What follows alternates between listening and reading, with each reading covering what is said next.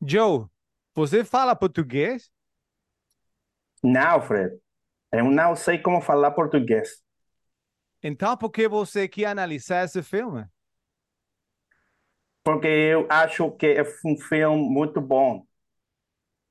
Por que voltar para a cidade de Deus, onde Deus esquece de você? Fazemos isso para o podcast, fazemos isso para os rappers. Cidade de Deus, Ciudad de Dios. A continuación, por las repetibles.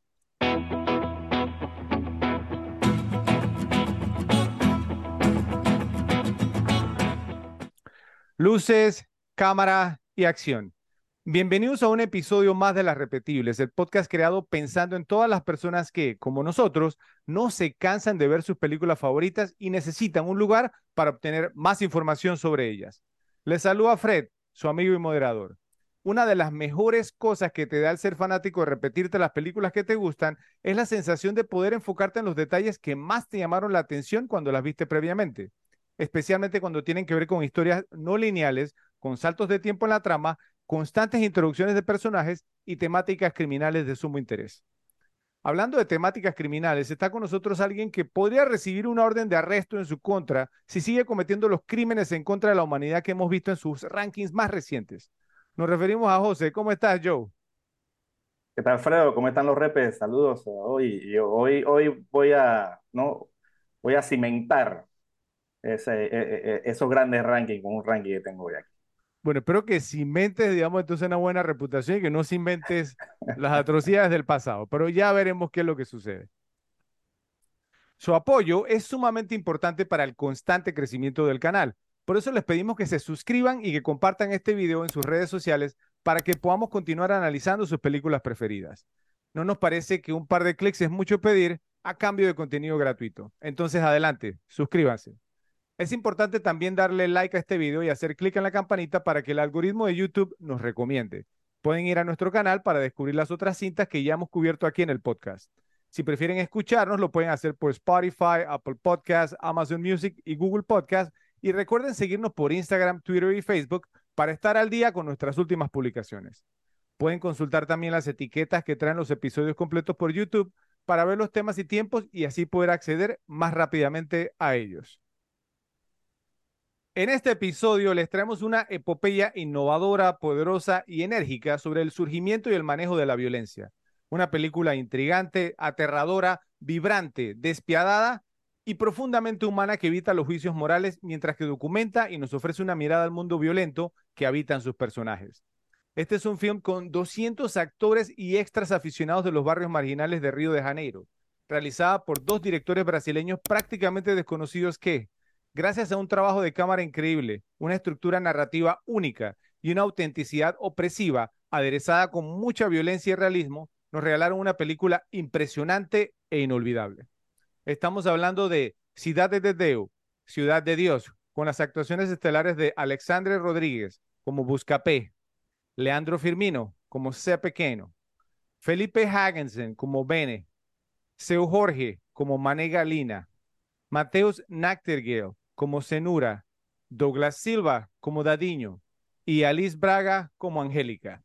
Codirigida por Fernando Meireles y Katia Lond, de un guion escrito por Braulio Mantovani, fue basada en la novela homónima de Paulo Lins y estrenada el 18 de mayo del 2002, con un presupuesto de 3.3 millones de dólares, logrando recaudar más de 30 millones en taquilla.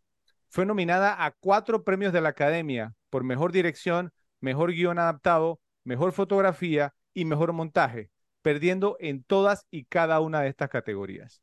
Actualmente se encuentra en la posición número 24, un ranking altísimo, en el ranking de las 250 mejores películas de todos los tiempos de la página imdb.com, con un rating de 8.6 sobre 10, luego de haber recibido más de 767 mil votos por parte de los usuarios de dicho sitio web, mientras que en el tomatómetro de Rotten Tomatoes cuenta con un rating de 91% por parte de los críticos profesionales y de 97% por parte del público general. Esta notoria diferencia entre los críticos y el público va a salir a colación un poco más adelante. Entonces, Joe, esta película no es hollywoodense, no cuenta con estrellas de cine, está hablada en una lengua que no es el inglés y tiene un estilo de narración no lineal con saltos de tiempo en la historia. En pocas palabras, es para que te estés salivando antes de darnos tus impresiones sobre Ciudad de Dios. Adelante. Bueno, Ciudad de Dios, pues una película que digamos que llegó a mi conocimiento por más o menos el hype que tuvo, el boca a boca de gente que la, que la había visto, que, que la recomendó. Y yo dije, bueno, o sea, esta película, cuanto tanta gente me está diciendo, pues tengo que ir a verla. Este, y la verdad que es una cosa increíble, o sea, es una película extraordinariamente hecha que en su momento pues no, no tenía mayor información eh, de cosas como que pues ninguno de los personajes de la película eran actores profesionales. Eh, detalles como esos me, me, hicieron asombrar más porque la verdad que una, esta es una película para mí cercana a la perfección, tiene un gran guion, tiene actuaciones de gente que parecieran actores, es una película sumamente eh, veraz, o sea, es muy, es muy verosímil esta película. O sea, tú la ves y tú no puedes, y tú, y tú no dices nada y que nada, que esa gente no, no habla así, no se comporta así. O sea, tienen una manera de comportarse, lo hace, es una película fascinante. Eh, un ejemplo de que cuando tienes un gran director de actores, puedes trabajar sin actores si lo sabes dirigir y que obtener el resultado que tú quieres. Y, este, y esta película es un claro ejemplo de eso. Eh, eh, actuaciones flojas, eh, hay, que, hay que escudriñar mucho para encontrar una mala actuación en esta película. Eh, yo esta película, no sé, puedo estar alrededor de las 15 veces que me la he visto. Esta película me, me, encanta, sí, sí, me la he visto muchas, muchas veces. Eh, es, es fascinante, una gran, gran película y, y, bueno, como lo dice pues el rating de IMDB, pues para hacer pues una película extranjera, digamos, antes que entrar, porque ahora hay, últimamente hay una ola como que se ha metido mucho en el ranking de Bollywood. Esta película es mucho antes, está muy, muy alta. O sea, ese fue el gran impacto que tuvo esa película en su momento a nivel mundial. Y pues, sin duda, es una obra maestra de la cinematografía, una gran, gran película, entretenida, divertida, grandes diálogos, personajes, eh, muy, muy bien hecha. Ok. Bueno, pero um, esta cinta, pues, fue bastante especial. Yo, yo creo, yo no sé si a ti te pasó lo mismo que a mí, pues como que, que recuerda un poco, vamos, como el estilo de Guy Ritchie y de Edgar Wright, ¿cierto? Entonces, o sea, eh, eh, es bastante, digamos, como particular el, el, el estilo de filmación, o sea, eh, cuando la viste, digamos, cuando yo la vi la primera vez enseguida, obviamente es notorio, ¿sí? digamos, el tema de las transiciones, el tema, pues, del, del, de los cortes, digamos, el montaje. ¿A ti te pasó igual? O sea, digamos, te, te recordó, bueno, obviamente, mm, pues me, no sé en qué año la viste, sí, pero, pero, pero no, no sé si lo asociaste o después viéndola, eh, digamos, en repeticiones, si la asociaste con ellos dos. En repeticiones sí notas, sobre todo con, con, con Guy Ritchie. Eso es lo que te iba a decir. Eh, eh, sobre todo con Guy Ritchie, además del tema de, no al nivel Guy Ritchie, pero sí el tema de una película seria de violencia con un toque de, tiene un toque de humor en toda la violencia, un estilo, un un poquito de Pulp Fiction, pues que pasan cosas violentas, pero que hay ciertas cosas que tienen un toque comídico, o sea, es una, es una combinación muy rara y que no es muy fácil de hacer y que te quede bien, ¿no? Sí, bueno. Eh, en mi caso, yo vi Ciudades de Deu ya en formato digital, ¿cierto? Pues luego de haberla alquilado en DVD, eh, más que nada por las grandes reseñas, como te pasó a ti, Joe, que había recibido y todas las nominaciones que recibió para premios prestigiosos y diversos festivales de cine también. Como ustedes saben, eh, pues yo no soy tan fanático, pues no, de las películas extranjeras, es decir, o sea, las que no sean habladas en inglés, por lo que entré, digamos, con algo de escepticismo, voy a ser sincero, esperando ver la típica cinta aburrida, tú sabes de esta, yo, ¿no? Sí, con una historia de amor cursi, una trama melodramática, especialmente si nos basábamos en el título, ¿no? Sí, porque ese es el temita que tengo yo con las películas extranjeras, que vamos a hablar un poquito más de eso eh, un poco más adelante, o sea, con las películas no habladas en inglés, y es que no estoy diciendo porque no sean buenas, pero es que es como que siempre lo mismo, ¿sí? O sea, de, que tienen que ver, digamos, la trama con el amor, las relaciones, ¿cierto? Este tipo de cosas y el sufrimiento, y entonces, o sea, boring, a little boring, ¿cierto? Pero bueno, hay unas muy buenas, obviamente, sí, pero bueno. Eh, después que la vi, ¿cierto? Pues me gustó mucho el ritmo, el estilo de filmación, la narración y el montaje. Eh, obviamente, o sea, creo que ha quedado claro y bien establecido aquí en el podcast que yo no tengo ningún problema con la, la violencia en las películas, ¿sí? Eh, pero es una cinta con una trama bastante fuerte, ¿cierto? Que tiene unas escenas difíciles de digerir, ¿sí? Entonces, me la repetió como unas seis o siete veces porque pues hay un par de esas escenas que, es por esa la razón, sí, o sea, porque no es tan fácil, digamos, como repetirla. Pero desde la primera vez que la vi me pareció un gran film. Eh, digamos, pienso que cuenta una historia interesante y que es muy importante, sobre todo por los problemas socioeconómicos de un país que siempre hemos conocido más que nada como por la alegría de su fútbol y de su carnaval. Entonces, pienso que la película impresiona con su magistral puesta en escena, el exitoso trabajo de cámara y el hecho de que no cede ni un segundo. Entonces, cautivando por un lado con su autenticidad dura, sin disimular, y por el otro con su estilo narrativo y cinematográfico. No podemos hablar de Ciudad de Dios sin antes hablar de la escena inicial. A los guionistas siempre se les habla de la importancia de las primeras 10 páginas del guion y de enganchar a la audiencia con la historia. En esta película obtenemos todo lo que necesitamos saber solo en la escena inicial. Se establece el mundo de la historia mostrándonos las calles, el bullicio, los habitantes y la vida caótica del entorno que estaremos habitando durante la película. Todo presentado como una dicotomía de música y violencia. Pocas películas pueden presumir de tener una escena inicial tan provocativa y repetible como esta.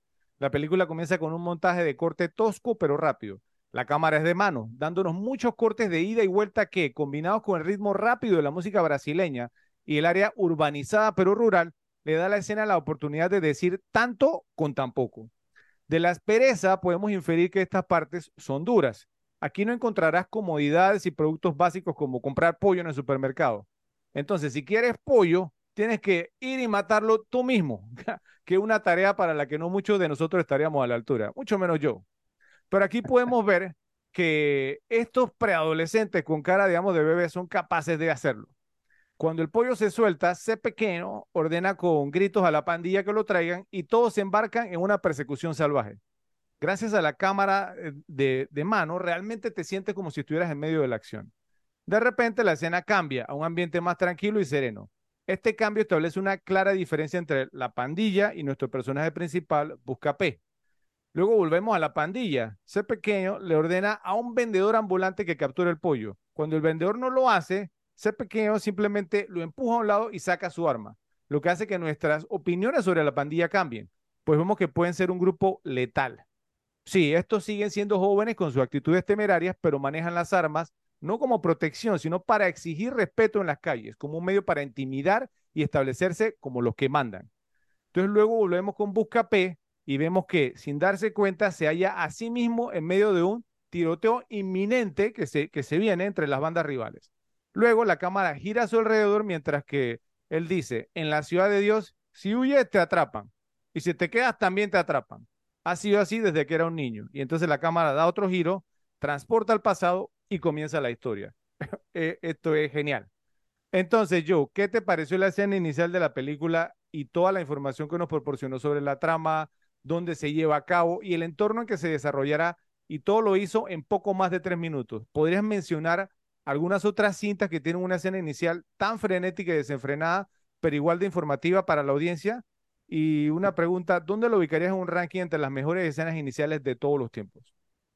Uf, eh, creo que voy a contestar de atrás para adelante. Creo que en un ranking de escenas iniciales de todos los tiempos, pues creo que, y como reconocible, porque esta escena ciudad es súper reconocible, pero el principio, pues que es más o menos el principio del final. Eh, no podría decirte un top, pero sé que si hablamos de grandes escenas de la historia, ¿no? Escenas iniciales de historia cine, esta, esta tiene que estar, es una gran, gran, es muy bien hecha, con un gran montaje y como tú dices, con presentación de, digamos, los dos personajes principales de la película en ese corto periodo de tiempo.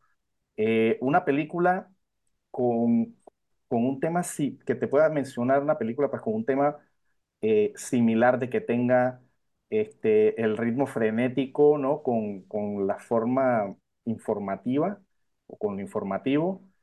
Eh, un caso en particular no, no, no, te podría decir, te puedo decir frenéticas o informativas. A ver. Si las hay. O sea, por, por ejemplo, un inicio frenético de una película es el de Trainspotting, con la persecución, con esa cámara en el piso y, ¿no? y Renton pasando por encima, todo con esa música y pop. O sea, eh, ¿no? Eh, esta, esta, gente a, Renton pues conectándolo a la policía. Sí. A la distancia acaba de tener un orgasmo mental, Ralphie, cuando tú Sí, sí, sí, sí, sí, No, esa es una gran, gran, gran escena. Eh, eh, me gusta mucho esa escena. Está muy súper bien hecha por la de Transporting. Y de repente informativas, pienso que hay muchas que comienzan narrando prácticamente incluso hasta el final de la película, como American Beauty sería una, eh, Sunset Boulevard también se me viene a la mente, que el, ¿no? el, automencionando que él era el que estaba muerto ahí en la piscina y eso, o Double Indemnity también, que comienza eh, pues el, el personaje como más o menos lo que pasa aquí que comienza, entonces al final vuelve en el círculo, ¿no? Y comienza a narrar lo que pasa después, ¿no? Eh, pero como esta película, digamos, es complicado, complicado ver eh, eh, eh, todo eso y, tanta, tan, y la presentación de personajes y, y, más o menos de todo el entorno, eh, co como dice, pues el entorno donde la mayoría de la película se desarrolla. Eh, no, porque en otros casos, por lo general, si la película se desarrolla en múltiples lugares y esto no, esta es como es, es, la cosa es aquí, estos son los Sí. personajes, todo lo tuvimos en uno, ¿no? Y con ese montaje extraordinario pues, que tuvo esta película al, al comienzo. Yo, yo te tengo una, o sea, hay, hay que diferenciar también, y me, y me gustó que tú lo hayas hecho, porque digamos, pues no, o sea, si hablamos, digamos, de, de escenas iniciales, pues no, eh, Saving Private Ryan, ¿cierto? Rescatando a Claro, Ryan, o sea, e- e- ese es otro tema, pero obviamente, digamos, Sa- Saving Pri- Private Ryan es una gran escena inicial, pero no nos dice tanto sobre los personajes, ¿sí? O nada, no, no digamos, dice nada sobre los eh, personajes, sí, exactamente, o digamos, Jaws, Tiburón, ¿cierto? Donde en la escena inicial ni siquiera están los personajes principales ni el eh, tiburón. Exactamente, digamos, el, pa- el padrino, digamos, no tiene ese tema frenético, sí, pero es muy, muy informativa.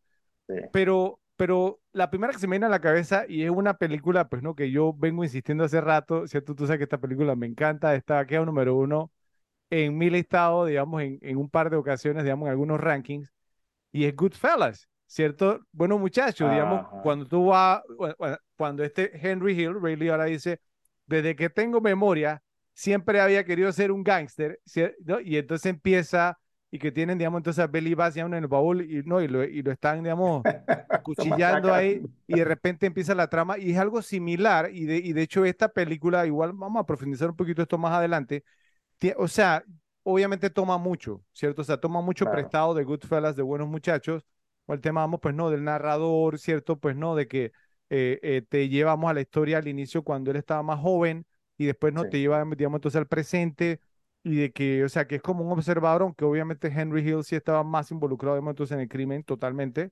que, que busca P, ¿sí? Pero, pero es como ese ritmo frenético, digamos, de Goodfellas cuando empieza, sí, o sea, se ve también un poco y se nota, digamos, también la influencia de, de, de buenos muchachos, digamos, en esta, esta película. Eh, no, no sé, ¿tú qué opinas? Sí, o sea, definitivamente que, que por lo menos en el tema de violencia tiene que tener, pu- puede tener algún tipo de influencia, Y, y mira, pero, y mira, y mira que hay dos personajes de- despiadados. O sea, está Tommy, ¿cierto? En Goodfellas, y aquí está ese pequeño, tío exacto, Dadiño, pues de que era pe- pequeño. Qui- quizás Tommy en Goodfellas, cuando era pequeño, no era malo, ¿cierto? Este Dadiño exacto, sí era el diablo, bro. Bueno, exacto, exacto. entonces las, las otras preguntas, Eh, no, ya, o sea, ya te la contesté todas. ¿sí? Ok, digamos, eh, pero, pero, ¿en dónde, digamos, o sea, pues no crees, o digamos, entonces, pues no, ¿cuál crees que es como la clave, digamos, pues como para que, sea, que un, cineasta, ¿cierto? Sea capaz, digamos, o sea, pues no como de, de incluir tanta información, digamos, entonces, en una escena, pero de la perspectiva visual. Sí, o sea, hay un narrador en esta película que, que o sea, que una de las cosas que a veces, sí, eh, tú y yo hemos criticado y que muchas de las personas que saben de cine, a que siempre dicen, bueno, que si tú no puedes, digamos, mostrar lo que está pasando en la película, entonces, o sea, pues tienes que recurrir a un narrador, ¿sí? Y, se critica mucho eso. Eh, tú y yo, digamos, o sea, pues no hemos, lo hemos hecho también, ¿cierto? Y lo vemos, digamos, como una muleta, sí, que usan, digamos, a veces los que no saben contar bien las historias y que tienen, digamos, entonces, pues como que depender de eso. Pero en, en un tema como este, sí, eh, digamos, o sea, pues no, que la película, digamos, es tan visual, digamos, tan frenética, especialmente esa primera escena. O sea, ¿por qué crees, digamos, que el tema de la narración sí funciona? Yo, es que yo pienso que aquí la, la, la narración le aporta mucho a lo visual, porque o sea, en lo visual estás viendo, o sea, eh, o sea, no te pierdes nada, digamos, de, de de lo que quieres contar con la manera visual, pienso que das detalles con los, con los, ¿no? Con ese voiceover, con esa voz en off, das, das ciertos detalles que de repente, o sea, hay, hay cosas que yo pienso que no hay manera que tengan el mismo efecto, por lo menos en esta película, que tenga el mismo efecto si solo hace de manera visual. Te, te pongo un ejemplo rápido. O sea, esa parte donde, pues, donde Buscapé dice, como, como yo era pobre, me compré la cámara más vagabunda que había. O sea, esa parte, ¿cómo tiene gracia si solo lo muestras? Es muy complicado. Es cierto, sí. O que el personaje lo diga, pues, o sea, pero si lo dice, no sé, se lo tiene que decir alguien, o sea, no sé, o sea, entonces esa, e- esa- e- esos comentarios sobre lo que estamos viendo eh, eh, en esta película me parecen, no, en el punto, está muy, está, está justo donde deben estar. Ok. Ahora, te tengo otra pregunta, porque, o sea, yo, yo no quiero que, que sonemos, digamos, como esto usa estos snobs, que dicen, ah, es que nosotros sabemos de cine y la audiencia no, no, o sea, eso no es así, ¿ok? Pero, pero, obviamente, eh, pues, pues, digamos, o sea, cuando uno ve muchas películas, ¿cierto? O se sienta una pe- película con un ojo analítico, ¿sí? Entonces tiende, digamos, a reparar como en cosas, porque la persona promedio, ¿cierto? Que la, la persona que es primera vez que la ve, quizá no repararía en este tipo de cosas. Entonces, eh, obviamente, esta es una película, o sea, que cuentamos con una cantidad de personajes impresionante, Sí, ¿sí? Y, o sea, pues que entran y salen de escena, eh, eh, y obviamente, pues, o sea, ¿crees que, que podría ser, digamos, o sea, pues como abrumador para, digamos, una persona, o sea, se unen algunas cosas, ¿no? Primero, pues obviamente, bueno, que está en portugués, ¿cierto? Eh, hay personas, digamos, pues, ¿no? que les gusta ver las películas dobladas al español, eh, para no estar leyendo los, los subtítulos de personas, digamos, porque me, me lo han dicho, sí, obviamente, porque les gusta ver la las películas dobladas, o que si entienden inglés, les gusta, digamos, verlas en inglés. Aquí está en portugués, entonces aquí o lees, o, o hablas portugués o lees, ¿cierto?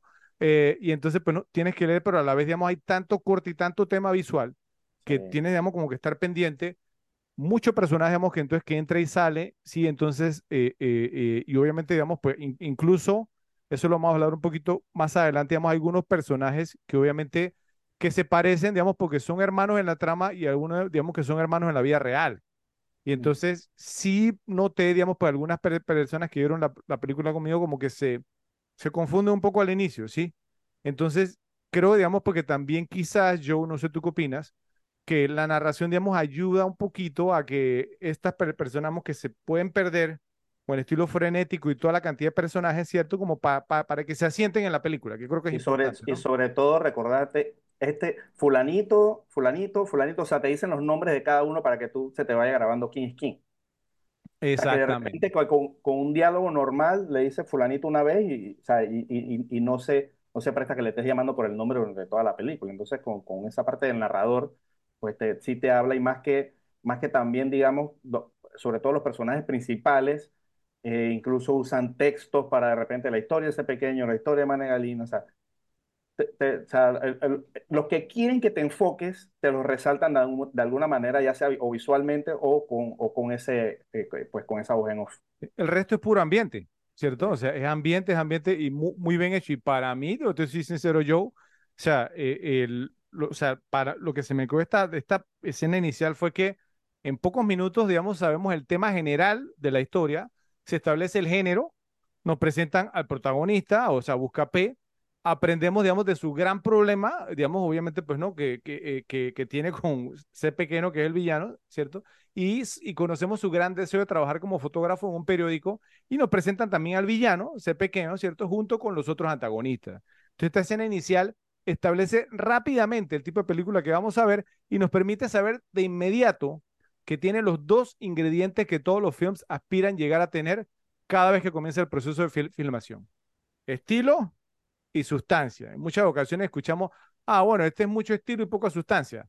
¿cierto? Este tiene sustancia y no tiene estilo. Esta tiene estilo y sustancia. Y Ciudades de Dios, vuelvo y repito, cuenta con las dos y hace alarde de ello durante los primeros cinco minutos.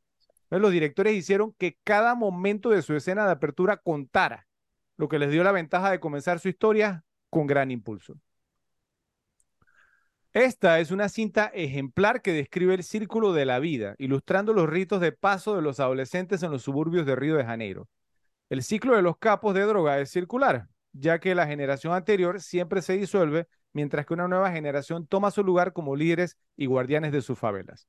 Este ciclo se puede ver por primera vez al comienzo de la película cuando tres ladrones adolescentes son idolatrados por los niños más pequeños y protegidos por los ancianos de las aldeas a cambio de que compartan sus ganancias con los ciudadanos, más o menos como Robin Hood.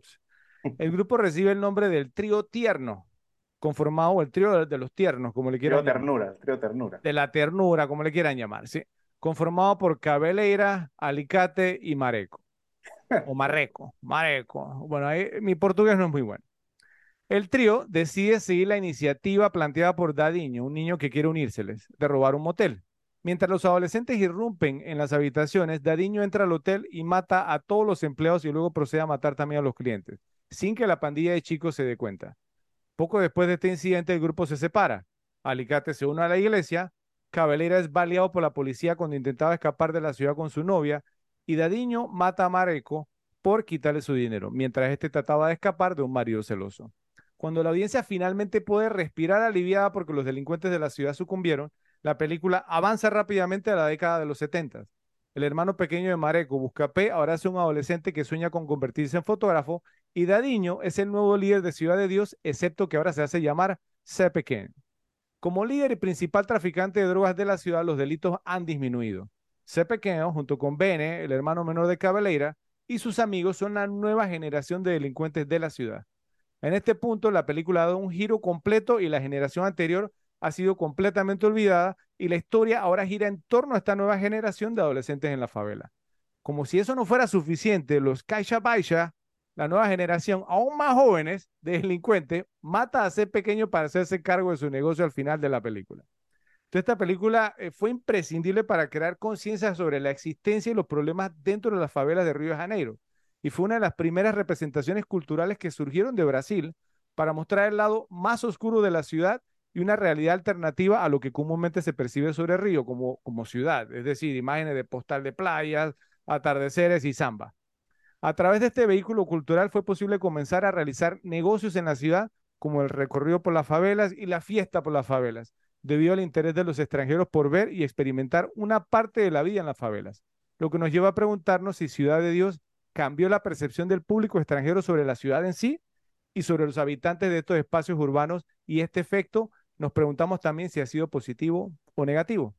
Entonces yo, yo te pregunto, Joe, ¿consideras que la película tuvo un impacto positivo o negativo en la imagen de la sociedad brasileña ante los ojos del mundo con su representación de las favelas? ¿Te parece que es una obligación moral de los cineastas ofrecer un mensaje y hacer un llamado de atención a las autoridades pertinentes cuando hacen películas basadas en temáticas que aún están vigentes? Y finalmente, ¿qué otros ejemplos de películas podrías nombrar que lograron hacer que el público general y los gobiernos de sus países prestaran atención a los problemas que presentaron? A ver. Ok, interesante. O sea, si pienso que si tuvo impacto positivo o negativo en la imagen de la sociedad brasileña ante los ojos del mundo, o sea, pienso que le, abrió los ojos al mundo, o sea, eh, los hizo, los hizo que conocieran cómo era en realidad vivir en ese mundo, que al final pienso que, pues, que es el, el, vivir de muchos eh, países, no solamente Brasil, de muchos países que tienen, digamos, este tipo de pues, de lugares donde la, pues, la, la delincuencia impera, pues estos ciertos lugares, en Argentina, me acuerdo cuando estaba allá, pues están las villas, que es más o menos el mismo estilo, eh, eh, y, y, tiene que haber en otros lugares mucho este estilo, o sea, no solamente, pienso que no solo desde Río de Janeiro, sino que te das cuenta que cómo, cómo hace eh, e, estas personas que te dedican a delinquir, no solo en Brasil, aunque la película pues habla mucho de Brasil y el estilo de ellos, pero, pero que al final es lo mismo, nada más que no con, con, con, con otra manera de comportarse de repente, pero el sistema es el mismo.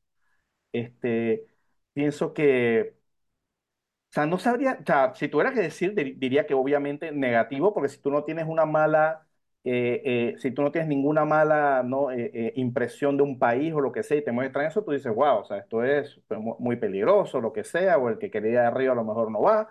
Puede que haya sido un poquito negativo en ese, en ese aspecto pero, pero, me, pero me parece que es un tema que, pues, que, que, que, abre los ojos de la gente, o sea, que te enseña lo que es y lo que pasa la gente, pues, eh, la gente pobre, por lo menos de Río, y, y, y, pues que termina, y los que viven ahí, que algunos, incluso, pues, como Bucapé, son víctimas incluso de esta gente.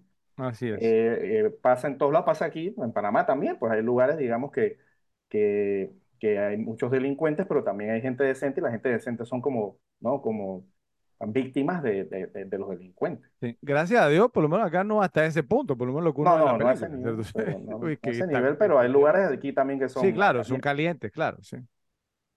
Eh, o sea,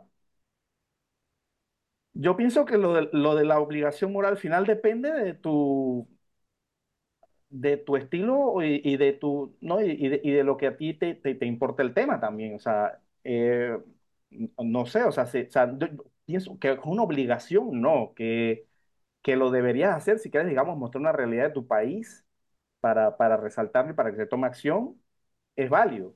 Pero no pienso que sea una obligación, no sé, por ejemplo, eh, eh, que si alguien como, como un, que tuviera un estilo, digamos, definido como Hitchcock, por decirte, y si fuera brasilero, o sea, él no se va a salir, digamos, de su, de su manera de hacer películas para contar una historia de su país, o sea, porque no encaja con su temática.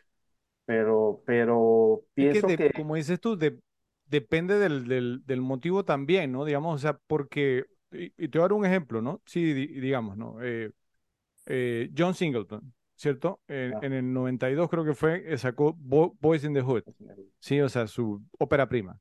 Entonces, okay, él está mostrando, digamos, o sea, creo que fue como la primera vez en ese momento, sí, porque vimos en, en, en un largometraje como eh, el, el, efecto, digamos, del tema de las pandillas, ¿cierto? En, en, las áreas urbanas, digamos, de, de, de Los Ángeles, ¿sí?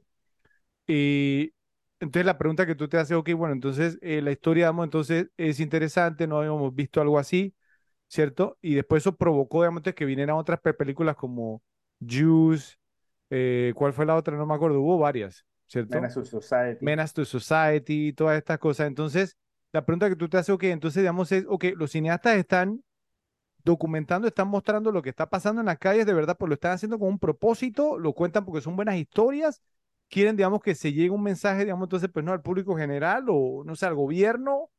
E ese es el tema, ¿sí? Digamos, entonces, o sea, Meireles, me parece que Meireles, digamos, o sea, pues no, eh, eh, eh, o sea, en este caso sí lo quería hacer, pero, o sea, no sé, tú, digamos, ¿consideras tú que, o sea, que sí, o sea, es, debería ser, así o simplemente documentas lo que es? O sea, yo pienso que depende también, pienso en el enfoque del director, por lo menos en el caso de John Singleton, pienso yo, no, no te, soy honesto, no, no, estoy seguro, pero pienso yo que John Singleton de repente estuvo contando esa película porque de repente fue el entorno en el que él creció. Entonces, o sea, tú quieres mostrar cómo es el, el, el, crecer, digamos, o, sea, que, que, que, no se muestra en ninguna película, pues el crecer de un chico de un barrio pobre, afroamericano, eh, a diferencia pues de los demás, o que, o que, la gente se entere de cómo es, según su, según su punto de vista no, que no creo que sea el caso de Meireles. Meireles probablemente vio la historia, le gustó, dijo, aquí tenemos una gran historia, entonces, eh, eh, sobre, ¿no? sobre una temática real, no, es, no, no, necesariamente tienes que ser de ahí, pero, pero o sea, para, digamos, para empatizar con la gente o querer contar esa historia. Y, y, ese fue el caso con él, pues dijo una buena historia de la favela, a lo mejor, o sea, a lo mejor él la hizo incluso sin el propósito de, de crear algún tipo de conciencia, simplemente quiso contar una historia que probablemente le gustó y dijo, la voy a hacer de esta manera y, y, y pues y quedó como, como está en la película, ¿no? Y yo, y yo pienso que e, eso le da como un, to, un tono especial a esta película y es, es, que, y es por eso que hago como el paralelo, digamos, con Good, Goodfellas, ¿sí? Porque Goodfellas es una película eh, digamos, eh, eh, o sea, obviamente trata sobre italoamericanos, ¿cierto? En, en Nueva York. Eh, Martin Scorsese, italoamericano, ¿cierto? En Nueva York.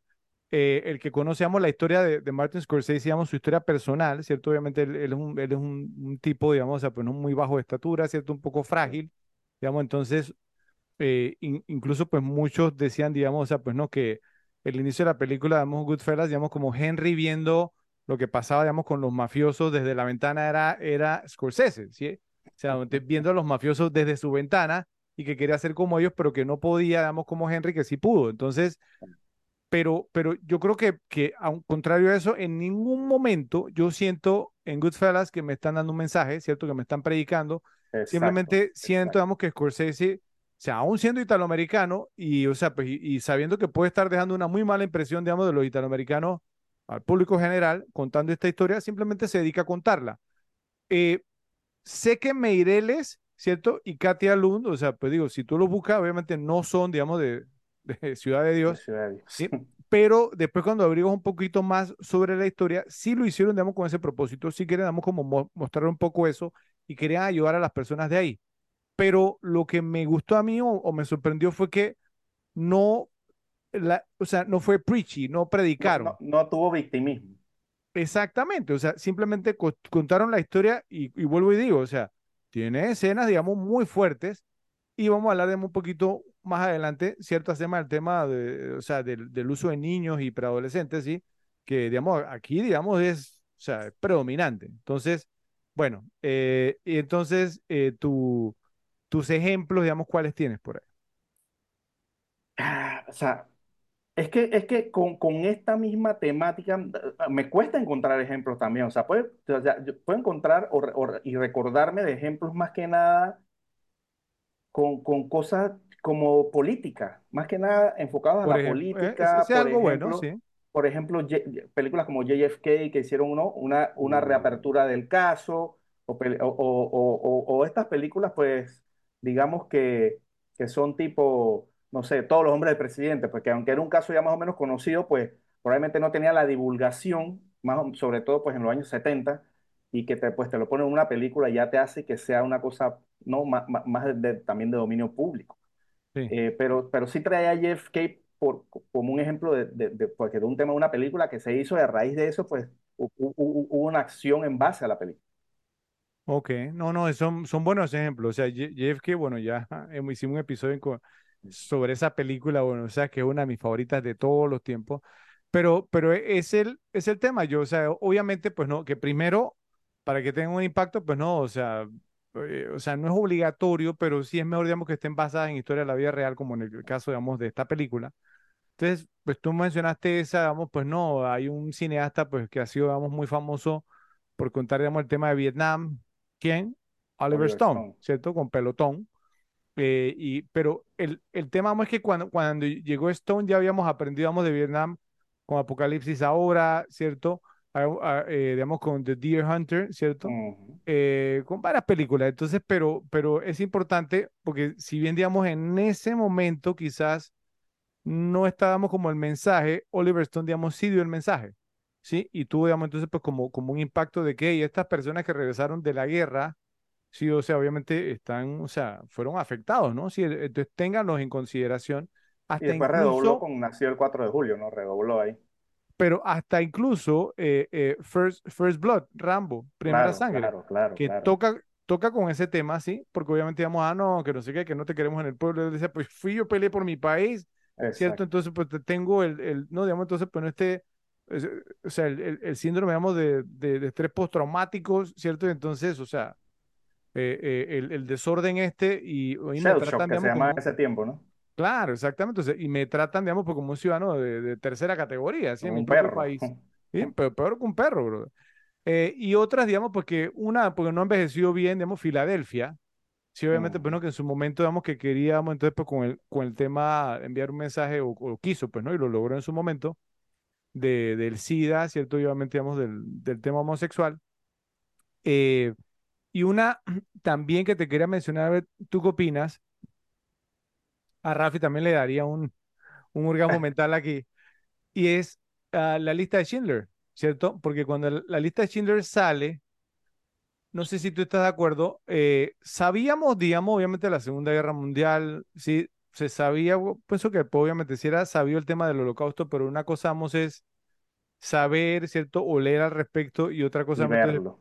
es ver una película, ¿cierto? O sea, pues, ¿no? Que te muestra, o sea, ¿no? De una manera La vida de un campo de concentración. Exactamente, entonces como ponértelo in your face, ¿sí me va a entender? Y yo, yo pienso que eso, digamos, también trajo, se concientizó mucho, digamos, entonces, pues, no a la gente en cuanto al sufrimiento, digamos, pues, no, del, del, del pueblo judío, ¿sí? Entonces también pienso eso que ese habrá sido un buen ejemplo, no sé tú qué opinas.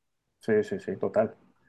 Total. O sea, pero, dio, dio mucha información, como tú dices, mucha información, pues, eh, solamente conocida de repente por documentales, pero documentales nunca te van, te, te- me muestran lo, lo de adentro, ¿no? Te, te muestran lo que, wow, esta gente hacía esto, hacía lo otro, pero mostrártelo como lo hizo la película, la verdad que fue, sí, muy impactante.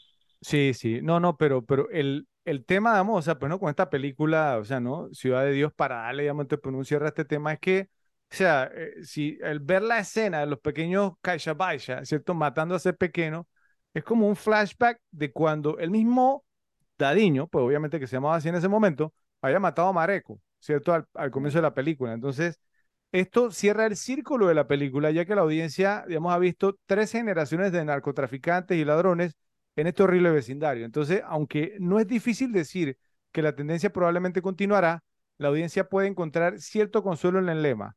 Lo que va, vuelve, ya que eso es exactamente lo que acaban de ver en pantalla.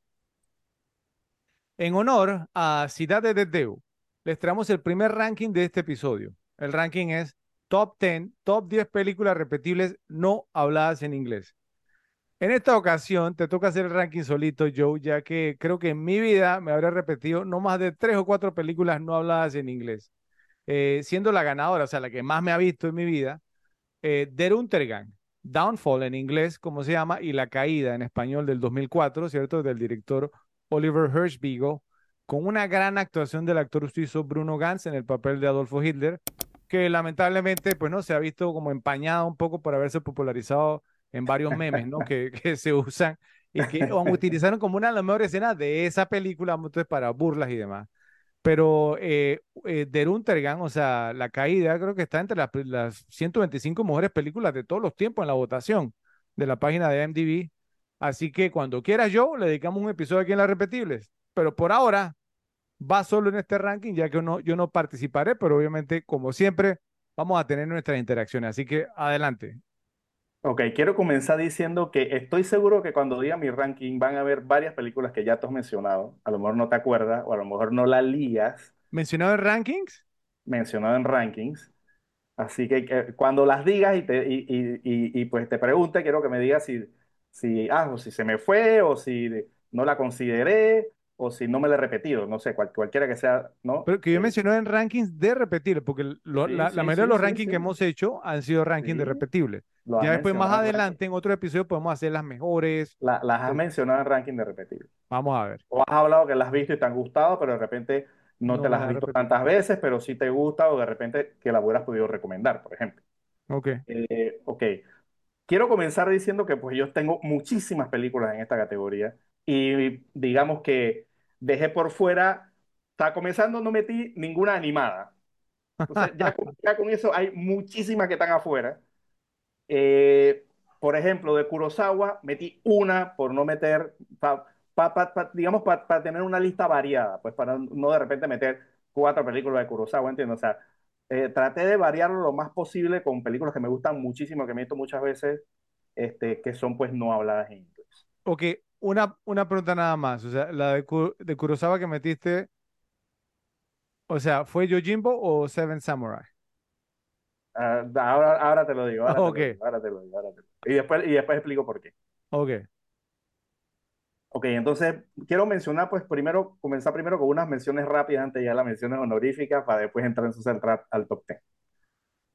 Pues entonces estas son películas que digamos que me he visto varias veces, pero, pero que las de las menciones honoríficas me las he visto más y obviamente las del top 10 me las he visto más todavía. A ver. Ok, entonces quiero comenzar con esta película porque la he mencionado varias veces en los, en los rankings también, dependiendo de, pues, del tema que se hable. Y es Abre los ojos de 1997 de Alejandro Amenábar con Eduardo Noriega y Penélope Cruz, una película de- pues, que ya he hablado varias veces en los rankings de esta película, es una gran, gran, gran película. Sí. Eh, otra pues de estas menciones rápidas que tengo, eh, esta solamente la tengo aquí por el momento, pienso que está con el pasar de los años, probablemente entra, hasta en el top 10. ¿Ah, sí? y es Sin Novedad en el Frente de 2022 de Edward Berger con F- Flakes, Felix Kammerer y Albert Schurz. Es la, Espérame, All Quiet on the Western Front, esta última que, que la salió. última que salió del 2022, es totalmente hablada en alemán, Yo no la he visto, mira, me acabo de enterar que, que, que no se hablaba en inglés. Wow, ¿no? Es, es hablada en alemán. O sea, la original del, 30 del 31 creo que es, es, es, sí es en inglés, es muy buena también. Y esta sí es en alemán, porque supuestamente el libro es un libro, fue un libro de un soldado alemán. Y la película es completamente en alemán. Es una gran, gran película. Totalmente recomendada. Otra rápida. Esta película, yo no he visto el remake, pero, pero, pero eh, como he visto que no tiene tan buen rating, pues no me ha interesado verlo. Vi la original, esta película la vi cuando estaba en Argentina, a ella fue que la pude conseguir. ¿Será Breathless? es muy buena. Se llama Les Diaboliques, Las Diabólicas, de 1955, de Henry George Clouzot, con Simón Signoret y Vera Clouzot. Es una, es una peli- esa película cuando la vi por primera vez, yo dije, wow, o sea, qué película tan buena es francesa. Sí. Eh, eh, es muy, muy buena película. Creo que después hicieron una que se llama Diabolique, creo que sobre el mismo tema, pues, de, de una de la esposa y un amante, pues, que quieren matar al, al esposo y todo ese tema. Eh, otra rápida, esta la he mencionado también en, el, en, el, en, el, en mi ranking, esta es una gran, gran, gran película. O sea, cada vez que la veo, está súper bien estructurada, muy bien contada esta película. Se llama The Handmaiden, La Doncella, de 2016, de Chan Wook Park, con Min Hee Kim y Jong Woo Ha.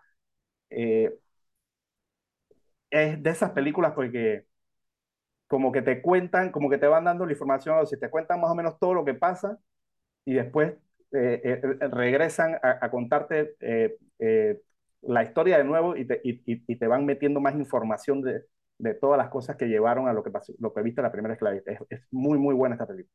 Esta tiene en IMDb.com 8.1. The Handmaiden. Sí, y Es está, de- gran, está gran, gran número película. 240. Es una tremenda, tremenda película. La trama es brutal y, y la puesta en escena es otro nivel. Muy, muy buena. Te la recomiendo. Ok. Este es el primer reclamo que te tengo y quiero ver si lo tenías en tu lista o si no la ubicaste como película no habla en inglés. ¿Ok? Es Apocalipto de 2006 de Mel Gibson con Gerardo Taracena y Oh. Raúl Max Trujillo. Oh. No la tenías en el mapa. ¿eh? No, no la tenía en el mapa y sí, esa película me encanta. Eh, tiene que ser un episodio aquí en La Repetible. Y no. Am, buen punto, yo esa sí me agarraste ahí totalmente fuera de base. Pero, pero Apocalipto no está en tu top 10. No, no, no, es que, es que no me la, no la he visto. tan- Apocalipto me la vi muchos años después que salió, porque en esos tiempos tenía como un poquito medio rabia con el tema de Mel Gibson, que quería hacer como películas, eh, con, el- con, con lo que más o menos te disgusta, lo, lo hallaba de que, ah, que muy pretencioso, que, que hizo La Pasión de Cristo en arameo, que se hizo en esta en idioma, entonces, no sé, le cogí como una tirria ahí, me la vi años después y me gustó muchísimo. Ok, Ahí, ahí dijiste otra que a lo mejor la vas a tener. Eh, eh, o sea, La Pasión de Cristo yo la vi, pero La Pasión de Cristo para No, no, no, ah, yo no la voy a, no, no la voy a tener, créeme, nada más la Pero, vi una vez. pero, pero, pero Apocalipto sí, es así. Ah, es que, bueno, sí tiene su diálogo, pues muy poco, ¿no? Sí, pero no tienes razón. Sí, ah, sí, mira, sí, sí califica. Ok, Ok, a y la ver, última que tengo antes de entrar a las menciones honoríficas, eh, también la mencioné en un ranking, no me acuerdo si fue del año 2006 o qué, probablemente. Eh, se llama La vida de los otros, de 2006, de Florian Hinkel con de Florian Hinkel von Dommelsmark con Ulrich Mew y Martina Gedeck. Es una, es, es una tremenda, tremenda película de un tipo que era como un pinchador de teléfono, como decirlo así, en, no en, en la, no, del lado del muro de Berlín, que no era democrático. Entonces, o sea, él estaba como, eh, tenía el trabajo como, pues, como de, escuchar la conversación de un, de un tipo que estaban ahí como que persiguiendo y cosas. Pues la, la película tiene un giro y también, es un- y también tiene un poquito el toque ese de, de Reader, porque te lo muestran ya después que pasó el régimen, ¿no? Y cómo queda el tipo. No, es, muy, es una gran, gran película, gran, gran película. Si te gusta The Conversation, eh, eh, esta te va a encantar. Mira, mira la, la descripción que tiene en IMDb, que de paso está de número 58 entre las 250 mejores de todos los tiempos, un rating de 8.4 sobre 10. Una gran Dice, película. di- en el este de Berlín de mil- en 1984, o sea, Alemania Oriental, eh, un agente de la policía secreta eh, lleva a cabo vigilancia eh, o vigila a un escritor. y su amante y se encuentra, digamos, entonces, eh, o sea, ¿no? Convirtiéndose muchísimo más absorbido por sus vidas. Ah, ok. Es una Sí, gran, gran película. Pero en verdad te la recomiendo. Entonces 2006. entramos a las menciones honoríficas. O sea, está- todo esto y aún no hemos entrado a las menciones. Todavía no hemos entrado a las Está menciones perfecto porque obviamente yo no tengo ranking, así que vamos. Ok, mi primera mención honorífica, pues también muy mencionada en, el, en, el, en, en, todos los rankings que hemos hecho, y siempre ¿no? sacamos el tema y tú sacas y tú sacas a colación que si el remake, que si no sé qué, te decimos que el remake no es lo mismo, pues es Rec de 2007, de Jaume Balagueró y Paco Plaza con Manuela Velasco y Ferran Terraza, pues una gran, gran, gran película pues, del género de terror, muy, muy bien hecha esta película, eh, de ese tipo pues, de películas que proliferaron más o menos en, en esa época, ¿no? De la, de, de, de, de, la falsa cámara en mano, que si yo estoy grabando esto y eso, pero esta está muy, muy, muy bien hecha, muy, es una gran, gran película y consigue resultados, hace, pues la generación de terror de esta película está muy bien hecha. Mira, mira que es gracioso porque de todas las que has mencionado, esta es la que tiene el rating más bajo, 7.4 sobre 10 en IMDb. Que no es mal para una película de terror. Sí, pero te estoy diciendo porque de todas las que has mencionado, o sea, y lejos, ¿no? O sea, lejos. Porque en comparación, okay. digamos, con la última, The Lives of Others, está un sí, punto no, y, y, varias que tengo en esta lista tienen, estoy seguro que tienen gran, gran rating. Vamos a ver. La siguiente, también la mencioné en un ranking hace poco, eh, es una gran, gran película, visualmente es extraordinaria y también pues en el tema del guion, la puesta en escena es muy, muy buena esta película, me encanta.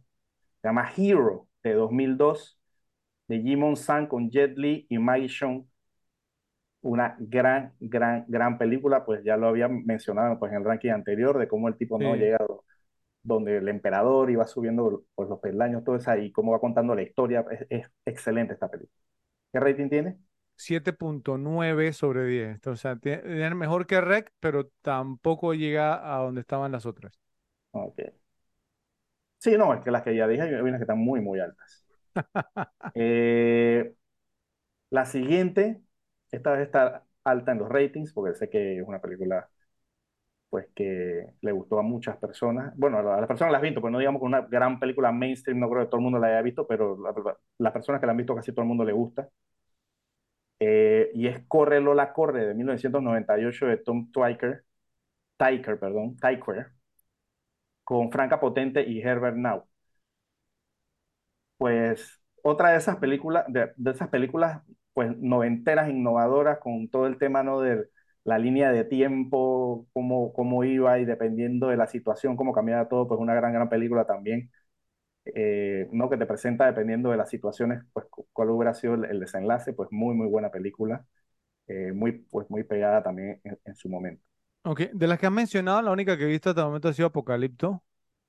Eh, Rec la empecé a ver, pero como ahí como a los 15 minutos yo dije, me quedé dormido. Eh, te estoy siendo sincero.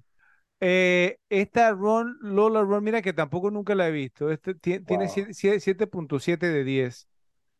Y eh, la descripción, como aparece en IMDb, dice, eh, dice, luego, digamos, de un fallido, de una fallida entrega de dinero, Lola tiene 20 minutos para eh, lograr, digamos, entonces reunir 100 mil marcos alemanes o... Marco sí, alemán, sí, esa es la moneda de ese tiempo. Ok, entonces, eh, pues, 20 minutos, ok. Ok. okay. ¿Qué quiere que, qué quiere que te diga? Cuando hablaban de la película, tú veías a Lola corriendo, ¿cierto? Y ese era lo que veías, ¿sí? Entonces, pues, no sé, creo que no me llamó la atención, fue por eso. No wow, sé. wow. No, no, entonces tienes que verlo. Vamos a ver. La otra, esta estoy, si no la tenías en tu lista, entonces no sé qué lista tenías ahí, porque esta la has mencionado hasta la saciedad. Y otra mención honorífica, The Raid Redemption de 2011 de Garrett oh. Evans con Iko Wise y Amanda George. ¿Qué te pasó ahí? Wow, o sea. Ah, ¿Ya cuántas hubieras tenido? Seis. Bueno, pero, pero sa sacando a Ciudad de Dios cinco, cinco, hubiera, cinco, hubiera tenido cinco. cinco. Sí, bueno, ok. Uh, Una gran, gran película de acción, pues ya lo hemos mencionado aquí, la hemos metido en varios rankings, y por lo menos en dos yo la he metido, que me recuerde. Sí, sí, o sea, eh, eh, o sea la, las dos de, de, de, de, Ray, digamos, son muy buenas. La primera me, me, gusta más, obviamente, sí. Pero oye, sí, sí, mira. ¡Ah! Está ¿Qué bien, pasó, está Fred? Bien. ¿Qué pasó? ¿Qué pasó? No, no, sí, estoy... fallé, fallé. Pero, pero creo que ya no me agarras con ninguna otra, eso sí. Va, vamos a ver, vamos a ver. y la última mención honorífica que tengo, eh, eh, este- esta es otra gran película, salió pues después de Ciudad de Dios. Yo creo que después de Ciudad de Dios de Brasil me vi después una que se llama Carandirú, que era de una cárcel también, o buena película. Y, y esta que es brillante, esta y la segunda parte son brutales. Este, y es Tropa de Élite de 2007 de José Padilla con Wagner Moura y Andrés Ramiro. Wagner Moura, pues que era el Pablo Escobar de Narcos. Sí, Eh, esta película es brutal, es sobre los la, la policía que entra a la favela, pues hablando de Ciudad de Dios, es el- el- la policía se llama la BOPE en Brasil, es la policía, entonces ellos tienen un entrenamiento de que es brutal para poder estar ahí, y entonces te muestra todo lo que es eso y cómo entran y cómo trabajan dentro de la favela, e incluso también pues eh, eh, ciertos conflictos de gente que, que lo conocen en la favela, bueno, eso es más o menos un spoiler, ¿no? Pero, o sea, pero, pero sí cómo pues cómo tienen que, que vivir de repente los que conocen ahí eh, eh, ¿no? Que, que trabajan en esta, o sea, esta gente que son los que entran en la favela y disparan primero y preguntan después. O sea, e- e- ese no eso es como, lo, como dice la película, para la tropa de élite. Son los élites supuestamente de la, de la policía de Brasil. Es muy, muy buena y te, te muestran el entrenamiento, es que es brutal y, y todo eso, pues lo muestra muy bien. Una muy, muy buena película. Entonces entremos con la número diez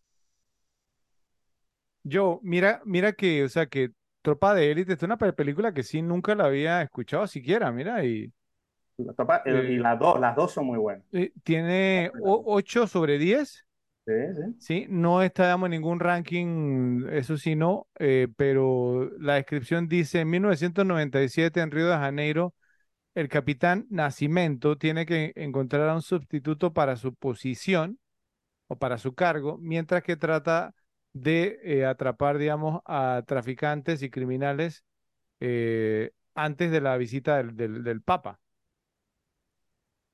Ok, suena interesante. Pero, pero mira que, o sea, contrario vamos a Corre la Corre, a Rec, e- esta sí no, o sea, que yo recuerdo así que sonara así mucho, mira que no. Esta No sé. película es súper famosa. o sea, eh, esta película, en cada, tú, tú- tú- o sea, por lo que veo, tú no veías mucho el canal Space, porque esta, eh, Space un- hubo un tiempo que la ponían de vicio. De hecho, o sea, cada, cada corte comercial te ponían la canción de esta película. A lo mejor la escuchabas de que para pa pa pa pam pam pam pam pam pam, que es como una canción bien de favela allá de Brasil. Sí, y, y esa es la que, y esa canción te la ponían siempre porque es la canción de la película, te la ponían en, en, en la promo. O sea, esta película pasaron muchísimo por la tele también. Es una muy, muy buena película. ok, ok. Ok, entonces entramos al top 10. Pues la, he la he mencionado también varias veces, esta película, pues esta película me gusta muchísimo. Es Tesis, de 1996, de Alejandro Amenábar, con Ana Torrent y Eduardo Noriega, pues de, de los chicos estos que están como en una universidad y se encuentran un video de, de, pues de, de snuff, esa gente que se graba pues matando personas y eso. eh, y pues y comienzan a investigar que, que, que si es un chico de la universidad, todo, o sea, es, es una muy, muy, muy buena película. Eh, pues la ópera prima de Alejandro Amenábar, pues una excelente, excelente película. Ok, es del 96, dice aquí. Eh, creo que de las que has dicho, junto con Rec, tienen, digamos, como el rating más bajo, 7.4. Eh, no tenemos así nada de, ranking ni nada, ¿sí? Y dice, eh, mientras que están, digamos, haciendo su tesis sobre violencia, Ángela eh, encuentra un video de Snuff, como dice, donde una, una chica es torturada hasta, hasta su muerte. Luego, después descubre que la chica, digamos, era una ex estudiante en su facultad. Entonces, eh, no sé, bueno, eh, del 96. Sí, No pues. reconozco, digamos, realmente Eduardo Noriega, quizás me debería sonar el nombre, ese no Eduardo de Eduardo Abre los Noriega, ojos, el mi- el mismo de Abre los ojos. ok, que tampoco la vi, pero bueno, pero sí he escuchado el nombre.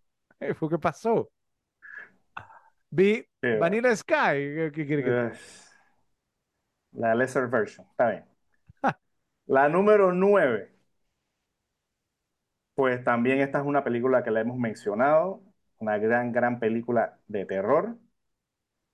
Eh, pues una de esas buenas películas de terror, digamos, de, de este siglo, Ah, let the right one in. pues que no abundan, que no abundan, pero, pero esta, digamos, es una de esas que destacan. Y es El Orfanato, Ah, de 2007, de Juan Antonio Bayona, con Belén Rueda y Fernando Cayo. una excelente película española, eh, muy, muy bien hecha, pues, que, y con muy buena trama, y que la verdad que es una película, pues, de, de las películas de terror, pues, de, es, es muy, muy buena. Y debe tener mejor rating que, que Rec incluso, ¿eh? Estás bien equivocado. Tiene siete punto cuatro sobre 10.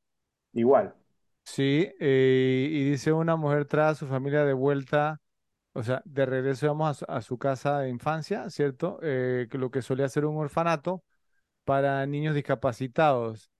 Eh, pronto, o sea, digamos, su hijo se da cuenta, eh, digo, em- empieza a comunicarse, digamos, con un amigo invisible nuevo.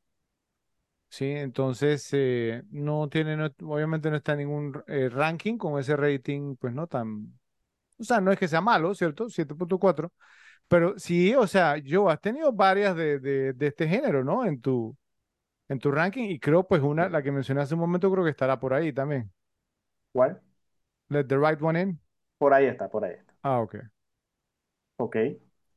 La número 8, pues esta ya también la he mencionado, pues he dicho que de las películas argentinas, que he visto varias que son muy buenas, esta es la que más me gusta. Eh, la que más me gusta es esta y otra que se llama Tiempo de Revancha, que esa no, es, no hay manera que la haya podido conseguir en formato digital, es una gran película, la vi cuando estaba allá.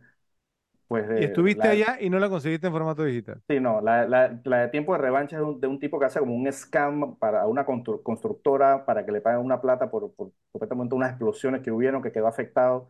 Entonces el socio de él que estaba en el scam eh, se murió, entonces nada más quedaba él, entonces eh, digamos la, la compañía lo estaba presionando y eh, o sea, al final el tipo lo que hace para, digamos, para nunca cantar es brutal y muy gráfico.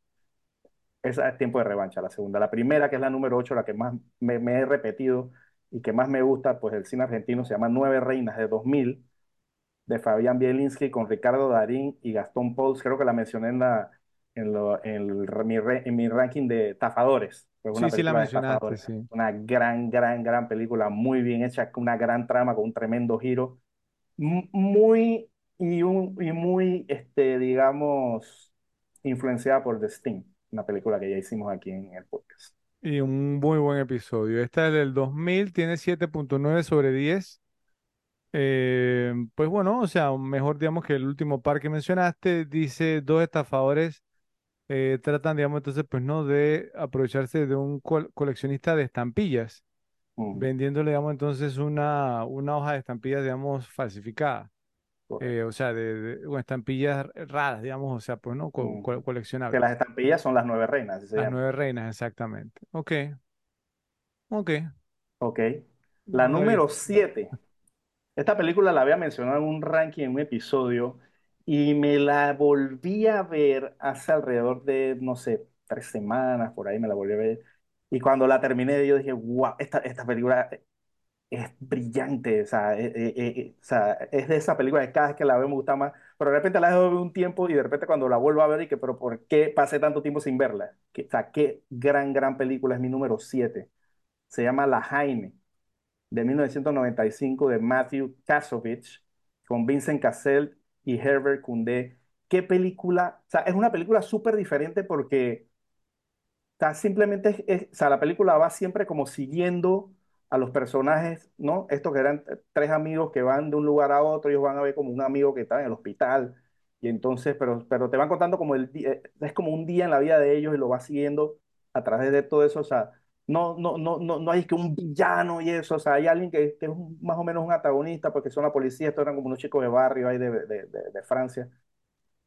Pero no es una gran, gran película. Y el estilo que tiene esta película, la puesta en escena visual es en blanco y negro, pero está brutal. Tiene planos y planos excepcionales, ¿no? Como uno de, pues, de Vincent Cassel viéndose en el espejo y después pues las cámaras giran y total. Es, es, es genial esta película, muy, muy buena película. Ok, esta es del 95, como tú mencionaste, 8.1 sobre 10, mm, está en el el número 228. Y la descripción dice 24 horas en la vi- en las vidas de tres jóvenes en los suburbios franceses, el día después de una, de un, o sea, pues no, una Ajá, redada un, violenta, rayo, sí, un rayo un riot violento. Entonces, pues suena fascinante yo. Eh, Sí. not, pero bueno, eh, Wow. no sé, no sé. estás acostumbrado a ver cine de pochoclo, no cine artístico, Fred. Dale, dale. Bueno, la número 6, pues la dijiste, obviamente la tengo aquí. Let the Right One In, Déjame Entrar, de 2008, de Thomas Alfredson con Carrie Heatherbrand y Lina Linderson. Pues eh, ya lo hemos mencionado muchísimo esta película, pues en los rankings, no, por, por, lo menos a Ralph y a mí nos gusta mucho, pues una película pues, de vampiro, que no es, digamos, lo favorito de Fred, pero es que, no sé, es una historia, pues, diferente, que se sale, pues, de todo lo normal, una película que está bien hecha, no tiene, digamos, ni exageraciones, ni locuras, ni malos efectos especiales, ni nada, es como muy, ¿no? Eh, una gran película, pues, y una gran historia, una gran historia, pues, la que cuenta esta película. Ok, te, te voy a ser sincero, es que estaba buscando, porque yo escuchamos muy buenas cosas de esta película y obviamente, pues, no, eh, hice algo, digamos, pues que no había hecho. Este, esta es la única vez que, que lo hice. Porque la, la encontré, digamos, pues como a un buen precio uno de los viajes que hice. Y entonces la compré sin haberla visto. ¿Sí? Eh, tiene 7.9 de 10 y la descripción dice Oscar, digamos, entonces un niño ¿no? que le hacían bullying encuentra el amor, digamos, y la venganza a través de Ellie, una hermosa pero peculiar niña o chica. Entonces, eh, me decepciona un poco, ¿cierto? O sea, esperaba un poco más. O sea, no es una mala película, ¿cierto? Pero esperaba un poco más, es lo único que puedo decir. Entonces, todavía la tengo, ¿cierto? Pero te soy sincero, no es que me la haya repetido, la verdad. Bueno. La número 5. Esta, si no la tenías en la lista también, entonces ya no sé qué tenías en esa lista. Porque esta tenía que estar. ¿Ok? La número 5 es Das Boot, El Submarino, de 1981 de Wolfgang Peterson con Jürgen Prochnow y Klaus Wennermann. Qué pena, oh, wow. Sí, hombre. Sí la ah. tenía, sí la tenía, sí la tenía. ¿O no la tenía? No, no la tenía, pues se me fue. Es como Apocalipto. ¿Y cuál fue la otra que mencionaste? Ya, ya estarías por la 10. No, no, no, no, no 10 porque pues yo no hubiera puesto Let the Right One In, aunque la, la vi. Pero esta sí, esta sí, esta sí. Uf. es, que, ¿sabe, ¿sabe qué pasa? Que son como tan buenas que uno se le olvida que no.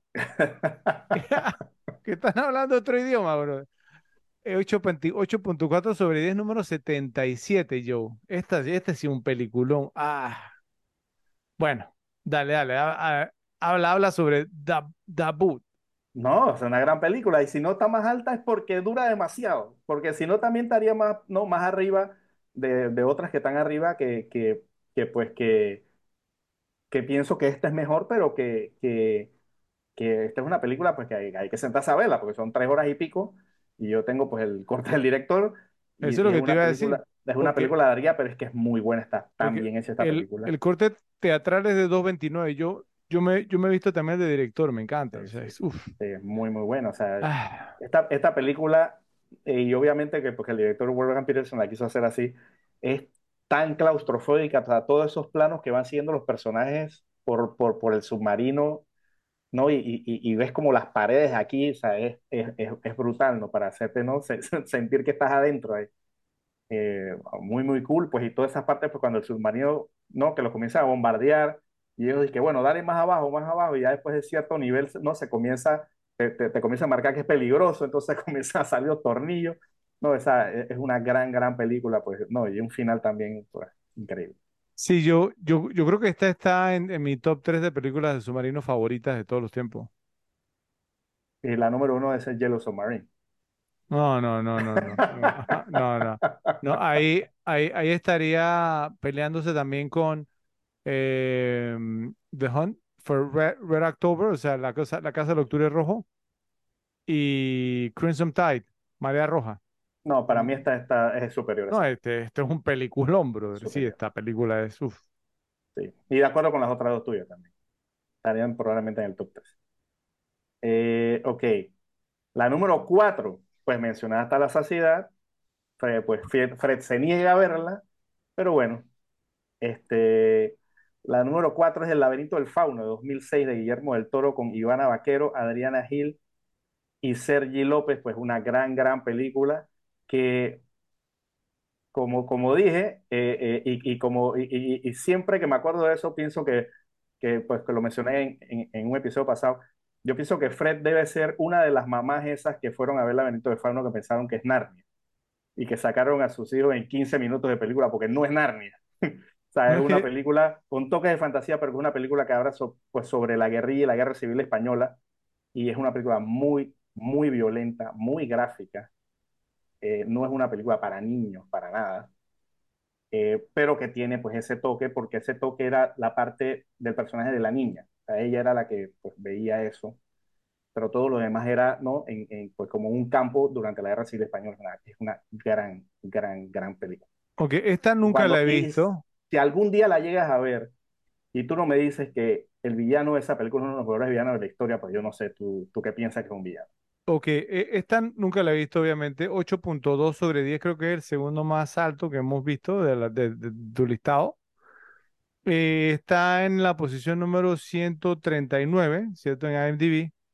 Y dice, eh, en la España eh, falangista de 1944, eh, digamos entonces, o sea, pues no, la joven hijastra de, digamos entonces, de un, de un sádico oficial, digamos, de la Armada o del Ejército, escapa, digamos, en, en un, en un- a un mundo de fantasía cautivante. Entonces, ahí está, yo la fantasía, y tú dices que no. Y el póster de la película tiene, pues, como un, no es como un árbol, no sé qué hablo, es como un, no sé, un el arco, fauno, ¿cierto? el fauno. Ah, ok, sí, sí, es la cosa. Sí, y hay una niña, digamos, ahí, o sea, o sea, el, el, el póster da toda la impresión, digamos, de que una, una fantasía, ¿sí? O sea, Ah, ok. yo sé que tú me estás diciendo que no, pero, o sea, la película no nos hizo ningún favor con el póster, pues, ¿no? Sí, entonces sí es así, ¿no Y engañó a muchas mamás también. Bueno, ok, Si te, mira, si te gustan las películas violentas, esta, es, es- esta es de las, de las violentas. ok, está bien. La número 3, también mencionada hasta la saciedad, eh, la he metido por lo menos en dos o tres rankings, si mal no recuerdo. Y es Oldboy de 2003 de Chan Wook Park con Min, Min Sing Choi y Ji Tae Yoo. Pues de Jung Sung Park, de nuevo el mismo el director de The Handmaiden, la que mencionamos en antes. Pues Oldboy es una gran, gran, gran película, una gran trama, una película pues de venganza, de, para mí de las mejores de la historia. Eh, y bueno, eh, una de esas también pues que le hicieron su remake gringo, pues malo.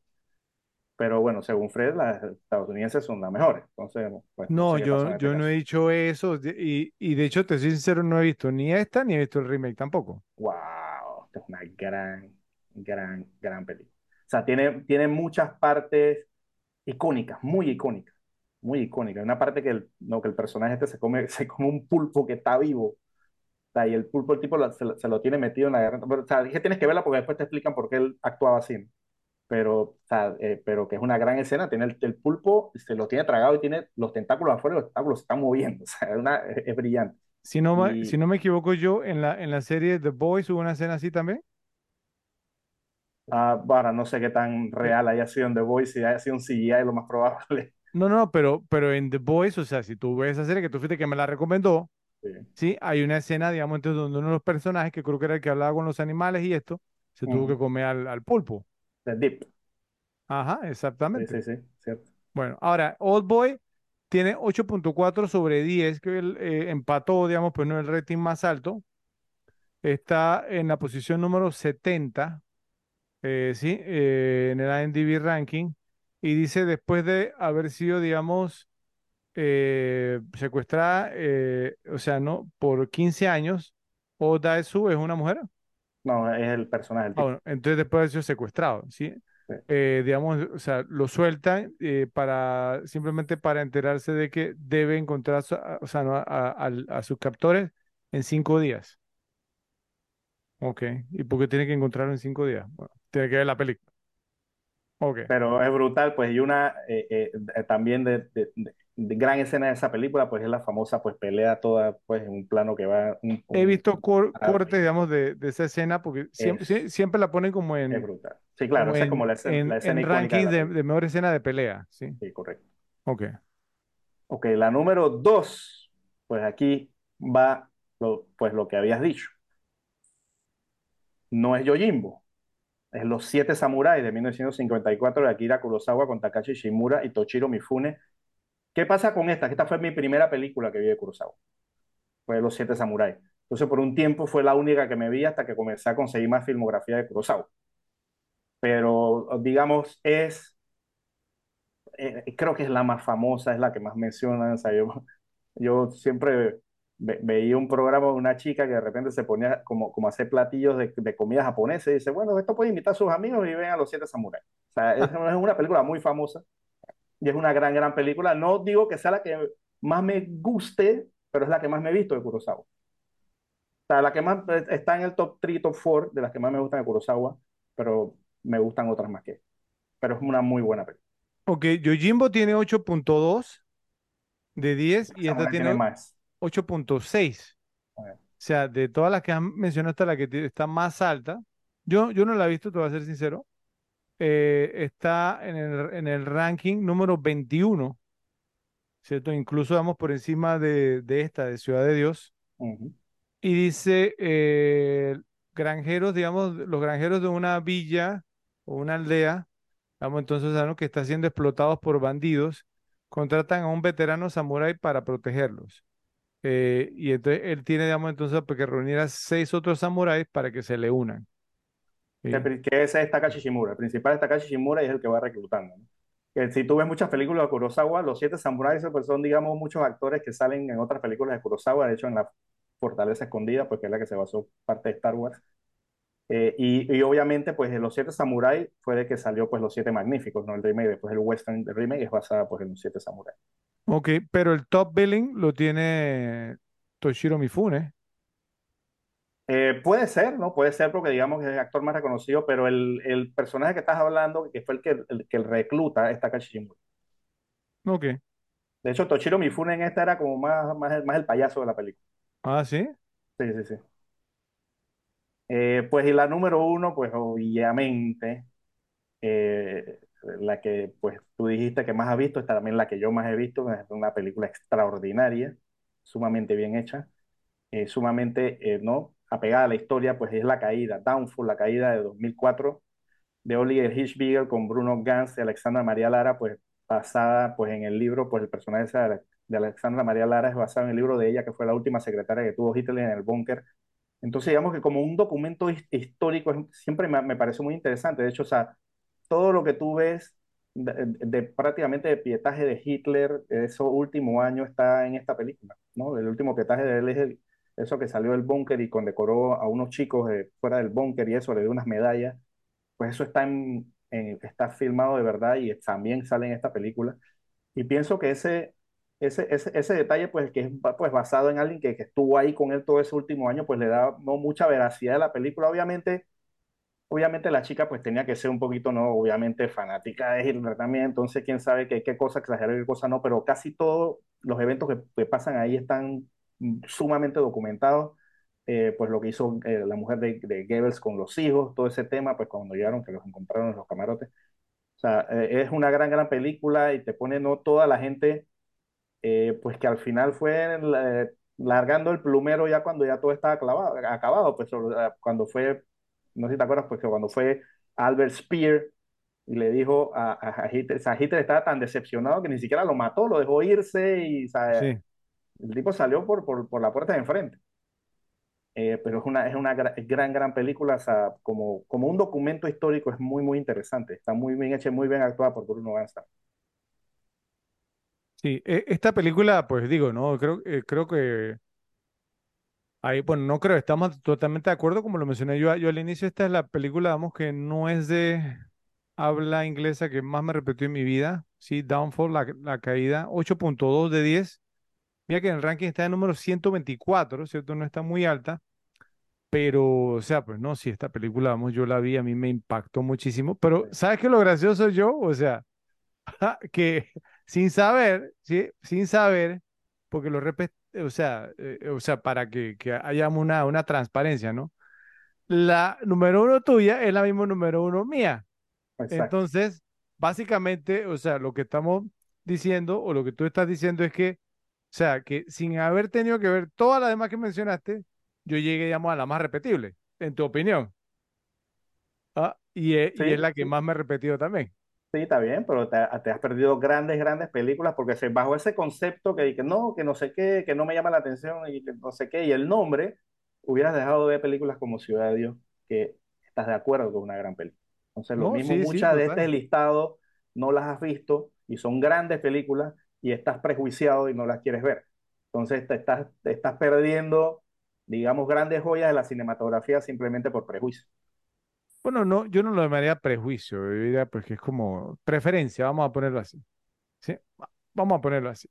Pero bueno, eh, Repes, ustedes por favor nos cuentan en la sección de comentarios qué les pareció el ranking de Joe. En Ciudad de Dios, hasta los personajes secundarios se enfrentan constantemente a un dilema debido a la naturaleza violenta de su mundo. La esposa de Paraíba se debate entre serle fiel a su esposo y estar satisfecha sexualmente por una vez en su vida. La decisión que toma termina costándole la vida, provocando que su esposo vaya a prisión por su asesinato. Dos de los Kaisha Baisha se ven obligados a elegir entre recibir un tiro en las manos o los pies al ser atrapados por ser pequeño y su séquito. Pensando que su edad los protegerá y que el llanto de un niño es más poderoso que la codicia de un desarmado gángster, terminan pagando el precio también, uno con su vida y el otro con una bala en el pie. Entonces te pregunto yo, ¿cómo, cómo viste la exposición, digamos, que le dieron a estos personajes secundarios, ¿cierto? Porque obviamente, o sea, con lo que habíamos hablado al inicio, ¿no? O sea, que son muchos personajes, pero, digamos, aún con roles, digamos, bien pequeños que estuvieron muy poco tiempo en pantalla, tú sientes como que los conoces, Sí. ¿sí? Sí, no, o sea, lo, lo hicieron muy bien, o sea, el hecho, ¿no? Como el personaje este que dijiste, y también muchos personajes también porque salieron poco, pero que te quedan, porque en verdad como que en, en- en los, en los minutos obviamente también, también usan el, el- el recurso pues de la voz en off también para hablar sobre esos personajes, entonces cuando están hablando de ellos es porque, porque van a regresar de alguna manera, ¿no? En- pa- pa- para la trama, ¿no? eh, eh, lo hicieron muy, muy bien. O sea, y, y, y, y como son personajes, digamos, que son, o sea, que, eh, que tienen, que las partes que están son partes potentes, se te quedan. O sea, la parte de, pues, de, de los chicos, pues te los ponen primero con, con Bucapé, después te lo ponen pues robando la panadería, o sea, después te, te lo ponen en cierta cosa y te, y te los van como dosificando a través de la película para que te acuerdes que ellos están ahí, no que te lo muestran y ya después no sale hasta el final. Entonces te lo van ahí dando de a poquito, de a poquito, te los van recordando, hey, estos están aquí, estos están aquí, estos están aquí, y te lo van mostrando y, y manteniéndose pues con los principales, pero te los muestran siempre en algún tipo de interacción con ellos, pues unos con CQP pequeño, otros con Bucapé o con los dos. Entonces, este, eso, eso lo hicieron muy, muy bien. Digamos, esas subtramas de esos personajes, pues las hicieron Sí, muy, muy bien y, y, y- y bien encajados, pues con, con cada una, con el personaje. Eh, eh, por ejemplo, pues no, de los rateritos, estos, los chiquitos, pues con Buscapé, que pues él los, tra- los trató bien, pues le dio su porro ahí al principio y, y- y siempre ellos tuvieron cool con él. sí, Al contrario de ese pequeño, pues ese pequeño fue amenazado, entonces después, después salieron con él también, pero eh, al final vimos lo que pasó. exacto. Entonces, a- ese, es, esa mez- mezcla que tuvieron, pues todos esos personajes también, ¿no? El filete con papa, el peladito también ese, que fue el Filé, pues, filé. que, filete con papa, fue el que, el, el, eh, pues, el que, el que cuando dijeron la mano y el pie, pues se encargó de, de ejecutar otro ahí también. Sí, Eh, eh, pues los hicieron muy bien, lo- los, los desarrollaron muy bien. Entonces ya, por, por ejemplo, cuando esos personajes se mueren, ya todo chuzo, este es el filete, este es el otro. O sí. sea, se, se te quedan, se te quedan. Lo hicieron muy, muy bien. Ok.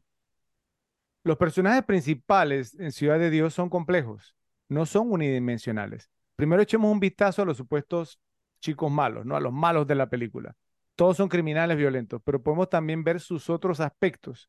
Por ejemplo, eh, Cabeleira tiene todo el sueño, digamos, de que, tienen los gángsters, digamos, usualmente, dejar atrás su vida criminal, huir con su pareja para iniciar una vida pacífica en una granja, lejos del bullicio y los peligros de una ciudad. La policía tiene ideas diferentes y obviamente lo dan de baja en plena calle antes de que lograra escapar, dejando a su novia.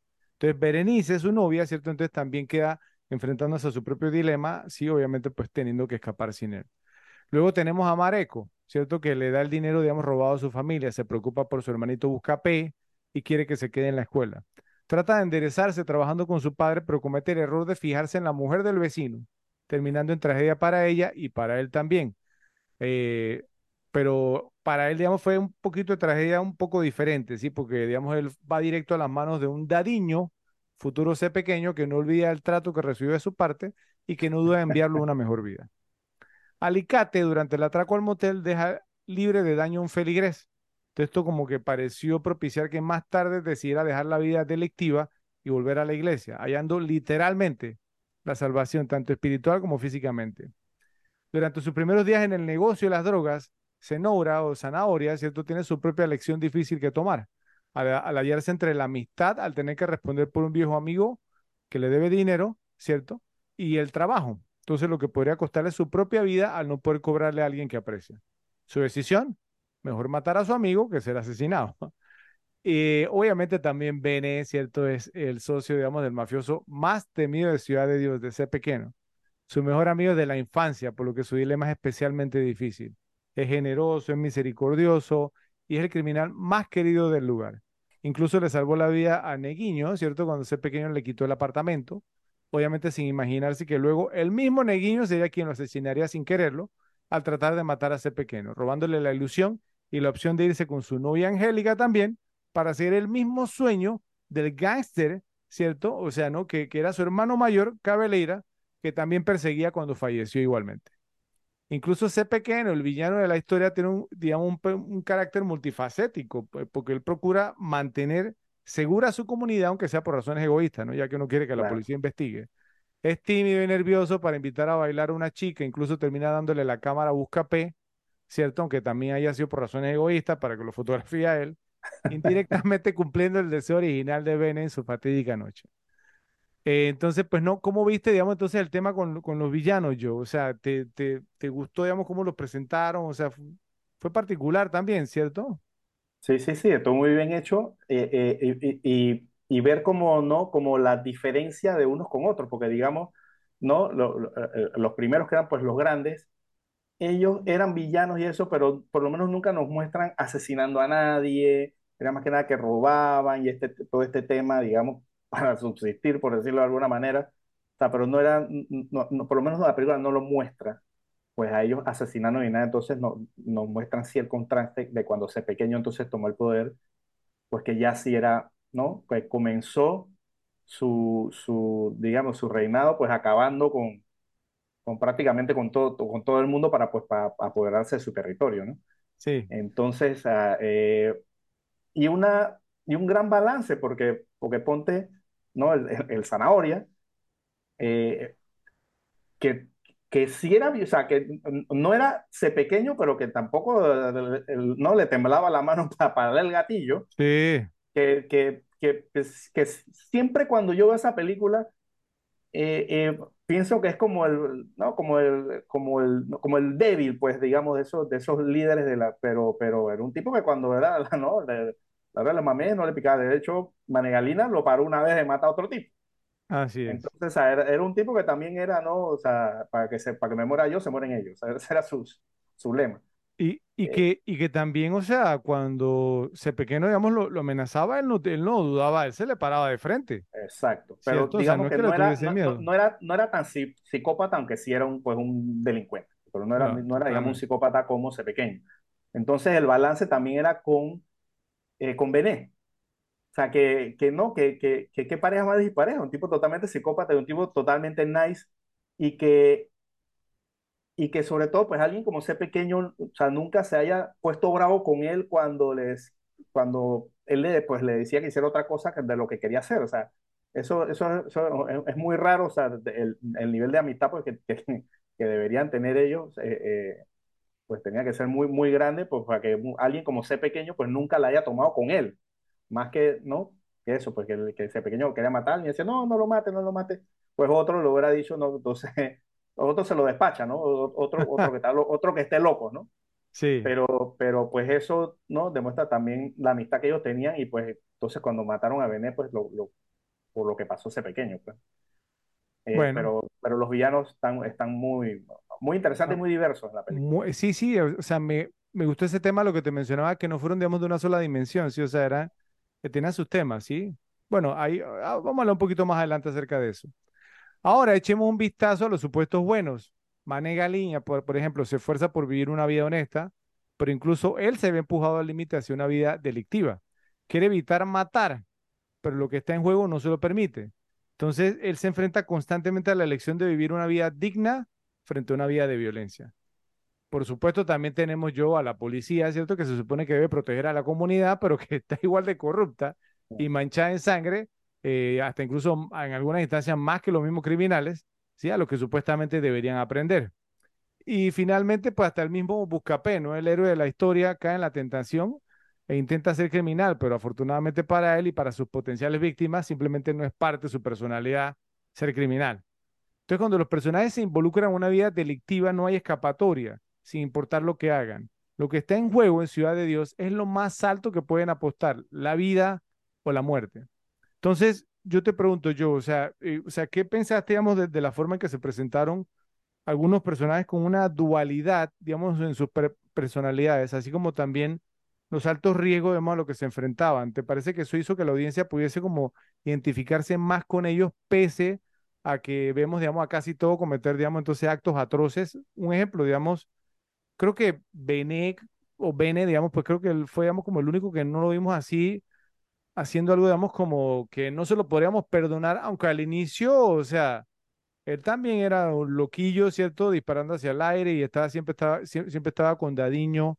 Y, o sea, pues no, o sea, voy, a meter a misericordioso, protegíamos entonces a las personas a veces.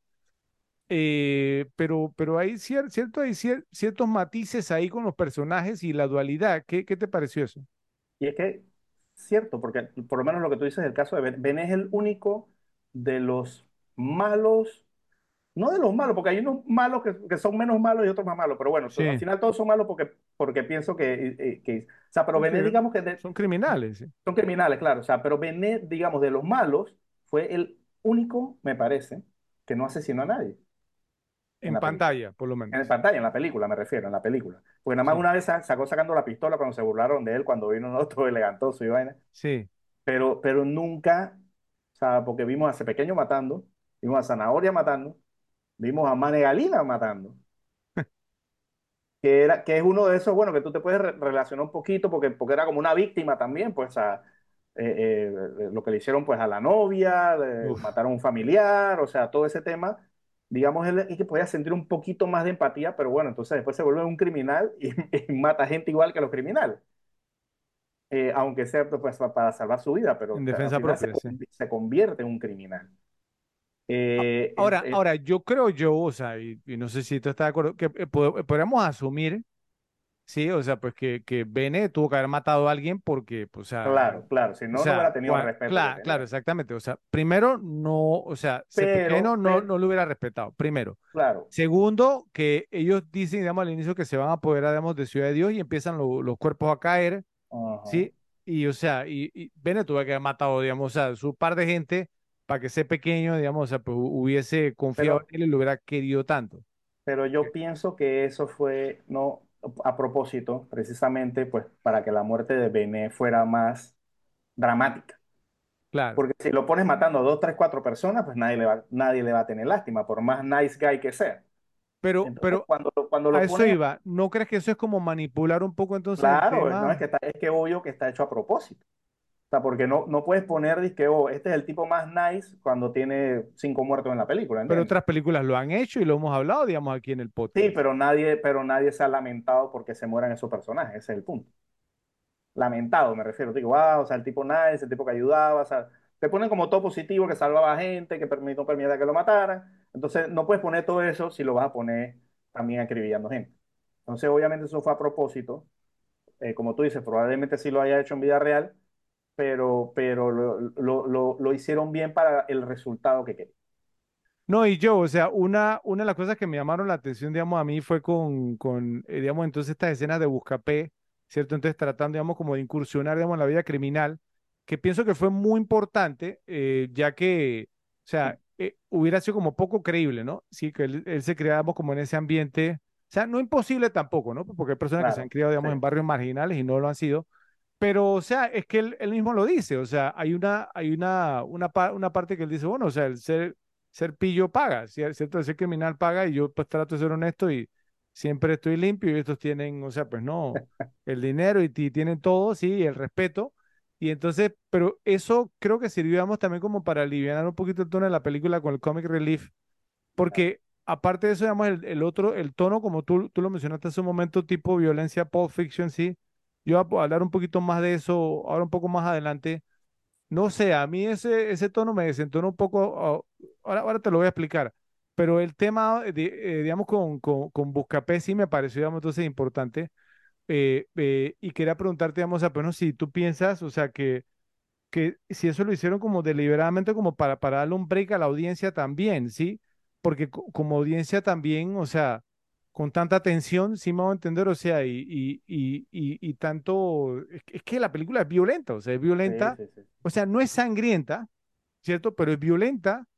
eh, eh, y también, digamos, entonces tiene como este recurso que, que digamos, como de, de, de- de utilizar, digamos, a los niños, ¿cierto? De poner a los niños, Sí, digamos, como en peligro y aquí sí, o sea, they deliver, esto no es sí, amague, no. ento- en- entonces, o sea, pero es como darle también como un break a la audiencia. No, no, no, no sé si tú crees que lo hicieron con esta intención, el, este, ¿No? como este Y, episodio de Buscapé. y, y, y, también pues como, como hacías en la pregunta, o sea, con el tema de, de que si, de, de que si se hizo para que la gente se identificara. Yo pienso que obviamente, universalmente, pues el personaje que la gente más se ha identificado o más empatizar con él es, es Claro, precisamente, ¿no? Porque, porque es el, como el que está fuera de todo, ¿no? Entonces, entonces te- como tú dices, pues te ponen esta parte que es o sea, que, que, que, que, bueno, vamos a intentarlo pues porque es la única manera, no sé qué, entonces se van, se van y siempre pasa algo, o sea, se van a, a robar como a un local ahí, entonces se levanta a la, a la tipa que lo atendía, hasta le dio el teléfono y todo eso, entonces se van a robar al tipo que, que venía de Sao Paulo, entonces se quedan sí. fumando, se quedan fumando porro con el tipo de lo, o sea, y, y, y a Manegalina pues dice, no, este tipo es muy bueno, es hermano de Gerson, o sea, al final, al final no estaba en su ADN y yo pienso que que lo pusieron para, no, pues de repente, como tú dices, un comedy relief, pero algo que pudo haber sido, que pudo haber sido real. O sea, que ellos lo intentaron, pero simplemente su naturaleza no era esa. Y simplemente, pues no lo pudieron hacer y tuvieron que buscar otra manera. Y ahí, y ahí fue como él, se, forjó, pues diciendo, después me voy de la ciudad de Dios y me voy a trabajar. Ok, bueno, pero, pero el tema con los per- personajes en esta pel- película es fascinante, Sí, o sea, es muy bueno, y, y yo pienso, bueno, que los dilemas le dan un tremendo peso dramático a la historia y crean un deseo en la audiencia de descubrir lo que sucederá a continuación. Entonces, esta cinta le ofrece a la audiencia realmente personajes complejos, con elecciones complicadas y emocionales, dándoles una rica historia que cobra vida. Entonces, realmente podemos ver que los cineastas se esforzaron por alcanzar el punto más alto en su historia, logrando que nosotros como audiencia nos preocupáramos aún más por los personajes, sin importar las atrocidades que lo viéramos cometiendo en pantalla. La ironía de llamar a esta película Ciudad de Dios obviamente no pasa desapercibida, ¿cierto? Para nosotros los espectadores, ya que el lugar en cuestión, hablando de las favelas de Río de Janeiro, es, en el mejor de los casos, un purgatorio y en el peor, un infierno. Entonces, Dios no se encuentra por ningún lado aquí. La pobreza es el camino de la vida, la codicia, las drogas y la violencia gobiernan en estas calles. Como pudimos ver en el rating de Rotten Tomatoes, la película ha sido criticada por algunos reseñadores, quienes alegan que la película entonces presenta violencia gratuita y que parece como glorificar a la misma. En mi caso, yo entiendo por qué Ciudad de Dios es popular. Hay mucha actividad, principalmente en forma de personas que reciben disparos, el conteo de cadáveres es ridículamente alto, la violencia incesante se enfatiza con cámara lenta y primeros planos. Entonces, un aspecto importante de la forma en que se filma la película y una característica por la que ha recibido muchas críticas también es el desapego, la forma en que el espectador se siente hacia los actos de violencia y los personajes que representan. Esto ha sido interpretado como una metáfora de cómo se siente la sociedad de Río de Janeiro hacia las favelas, sin emociones, indiferente y separada. Digamos eh, que para ellos lo que pasa dentro de la favela es asunto de ellos y no afecta a los que viven fuera. La mayoría de los personajes no muestran emociones. Así cuando son asesinados se convierten como en un número más del gran conteo de muertos de, de la película. Los personajes se filman desde la distancia, por lo general, y la falta de primeros planos faciales imbuye al espectador con esta sensación de desapego emocional. La única excepción a esto es la representación, nuevamente volvemos al personaje Joe Bene, quien decide que quiere una vida fuera del crimen y la favela. Su muerte también es primordial al describir la dificultad de tratar de ser un buen personaje dentro de ese mundo o tratar de dejar la vida a la favela. La violencia en Ciudad de Dios es extrema e impactante, aunque prácticamente no hay sangre, como mencioné anteriormente. Parte de la razón tiene que ver con la edad de los asesinos y sus víctimas. Es aquí donde empiezo a tener problemas yo. Muchos pandilleros son niños y estos son niños que matan y son asesinados con la misma crueldad que los adultos. La muerte no respeta la edad en la ciudad de Dios. Esto hace que la película sea impactante, pero no conmovedora, al menos no en proporción a su tema. La violencia desordenada, especialmente de niños contra otros niños, pero también una escena de violación particularmente espantosa, es casi casual. El mismo Buscapé, como narrador de la historia, habla constantemente en un tono simplista, no sé si, te, tú te diste cuenta, Joe, que agrega una ironía no deseada a una historia que debería conmover hasta las lágrimas, incluso a los de corazón más frío. Y ahí viene ese toque de comedia que decías tú. El problema, sin embargo, es que esta violencia se representa como algo cool, incluso como comedia. Por ejemplo, cuando la esposa de, de Paraíba, el soplón, quiere ponerle picante a su vida amorosa con un plátano caliente y un amante. Siguiendo el consejo de una vecina, ¿no? Que ahí lavando ropa le dijo. Entonces, ¿qué hace Paraíba? Responde asesinándola con una pala y enterrándola en su casa. Claramente, yo, y a lo mejor tú concuerdas conmigo, esto es presentado de forma bastante ligera y hasta graciosa, con un tono casi de comedia. Pero cuando le disparan a Cabeleira en la calle poco después, se pretende que sea esta gran tragedia, ¿cierto? Por cómo se presenta la escena, ¿cierto? Incluyendo a su novia llorando y la toma aérea obligatoria, ¿cierto? Con música de fondo funesta. Entonces, personalmente, mis simpatías están con la esposa en lugar del matón. Pero en cualquier caso, la violencia se proporciona como un medio para mantener la película activa, interesante. Entonces, yo te pregunto, ¿qué opinas, digamos, de las acusaciones que han hecho algunos críticos de cine de que la película, aunque está fantásticamente bien hecha, desde el punto de vista técnico, envía un mensaje negativo al representar la violencia de forma gratuita y glorificada? ¿Crees que la conclusión aquí debe ser que la violencia en esta cinta es gratuita y está mal utilizada, como dicen algunos? ¿Se te vienen a la mente algunas otras cintas que similarmente han sido acusadas de mostrar la violencia de forma glorificada, pero que lo hicieron, eh, pues era absolutamente necesario para el desarrollo de la trama y poder contar la historia como tenía que ser contada?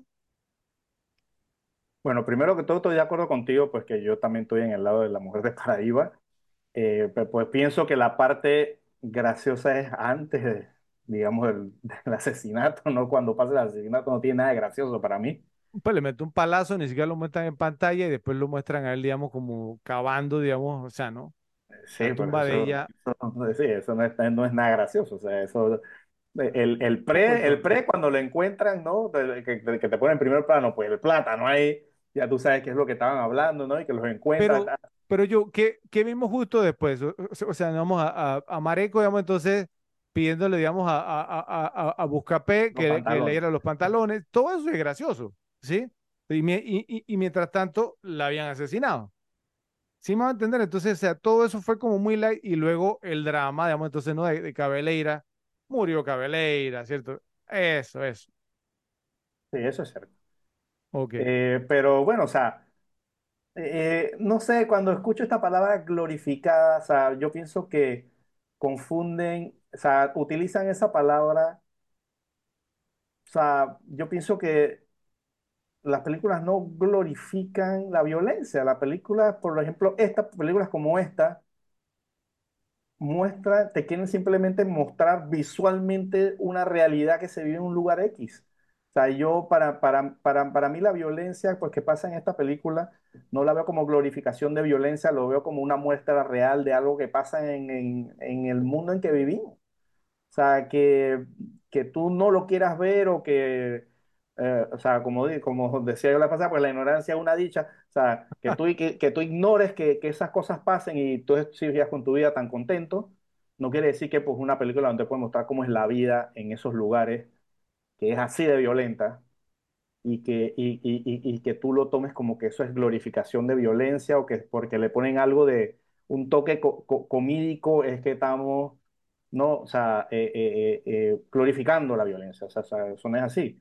O sea, simplemente que, pues que ese es el, el, el, el tono de, de, de, la película, pues hay, hay, hay personajes que que digamos que son criminales y no son graciosos y hay personajes que son criminales y tienen algo de gracia. O sea, ese pequeño es de eso que tiene unos diálogos y que, que las cosas que dice que son amenazas dan risa.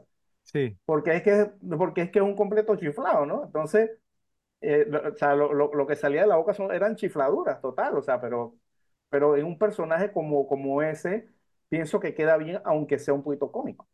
O sea, no, no, no lo veo mal. Sea, eh, eh, no, no, no, pienso que la cinta lo utiliza mal en ningún momento.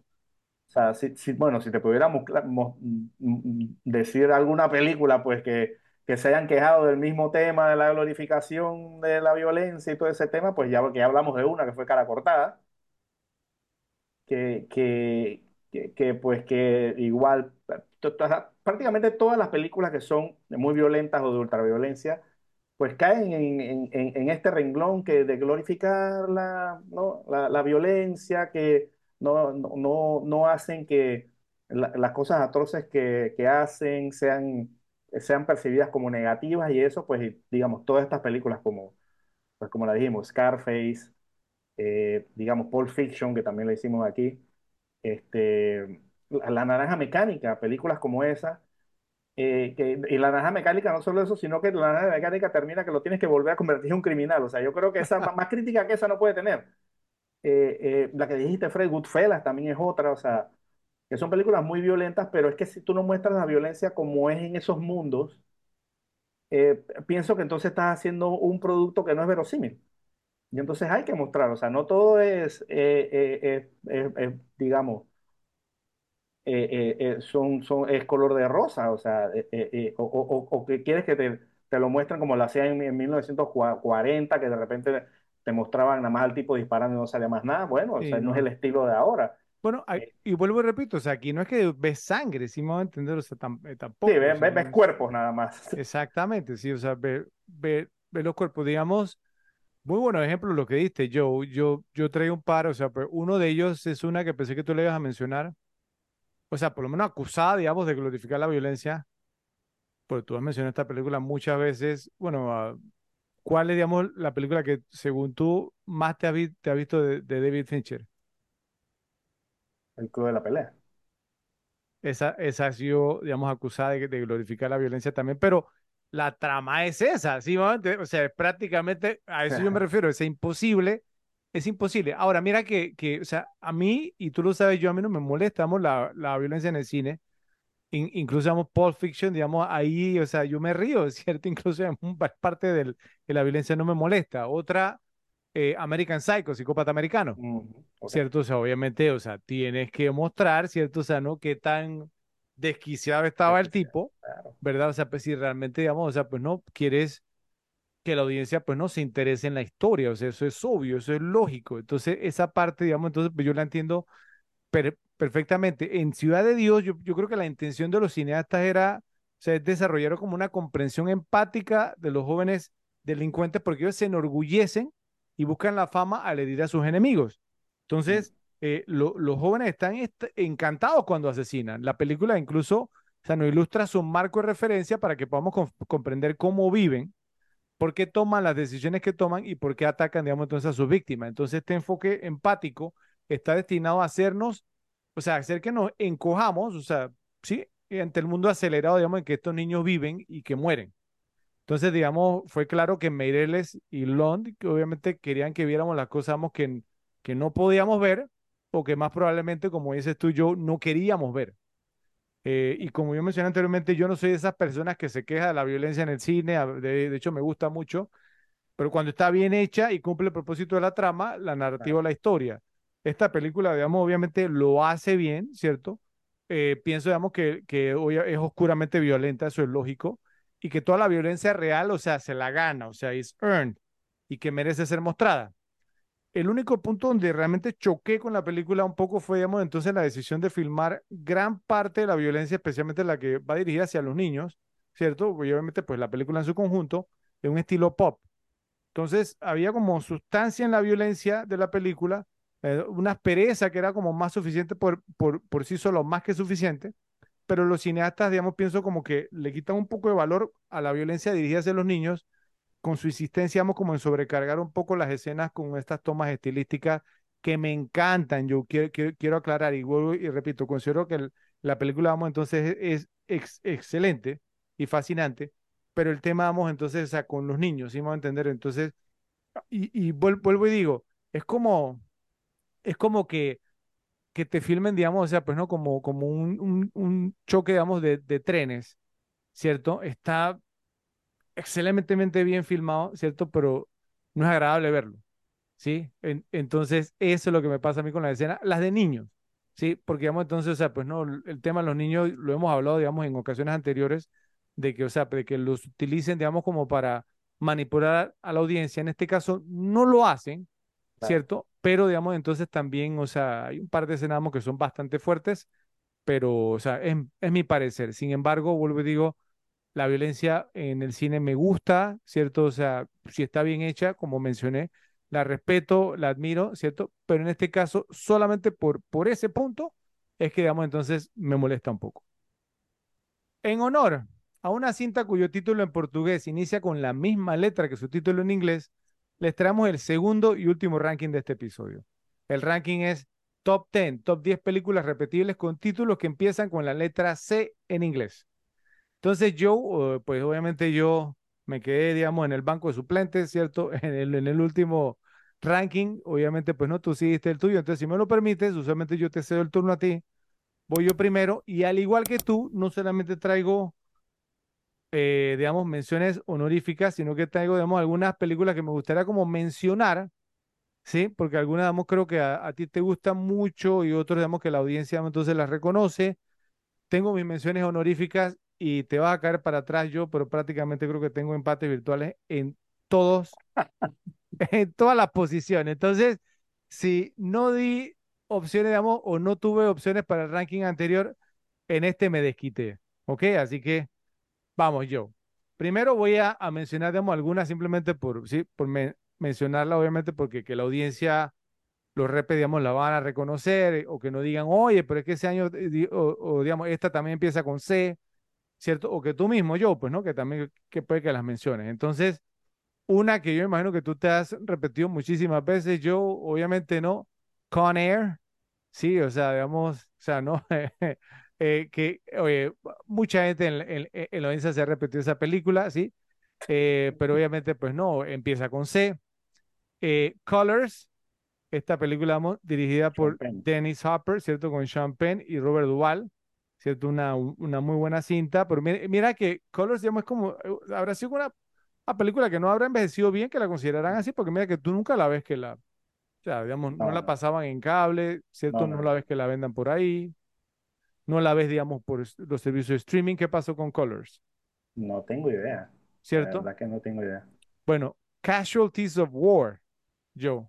Pecados de Guerra, con Sean Penn también, Michael G. Fox, John C. Reilly, Ah, películas, o sea, son películas, o sea, pues como que tú no la ves en los servicios de streaming, ¿no? O sea, yo vas a decir, ah, bueno, porque son películas ochenteras, pero hay muchas películas ochenteras que lo ven en los servicios de streaming.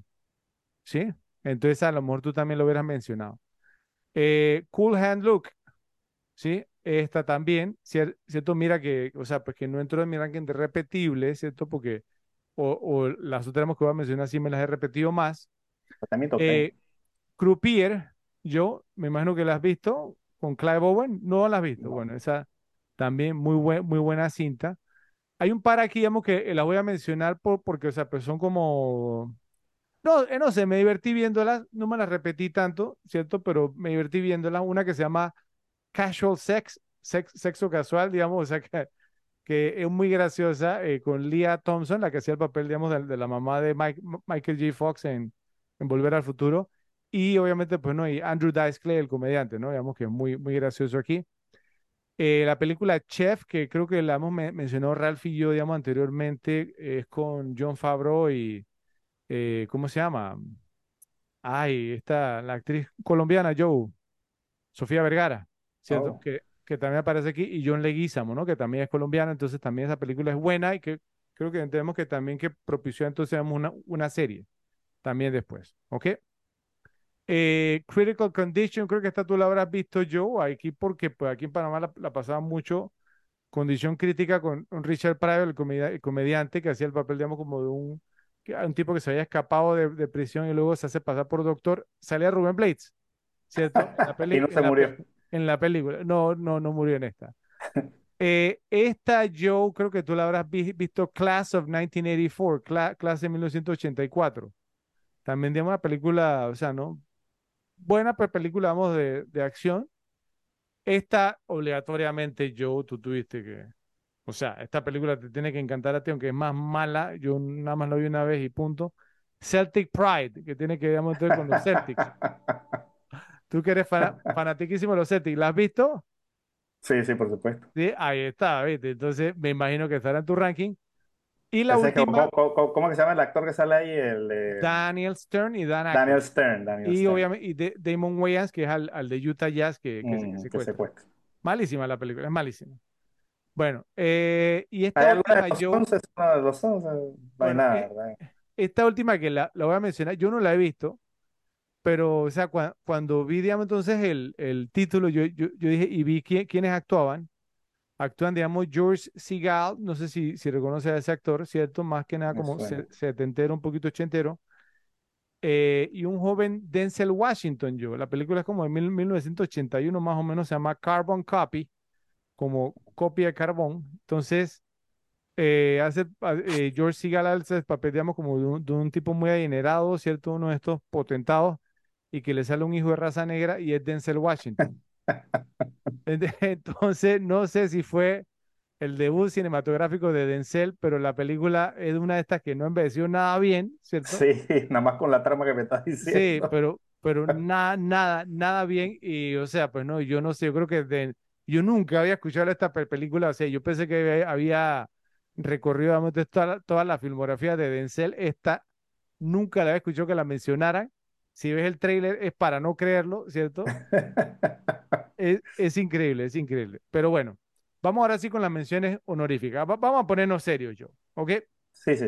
Te- la primera, Chinatown, Barrio Chino de 1974 de Roman Polanski con Jack Nicholson, Faye Dunaway y John Huston. Mención honorífica yo, son las más repetibles, repetibles. Recuerda, re- recuerda eso, ¿sí? Chinatown una gran cinta, eso sí, sin duda alguna, ¿cierto? No me la he repetido tanto como las demás, ¿sí? Mención honorífica, Can't Buy Me Love, Novia se alquila en 1987, esta la mencionó en rankings previos también de Steve Rash, con Patrick Dempsey, Amanda Peterson, Courtney Gaines y Seth Green.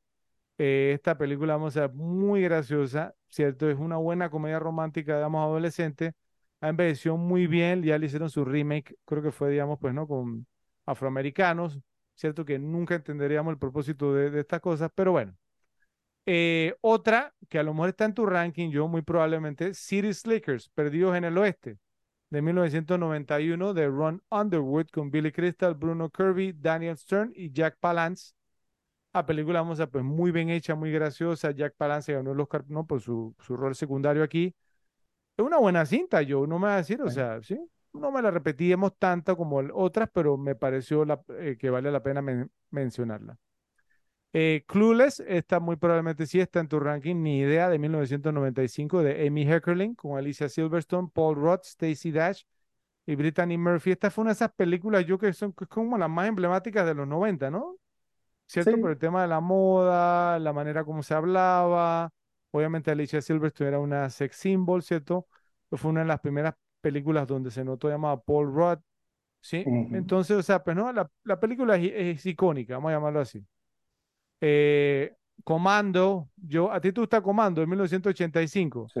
de Mark L. Lester con Arnold Schwarzenegger, Ray Dan Sean, Bill Duke, Patrick, David, David Patrick Kelly y Dan Hedaya. Esta película Comando me la he repetido varias veces. Estas pe- películas que tú la ves ahora y, es tan mala que es buena, ¿sí? O sea, entonces Arnold, digamos, bueno, con su acento austriaco, Tirándose No. de un avión y cayendo en un pantano y, sí, sí, y sí. nada más yo- sacudiéndose el agua. Sí, sí, no, no, o sea, pero, pero es, no sé, brother, o sea, es que es gracioso porque sale sea- Alisa Milano, era la hija, ¿no? Alisa Milano, sí, o sea, pero, pero es que Arnold él tenía como esta capacidad, digamos, como de películas malas, sí, pero tú querías verlas, ¿sí? Sí. Y entonces, pues no, y la disfrutabas y tampoco era, que comando era disfrutable, el comando era disfrutable. Sí, sí, o, o sea, pero, pero es que Arnold tampoco que, o sea, no era como Van Damme que salía, sa- sabía pelear, ¿sí? Sí. O, o sea, Arnold era pura masa, ¿sí? Entonces, Arnold era pura presencia. exactamente, eso. Eh, esta, yo no sé si tú la habrás incluido, ¿sí? Cocoon, de 1985 de Ron Howard, con Don Amici, Wilford Brimley, Hume Cronin, Brian Dennehy y Steve Gutenberg. La Mm. película vamos, es de estas encantadoras, ¿no? Cier- Cierto, una buena, una buena historia, muy buena. La segunda parte a mí no me gustó mucho, no sé si tuviste No. Cocoon The Return, el regreso, ¿no? No, no. Bueno, tampoco le, le pegó. Y la última mención honorífica, Joe, que esta película yo la mencioné en varias ocasiones, tú no la has visto, o pienso que no la has visto, Charlie Wilson's War, Juego de Poder o la Guerra de Charlie Wilson, del 2007 de Mike Nichols con Tom Hanks, Philip Seymour Hoffman en un gran papel y Julia Roberts. Esta película, yo, si tú no te la has visto, tienes que vértela. Realmente es una película muy bien hecha, muy graciosa. Yo sé, digamos, porque Tom Hanks no está, digamos, en tu good side hoy por hoy, ¿cierto? Por sus payasadas recientes, pero, pues obviamente, por esta película es muy disfrutable, la verdad, la verdad. Bueno, empieza el top 10, Joe. Aquí vamos. En la número 10, una que he mencionado, digamos, en varias ocasiones, tú te niegas a verla, no sé por qué. Cuando la veas, me vas a decir, Fred, debió haberla visto antes.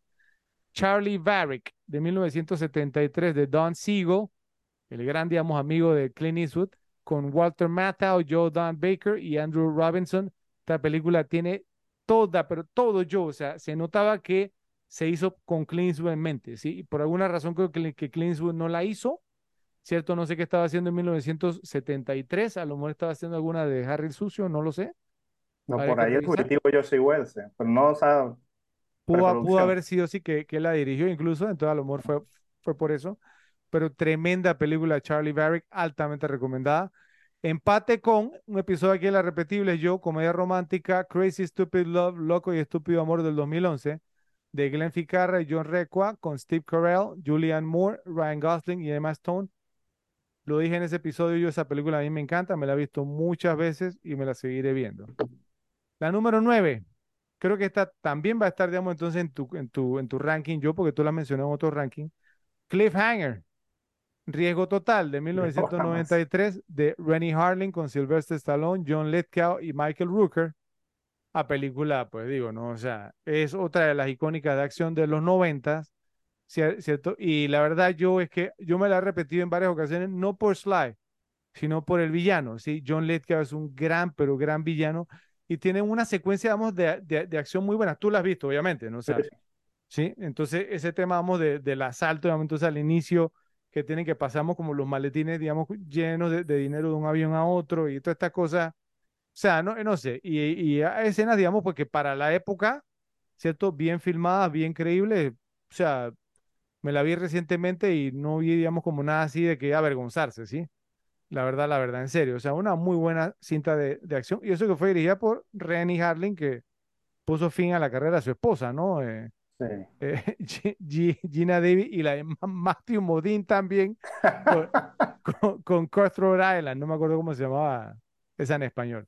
Bueno, esta está empate, Joe. No sé si esta habrá entrado en tu ranking. Esta película, mira que yo la vi no hace mucho y me pareció como bien underrated, menospreciada. No, no, no sé, digamos, esta película, o sea, cómo la consideras tú, pero yo decía, he conocido a personas que se ríen de esta película Estoy hablando de Cocktail, Cocktail de 1988 de Roger Donaldson con Tom Cruise, Brian Brown, Elizabeth Shue y Kelly Lynch. ¿Qué opinas de Cocktail? Yo, o sea, ¿la has visto? ¿Te gusta? ¿Cierto? Sí, en verdad, eh, eh, Cocktail me la pude haber visto una vez en los 80 y una vez en la tele, o sea. Pero no, no la has visto de entonces, eso es lo que te digo. Creo, creo que a ti te pasa con Cocktail lo que te pasa con Fiebre de Sábado por, por la Noche, que si tú la vieras ahora y te das cuenta como el tono que tiene, o sea, la película tiene un tono oscuro, ¿sí me va a entender? O sea, tiene su mensaje también, obviamente, eh, Fiebre Sábado por, la noche es mucho mejor cinta que esta, ¿sí? Pero si tú la ves, yo, o sea, y si la ves hoy por hoy, hoy en día, te das cuenta, vamos, a, de, que realmente estaban diciendo algo y que nosotros no, lo vimos en ese momento. Puedo, no puedo creer que te hayas visto más cóctel que China. Bueno, en serio, en serio. Bueno, ¿qué vamos a hacer? Eh, yo, yo soy sincero, ¿ok? La número 8. Casino Royale del 2006 de Martin Campbell con Daniel Craig, pues Eva Green, Matt Mikkelsen y Judy Dench. ¿Esa sí la tienes? Esa se me fue, pero. No la metiste, Joe. Ah. Casino Royale, Joe. Oye, hablando de, oh mejores escenas iniciales. me fue. O sea, o sea, que mira, mira que yo nunca pensé yo que Daniel Craig le iba a pasar lo mismo que Pierce Brosnan que su primera cinta como James Bond iba a terminar siendo su mejor cinta como James, increíble, Increíble. Increíble, ¿no? ¿Cierto? O sea, eh, y, o sea, y yo, yo me acuerdo cuando Casino Royale salió, yo me la vi varias veces, o sea, me encanta esa película. eh, ¿cómo se llama? Eh, eh, no sé, simple- yo, yo pensé, wow, Daniel Craig, y cómo una tras otra fueron deconstruyendo a, a James Bond, ¿no? sí, al Hasta punto, dejarlo digamos, en pues, lo, un lo- pelele. lo minimizaron y, y yo creo que ya en las últimas dos o tres se le veía a Daniel Craig como aburrido con el tema, como que ni siquiera le quería hacer el papel. No, no sé, la, verdad a mí me da rabia ver, eso, en serio. Bueno, esta está empate con esta Joe que yo, yo sé que no va a estar, digamos, en tu ranking porque esta película tú la has O sea, le, ha- ha- has escupido mucho veneno en dirección a esta película, ¿sí? Y que, que tú sabes que a mí me encanta. Cape Fear, Cabo de Miedo, 1991, de Martin Scorsese, con Robert De Niro, Nick Nolte, Jessica Lange y Ju- Juliette Lewis, que tú has dicho que, que te gustaba y que luego viste la original y que después que viste la original no pudiste regresar a ver esta con los mismos ojos, pero yo te lo he dicho, tienes que verla como un slasher movie, ¿cierto? Como, o sea, no, no un, un, tri- un thriller, eh, digamos, o sea, pues psicológico, que es lo que era la original. Sí, entonces, la, si, la original sí lista. si tú haces, si tú haces ese switch, te vas a apreciar el Cabo de Miedo de Martin Scorsese y yo, ¿qué pasó? La audiencia, vamos a ver qué nos dicen. La número 7, aquí te vas a caer pa- para atrás. Tengo dos comedias, Joe. Tú sabes que a mí me encantan las comedias. Esta, eh, cuando la he mencionado anteriormente, porque la he mencionado en otros rankings, me ha puesto cara, ¿cierto? Y probablemente Pero, la pongo en esta también. pero, ¿sabes qué? Y yo te quiero preguntar si tú la has visto recientemente, porque de verdad es una muy buena cinta. En serio. Y estamos hablando de Crocodile Dundee, Cocodrilo Dundee, de 1986, de Pe- Peter Feynman con Paul Hogan y Linda Oh Kozlowski. Ok, yo, o sea, obviamente tú has tenido que haber visto Crocodile Dundee, Sí, ¿cierto? la vi en ¿Por el cine, de no hecho. te gusta una película tan charming? O sea, tan, o sea, es imposible que no te guste esa película, bro. Eh, ¿Y por eh, no pienso que es una, pienso que es una película de, de época, o sea, no sé, una película que estaba cool para verla en el momento que salió y, y ya, o sea, no para en que, que el 2023 me la siga viendo, o sea, pienso es una película muy como de su época, que en su época tuvo éxito y ya, ya, o sea, anda- tú preguntas ahora, nadie sabe quién es Paul Hogan, o sea, nadie Está, sabe quién está es. bien, eh, está bien, pero, pero, digamos, muy poca gente sabría quién es, no, eh, no sé, Jack Lemmon, eh, pero eso no significa entonces que tengo que dejar de ver Some Like It Hot, Bu- ¿sí? Bueno, pero probablemente es porque no está en vivo, pero, pero, pero una cosa es alguien que, que probablemente todavía pudiera estar actuando, que no lo está haciendo porque simplemente debe ser alguien importante, alguien, o alguien Bueno, circunstancial. está bien, pero, pero, pero Some Like It Hot también es una pe- película de época, ¿cierto? O sea, comedia de su tiempo, pero a, a mí me gusta verla, ¿cierto? O sea, y así me gusta ver Crocodile Dundee también, o O sea, tú me estás comparando Some Like. It Hot con Cocodrilo No, no la estoy comparando, te Es una película de Billy Wilder con, no, no, con no, ¿cómo no, se llama? no, Peter Feynman, pero lo, lo que te estoy diciendo es que, o sea, que hay comedias que son disfrutables. Hablando de comedias, Joe, el, em- esta está empate con, esta tú sí me has hablado bien de esto, por lo menos cuando la mencioné anteriormente, no me has puesto caras. Cool Runnings, Jamaica Bajo Cero Ah, de sí, sí, sí, sí. 1993 de John Turtletop con John Candy, Leon Robinson y Doggy Dog. Esta, esta película, o sea, no sé, es, que son, son comedias que son charming, ¿sí? O sea, son, que tiene su encanto. O sea, entonces, Cool Runnings, Jamaica Bajo Cero, es una película de esta, o sea, pues no, que tiene su encanto. O sea, a ti te gusta ver los personajes, son graciosos, la historia, digamos, entonces es agradable, es buena. Entonces también, digamos, entonces, eh, esta estamos en empate número 7. Número 6, Joe. Dos que yo he mencionado, creo que tú has dicho que no te has visto ninguna de las dos. Son temas serios, tramas serios, digamos, o sea, no disturbing, así, ¿no? Que perturban un poco también. La primera, Cruising, Cacería de 1980 de Wi- William Friedkin, con Al Pacino, Paul Sorvino y Karen Allen. La película que yo he mencionado, digamos, ya en varios rankings, no la has visto, obviamente, ¿cierto? No. Eh, que tratamos, digamos, de Al Pacino, que hace el papel de un policía que va, en- va encubierto, digamos, en el inframundo, digamos, entonces, pues no homosexual, digamos, gay, eh, pues no, de Nueva York, digamos, eh, a finales de los 70, inicio de los 80, eh, buscando, digamos, entonces un asesino en serie. Y la actuación de Al Pacino en esta pe- película es, es verla para creerla, Ey, ¿cierto? pero, pero aguanta, que yo voy a hacer lo mismo. Me, me, me, me estaba buscando los numeritos de mis películas extranjeras y esta tiene 6.5. No, está bien, pero, pero, pero yo te puedo decir por qué tiene 6.5, ¿ok? Es porque no deja, digamos, tú sabes el tema, ¿no? Cierto, obviamente, que no deja, digamos, entonces a lo- al, al mundo gay, un- no lo deja una buena luz. ¿sí? Te damos que no, que son pervertidos y que no sé qué. Y la película ah, te muestra digamos, entonces los bares, ¿cierto? Con el tema del cuero, ¿sí me va a entender? Hay escenas que te muestran, digamos, entonces este tipo de cosas. O sea, digamos que, o sea, y hay, bueno, hay buenos actores aquí, digamos, que tienen roles, digamos, como ca cameos, apariciones especiales, que tú los reconoces, digamos, James Remar, el de, el de The Warriors, Los Guerreros, aparece aquí, un papel, digamos, que es nada, ¿sí?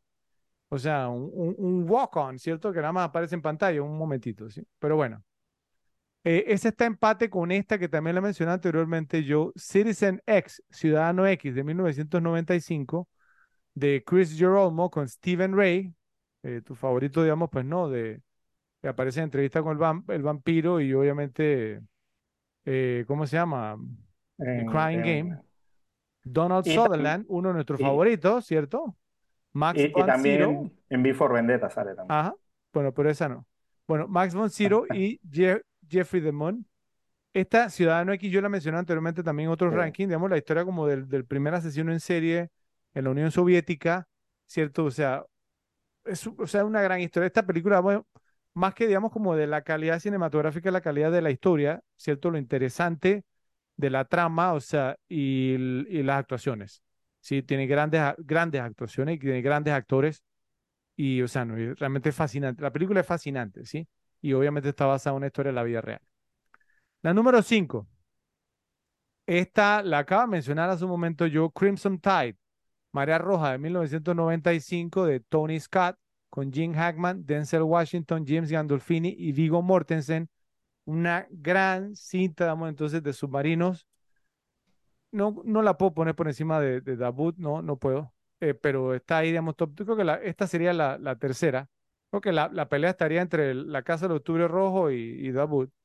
La Casa del Octubre Rojo me, me, o sea, ¿no? me, me encanta, ¿sí?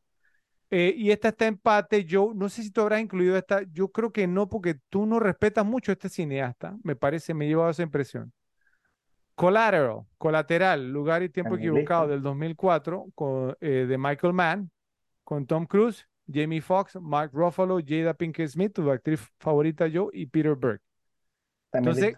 Colateral, digamos, o sea, pues no es. Una muy buena película. O sea, eh, por ahí, bueno, haremos un episodio de esta en algún momento, pero, pero creo que digamos fue como una de las primeras incursiones al mundo digital. ¿cierto? Eh, Que de hecho el resultado no fue muy exitoso.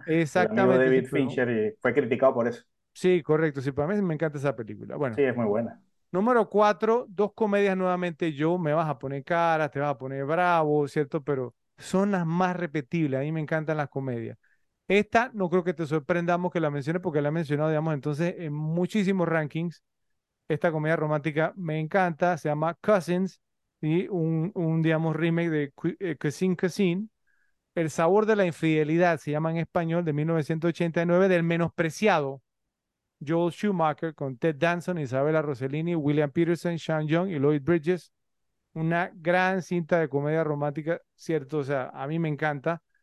Tiene algunas cosas, digamos, pues no, algunas temáticas que quizá no han envejecido bien y por eso, digamos, puede que no tenga el super rating, ¿sí? Pero esta tiene su par de cosas, digamos, que son políticamente incorrectas, vamos a llamarlo así, ¿sí? Pero bueno, o sea, son, o sea, son comedias, digamos, o sea, pues no que hacen a la gente reír. A mí me gusta mucho. Bueno, eh, y esta está empate. Yo no sé si esta está- estará en tu ranking. Coming to America, Un príncipe en Nueva York de Uf. 1988, de John Landis con Eddie Murphy, James Earl Jones y Arsenio Hall. ¿Se te pasó? Uf, sí, se me pasó. Esa también No, hubiera estado. sí, Coming to America es que era, o sea, es imposible, era imposible no Muy, repetirse Coming to muy America, graciosa esa película. La película la vi en el cine también. Sí, o sea, es que Eddie Murphy tuvo una racha impresionante y creo que aquí terminó su racha, después se le se cayó, después trató de revivir con el profesor chiflado y ya nunca más vol- volvió a ser el El mismo. príncipe de Zamunda. Exactamente, no, esta película, un trip, Es eh, no, es que es que tiene ese encanto, después por eso, o sea, porque yo, yo no entiendo por qué alguna de las otras que yo he mencionado de comedia no, no te han gustado, obviamente John Landy, un gran director. Eh, bueno, y, y y John Landis, bueno, tú, tú supiste el episodio de él, ¿no? Lo que le pasó a John Landis, ¿o no? No, no. No, o sea, digamos, pues que, o sea, John Landis ha, ha- ha dirigido algunas de mis comedias favoritas de todos los tiempos. Animal House, The Blues Brothers, eh, creo que dirigió también Trading Places de Mendigo Millonario. Ujú. Esta, ¿cierto? Pero él, dirigi- él dirigió, creo que fue en 1982, 83, The Twilight Zone, la eh, un, un segmento Ajá. de la, la dimensión desconocida. Y él, digamos, entonces, o sea, él, él fue acusado, digamos, de, de asesinato, Sí, hay un problema como con, si no me un, equivoco, un un helicóptero, cosa helicóptero, esa- que, exactamente, que, que, unos cables y mató a alguien. que murió el actor principal, digamos, del segmento, no, no me acuerdo su nombre, pero era un, un tipo recuerda que era parte de Alemania, ¿no? Una parte como en Alemania, creo que y dos, y dos niños, dos niños, digamos, también, o sea, pues no, que fallecieron lamentablemente, o sea, pues no, y, y Dirigió o sea, también El hombre lobo americano en Londres también. un hombre, eh, un- imagínate, o sea, John Y el video como de, y el video de Thriller. exactamente. Eh, eh, bueno, que el video de thriller, digamos, fue una copia, la, o sea, la transformación de. Michael Jackson de un hombre lobo americano en Londres. Ujú. Eh, pero lo, lo, lo acusaron, pues, ¿no? Digamos, de, de, ¿cómo es que se llama? De negligencia, qué sé De yo. negligencia, exactamente, ¿sí? Asesinato por, por negligencia, entonces pues no tuvo su escándalo y lamentablemente eso le afectó, digamos, en su carrera, obviamente, sí, obviamente pues no, y personalmente igual, y pues tampoco nunca fue el mismo director. Ah, bueno, también dirigió otra que me encanta a mí, Into the Night, con Jeff Goldblum y Michelle Pfeiffer. Esta también me, me encanta. Entonces era un gran director. ¿Cómo? Ferris Bueller. También. Bueno, eh, pero bueno, eh, esa fueron mi número cuatro. Mi número tres. Creo que te vas a sorprender aquí, Joe. Mira, pero estaba yo haciendo los rankings y demás, ¿cierto? Esta película ganó el Oscar como mejor película. Y yo he puesto que no, que no está en tu listado. Chariots of Fire. Esa misma. Oye, yo, ¿cómo, cómo sabía? Carrozas de Fuego, Que con esos datos que me 1981. diste, De 1981 de Hugh Hudson con Ben Cross, Ian Charleson, Ian Holm, Brad Davis y Dennis Christopher. Es que, mira, Chariots of Fire, Joe, eh, o sea, una película, o sea, pues no, que obviamente porque la gente la conoce por, por sí, por la banda sonora, la digamos, de música. Vangelis, ¿cierto? Y lo- los hombres corriendo, digamos, en, en la arena, así. Eh, y entonces yo, yo, yo decía, bueno, ¿de qué trata esto? Sí, porque obviamente era, y un día me senté a verla y trata, digamos, entonces es la historia, digamos, entonces de sprinters, ¿cierto? De velocistas, digamos, los que compiten en los 100, 100 metros planos en las Olimpiadas, 1924 creo que era, no me acuerdo qué, qué año era, un poquito antes, no me acuerdo la verdad. Pero, o sea, y la historia es fascinante, ¿sí? Es fascinante realmente, o sea, de cómo era, digamos, entonces la, el tema en, en esa época, sea, cómo, digamos, entonces, pues, o sea, que obviamente, pues, no, que en las Olimpiadas que tienen que ser amateurs, aficionados, no pueden ser profesionales, que uno de ellos contrata, digamos, entonces a Ian Home, que era, digamos, entonces, pues, no, un, un coach, digamos, entonces, pues, como un entrenador profesional, y, la, y las historias, ¿no? Entonces, el otro que era Ian Char- Charlson, que era muy religioso y que no podía correr, digamos, entonces, pues, no, lo- los domingos por su religión. O sea, y no, esta, esta película, habrá pe- personas que dirán, no, que no sé qué, que es aburrido, que son ingleses, que no sé qué. No sé, conectó conmigo, ¿cierto? Y cada vez que, o sea, la compré en digital, ¿cierto? Me la he visto no sé cuántas veces. Una historia fascinante que me, me, me gusta. No sé si a ti te gusta esta película. yo. O sea, me gusta, pero no te diría que es repetible. O sea, Bueno, no me la, voy a- no me la voy a repetir más veces que China. Ese bueno, ese- bueno, imagínate, está número 3 en mi lista. ¿Empate con cuál, Joe? Con Casino, de 1995, de Martin Scorsese, con Robert De Niro, Joe Pesci, Sharon Stone y James Woods.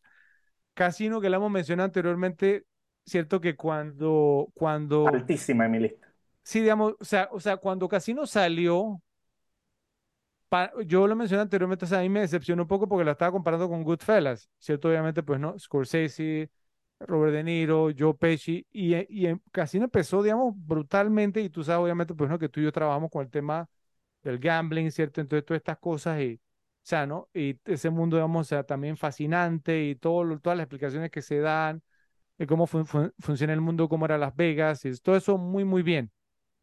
Eh, el tema, digamos, entonces, obviamente, o sea, pues que, creo que nos decepcionó un poco, a lo mejor fue tema de la historia de amor, ¿cierto? Y todas estas cosas, o sea, pues no, cómo se dio, pero es una gran actuación de Sharon Stone, ¿cierto? Una gran actuación de James Woods, pues la película ahí pierde como el momentum, ¿cierto? Como que pi- pi- pierde un poco po- porque empieza con un ritmo frenético también, igual que Good- Goodfellas con la narración, digamos, de Robert De Niro. Y bueno, eh, hasta Joe Pesci también hace una narración y Sharon Stone también tiene su, su, sí, su, su tramito con narración. Pero no llegó, digamos, al nivel de, de Good, Goodfellas, pero fue estas pe- películas que me decepcionó al inicio, pero luego con repetidas visualizaciones, entonces empiezas a apreciarla más, ¿sí? Y viendo hasta ese año, creo que, bueno, ese fue el 95 que lo hemos hablado, ¿sí? En varias, en varias instancias. Fue pesado ese año, ese año fue pesado. Bueno, eh, la número dos, Joe, no sé si tú tienes esta tan alta como yo. eh, y estamos hablando de Castaway, Náufrago, del 2000, de Robert Zemeckis con Tom Hanks y Helen Hunt. Yo esta película tiene que ser un episodio en las repetibles, ¿cierto? La tengo, pero no está alta. Creo que ha sido una de las películas o sea, más rotadas, que más estuvieron en la rotación por cable en, en esa década, ¿cierto? Eso Bastante. estaba, Sí. cada dos días estaba, Lo- la- lo- la- la daban hasta en Cartoon Network. sí, sí, o sea, o sea, cada dos días tú la veías y cada dos días yo me la veía, ¿sí? Y entonces era uno de estos temas que Castaway, Náufrago, o sea, la actuación de Tom Hanks, tremenda, ¿sí- ¿cierto? Entonces, o sea, pues si es de estas películas que tú siempre te pones como, bueno, ¿qué haría yo? ¿Sí? ¿qué haría yo? Y entonces, pues no, y, y ti- ti- tiene memo- o sea, escenas memorables y no sé, cuando vamos al episodio, eso sí te digo, tengo muchas cositas que me molestan, pues porque me la he visto tantas veces. Empatada en número dos, yo con esta está Clear and Present Danger, que la he mencionado también, Peligro Inminente de 1994 de Philip Noyce con Harrison Ford, Willem Dafoe y Ian Archer. ¿Tú me dijiste que tú no te has visto esta película, yo? No. Ok, esta película yo tiene una escena, ¿ok? donde el personaje, digamos, de Harrison Ford, que ya estaba, digamos, en Bogotá, en Colombia, recibe, digamos, entonces, pues como a uno de la Casa Blanca, un emisario de la Casa Blanca, y llegan, digamos, entonces, pues algunos otros, y se suben, digamos, en estos, o sea, ¿no? Como, o sea, ¿no? Estas camionetas, digamos, blancas, cierto, antibalas y demás, y entonces, eh, o sea, pues, ¿no? Los, los, narcos, digamos, en Colombia, digamos, entonces, o sea, tenían, digamos, entonces, como una operación para emboscarlos, ¿cierto? Y los llevan, digamos, así como un callejón sin salida. Yo, esa escena es brutal. O sea, es brutal, es, o sea, tú ves esa escena y tú dices, oye, yo tengo que de esta película. Willem Dafoe se, se manda tremenda actuación, Harrison Ford también, o sea, eh, no sé, esta película eh, tiene, digamos, un tramito también, dije que es en Panamá, ¿cierto? Sale la cerveza Panamá, por ahí, pero obviamente creo que no es Panamá, no, eh, no sé, no, no, no parece nada de Ciudad, de Panamá, pero pero es tremenda cinta, la verdad, está en número dos. Y mi número uno, yo, empate. Vamos a ver si le pegas a las dos. Sin fácil. pista. ¿Ah? Sin pista. Eh, o, o, bueno, Ok, una, una es Catch Me If You Can. Esa es, oh, bien, yo, un episodio aquí en la repetirla, Y atrápame la, si otra- puedes. y, y la otra es Carlitos Way. Wow, esa, oye, yo, qué bien, qué bien, exactamente. Mis número uno son Carlitos Güey, atrapado por su pasado en 1993, del gran, y me pongo serio cuando lo digo, gran Brian De Palma, con Al Pacino, Sean Penn y Penelope Ann Miller. Yo, ¿cuándo a hacer Carlitos Güey en la repetible, bro? O sea, cuando ya, quiera. ya, ya hicimos cara cortada, en- con, esa película le podemos decir el gran Brian de Palma. Con las demás, bueno, ya está, Es está que, oye, Ca- Carlitos Güey, yo creo que yo perdí la cuenta. Yo de cuántas veces me la he visto. En serio, es una película sumamente repetible. Dios mío, Carlitos Güey, que es una película entretenida. Me encanta. Y Catch Me If You Can, que fue un episodio aquí en la repetible. Atrápame si puedes, del 2002, de Steven Spielberg, con Leonardo DiCaprio, Tom Hanks y Christopher Walken. O sea, fácilmente, son las dos películas de amor que comienzan con la letra C, con el título en inglés, que yo más me he visto en mi vida. O sea, son películas sumamente repetibles. O sea, te las puedes ver una y otra vez, una y otra vez. Grandes actuaciones, grandes actores, grandísimos directores, ¿cierto? Eh, o creo que serían de momento pues, los dos mejores, ¿no? No sé, de su época, bueno, Scorsese también lo, lo tendríamos que meter ahí. Eh, sí, pero genial, o sea, entonces, ese fue mi, mi listado. Yo me desquité, ¿cierto? Eh, pero creo que valió la pena. Así que, no sé, tú me dirás algún reclamo o lo que sea, no puede haber reclamos. Eh, mi reclamo es que tienes a, a, a Chinatown afuera del top 10 por una película de bastante, bastante dudosa. Es que, es que el tema con Chi- Chinatown, mira, a mí me encanta Chi- Chinatown. El tema con Chinatown es eh, el, el pacing es una gran cinta. Si el- si el te- yo me la he repetido, sí, pero no me la he repetido más que las otras. Pero es una gran cinta Chi- Chinatown. De verdad, de verdad que a mí me gusta mucho. pero simplemente, o sea, no me la he visto tanto yo, ¿sí? O sea, y yo, yo me imagino que estará en tu top 3. Vamos a ver. Ok, así que, Repe, por favor, eh, nos dice en la sección Está de cerca, está comentarios. cerca.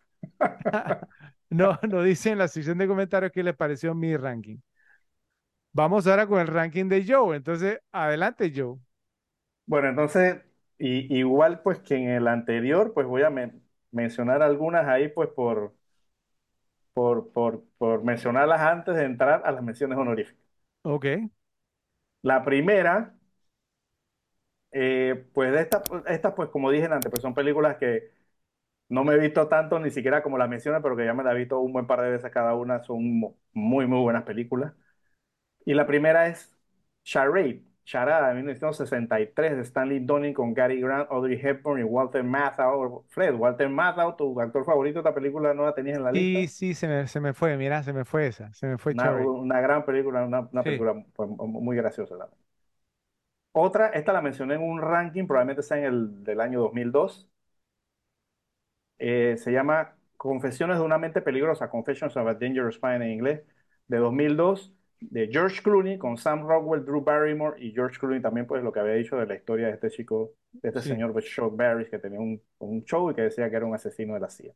Sí, mira, mira que, que esa película a mí me, me sorprende porque ya la mencionó en dos rankings. Yo la vi, a mí no me disgustó. Drew Barrymore actúa también, ¿no? Sí, tú la Sí. Eh, no me disgustó, pero siento como que le, le faltó algo, no sé, mira, eh, no sé, pero, o sea, pues es buena, es buena, Es sí. bueno, es Pero siento que interesante. le faltó algo, pero es buena Bueno, cinta. por eso ta- antes la mencioné, pero sí me la he visto un buen par de veces. Me gusta- a mí me gusta Ok, esa película. Eh, otra también la he mencionado, esta obviamente que no la ibas a tener pues en tu, en tu, en tu listado, porque ah, pues a diferencia eh, tuya, pues, y, y a diferencia de mi ranking anterior, pues en este sí voy a meter una animada, y es esta que le he mencionado, se llama Coraline de 2009 de Henry Selick, con Dakota Fanning y Terry Hatcher, pues una, es una gran, gran película. no Eh, y puede si, ser yo. digo, y si buscamos los ratings, que te- tienen más rating el 50% de la que dijiste, así que Y, y tú me estás haciendo reclamos a mí. busca el rating y tienes mejor rating que el 50% de la que tú dijiste. Es una, es una muy, muy buena película, y, pero es animada, pero, es- pero es muy, muy buena, a mí me gusta mucho. Ok, pero, pero ¿qué es lo que te gusta de Coraline? Bueno, pues porque es una trama toda como de oscuro, obviamente tiene su tema de fantasía y todo eso, pero se van como un submundo y eso, donde como un mundo paralelo, donde hay, donde, donde se, como que se llevan a los chicos y, lo que, y los convierten como en muñecos, le ponen botones en los ojos y eso, o sea, es, es muy cool la película, está muy interesante. ¿Te gusta la Sí, fantasía? Yo te, te estoy pillando. sí, yo no he dicho que no. Ok, Bueno, la última aquí voy a meter, el único gol que voy a meter aquí en este ra- ranking, no la mencioné en el, en el, en el anterior de las extranjeras, pero aquí pues no la voy a mencionar, sí la voy a mencionar, voy a mencionar una solamente, que no es en inglés y es esta Contratiempo de 2016, de Oriol Paulo con Mario Casas, Ana Wagener y José Coronado, pues una gran, gran película, una película reciente, pero, pero española, es muy, muy buena, con una muy, muy buena trama, ¿no? Y con uno, ¿no? De, de esos plot twists muy, muy buenos. ok. Entonces pas- pasamos a las menciones honoríficas. La primera, tú la tenías en tu top 10, Fred, yo te dije que no, pero la tenía, pero sí la tengo aquí en menciones. Castaway, Náufrago de 2000, de Robert Zemeckis con Tom Hanks y Helen Hunt, pues ya tú lo habías dicho, fue una película que, que había que verla de todas maneras, además que es una buena película, uno Es voluntariamente podía alquilarla y todo, pues en esos tiempos. Eh, eh, una gran, gran película con una gran actuación y digamos, ¿no? Con un personaje histórico que lo mencionaba la vez pasada que, que es inexistente, que es Wilson. Eh, otra que la mencionaste también, Cocoon, de 1985, Sí, de Ron Howard, con Don Amishi y Steve Guttenberg. Pues otra de esas películas que también, se- esa película fue un boom también en su año. Mucha, yo, me acuerdo, yo me acuerdo de cuando salió esa película, porque yo la, la vi en el cine, que mucha gente, bueno, mucha gente pues que, que, que son las, las que opinan a veces sin saber, pero es una buena película porque mucha gente decía, oh, que va, a- va a ser la ganadora del Oscar y todo ese tema. Y al final no fue siendo así, pero fue una película muy, muy popular. Pero, pero mira que, eh, mi- mira que yo, yo- creo que sí, si nos vamos a revisitar ese año, ese fue el 85, ¿no? Que se ganó el 86, ese fue, fue el año que ganó África Mía. Ajá. Cocoon es mucho mejor película, bro. Sí, eso sí es cierto. Tremendo, o sea, Pero bueno, ¿sabes? Robert Redford. sí, ya saben, ya saben. Bueno. Otra mención honorífica la tenías en tu, en tu, me parece que en el top 10, Fred. Me gusta mucho esta película, pero no llegó a, no llegó a colarse probablemente ahí eh, con las últimas. Co Collateral, de 2004, de Michael Mann, con Tom Cruise, Jamie Foxx y la infame Jada Pinkett Smith. Eh, pues hubo una gran película, pues tiene una gran trama, todo este tema de, ¿no? de Tom Cruise, que era como un contra killer, ¿no? Muy, muy buena película. Eh, sí, o sea, y la verdad que, bueno, o sea, eh, yo pienso que todo el tema ese de Michael Mann con las cámaras, yo pienso que eh, yo pienso que al espectador común de cine son cosas que no le molestan. Son, son un poquito, y, y, la delgado, la película no es que es un desastre visual. No, no, no. Pero, pero, pero sí se nota que era algo diferente, digamos, a lo, a lo que se venía haciendo. Entonces, por ahí a mucha gente no le gustó eso. Ok.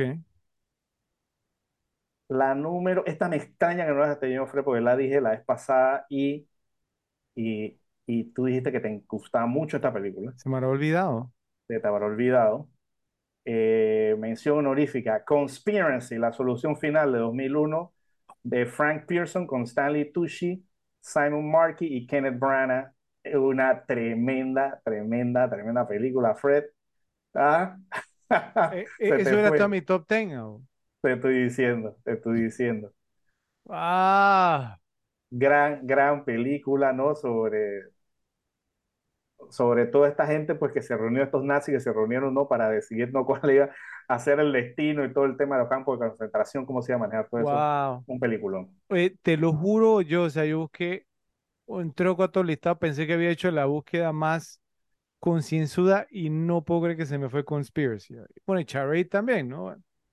Bueno, cosa que pasa. Bueno, a mí también se me fueron unas que tú dijiste ahí. Sí, sí. Casino Royale. y Coming to America. Y Coming to America. Y la última mención honorífica, esta tú la tenías en tu top 10, me la he visto varias veces, pero sacando cálculos no llegó ahí a ganarse a las del top 10. O probablemente haya sido empate técnico, pero yo no tiendo a hacer eso, tiendo a, no a separarla. Igual. Eh, Crimson Tide, Marea Roja de 1995 de Tony Scott con Gene Hackman y Denzel Washington, una gran, gran película. Esta película la vi en el cine con uno de mis mejores amigos, el hermano, fuimos. Eh, y, y, y, en verdad, el, no, el, o sea, como que el cambio de pace que tiene esta película, de repente, ¿no? Que, que bajan a Gene Hackman, después vuelve y tuman a Denzel, después vuelve y esa, ese, ¿no? Esa, esa ese, ese thrill que tiene esta película es brutal, es excelente. Esa película me encanta. Muy, muy y lo que, lo que me gusta también de, de, la, de la película, hay un par de cosas con, con Marea Roja que me gustan. Son, pues, primero, digamos, grandes actuaciones, ¿no? De Gene Hackman y Denzel Washington. Segundo, o sea, pues que realmente dentro de todo los dos tenían razón, ¿cierto? Y al final, o sea, ese es, o sea, esa, esa es la conclusión. Y tercero, que sea como sea, yo pienso que el, la película, o sea, pues no deja por fuera el, el hasta el final, ¿cierto? El, el, el factor racial, si me va a entender, o sea, sí. sí, tiene un temita con los caballos y no sé qué, sí, pero, pero, pero no, o sea, no abusa, si me va a entender, mientras que hoy en día te apuesto que ese sería el factor principal, ¿cierto? O sea, el tema principal, ¿sí? Pero está muy bien hecha esa película. Sí, sí, sí. Ok, entonces vamos con la con las top 10. La número 10, yo sé que estás a poner cara, sobre todo porque no la tuviste en tu lista. Y ya yo sé porque esta película a ti no te gusta, pero bueno, creo que tienes, creo que tú tienes mucho más dudosas que esta que voy a decir. La número 10, Chicago de 2002 de Rob Marshall con Renée Zellweger, Catherine Zeta-Jones y Richard Gere, pues ya de hablar hasta la sociedad, esta película me encanta. No, una puesta en escena brillante y fue de esas películas que yo, sí, antes de verla dije, ¿cómo le pueden dar una, un Oscar musical? Hasta que la vi, dije, esta película tiene una puesta en escena extraordinaria. No puedo creerlo, yo, o sea, de verdad, de verdad, o sea, algunas de las películas que tú mencionaste ya, y tú tienes a Chicago por encima más repetible que esas otras. De verdad, de verdad. Sí, tú tienes, tú, tú tienes a Cocodrilo donde arriba de China, o sea, que no, no, puedes reclamarle a nadie.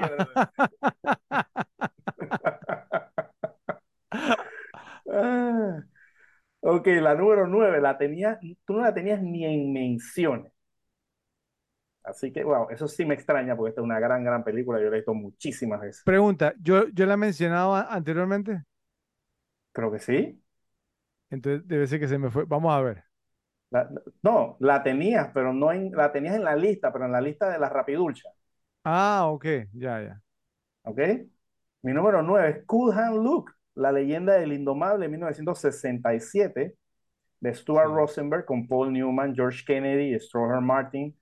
Esta película es buenísima. O sea, esta, mira, esta película, te soy honesto, me la veo o me la, me la comencé a ver porque eh, eh, el- un diálogo famoso de esta película sale en una canción de Guns N' Roses que se llama Civil War al principio de la canción, que es la famosa frase de What we have here is failure to communicate. Esa canción comienza con eso.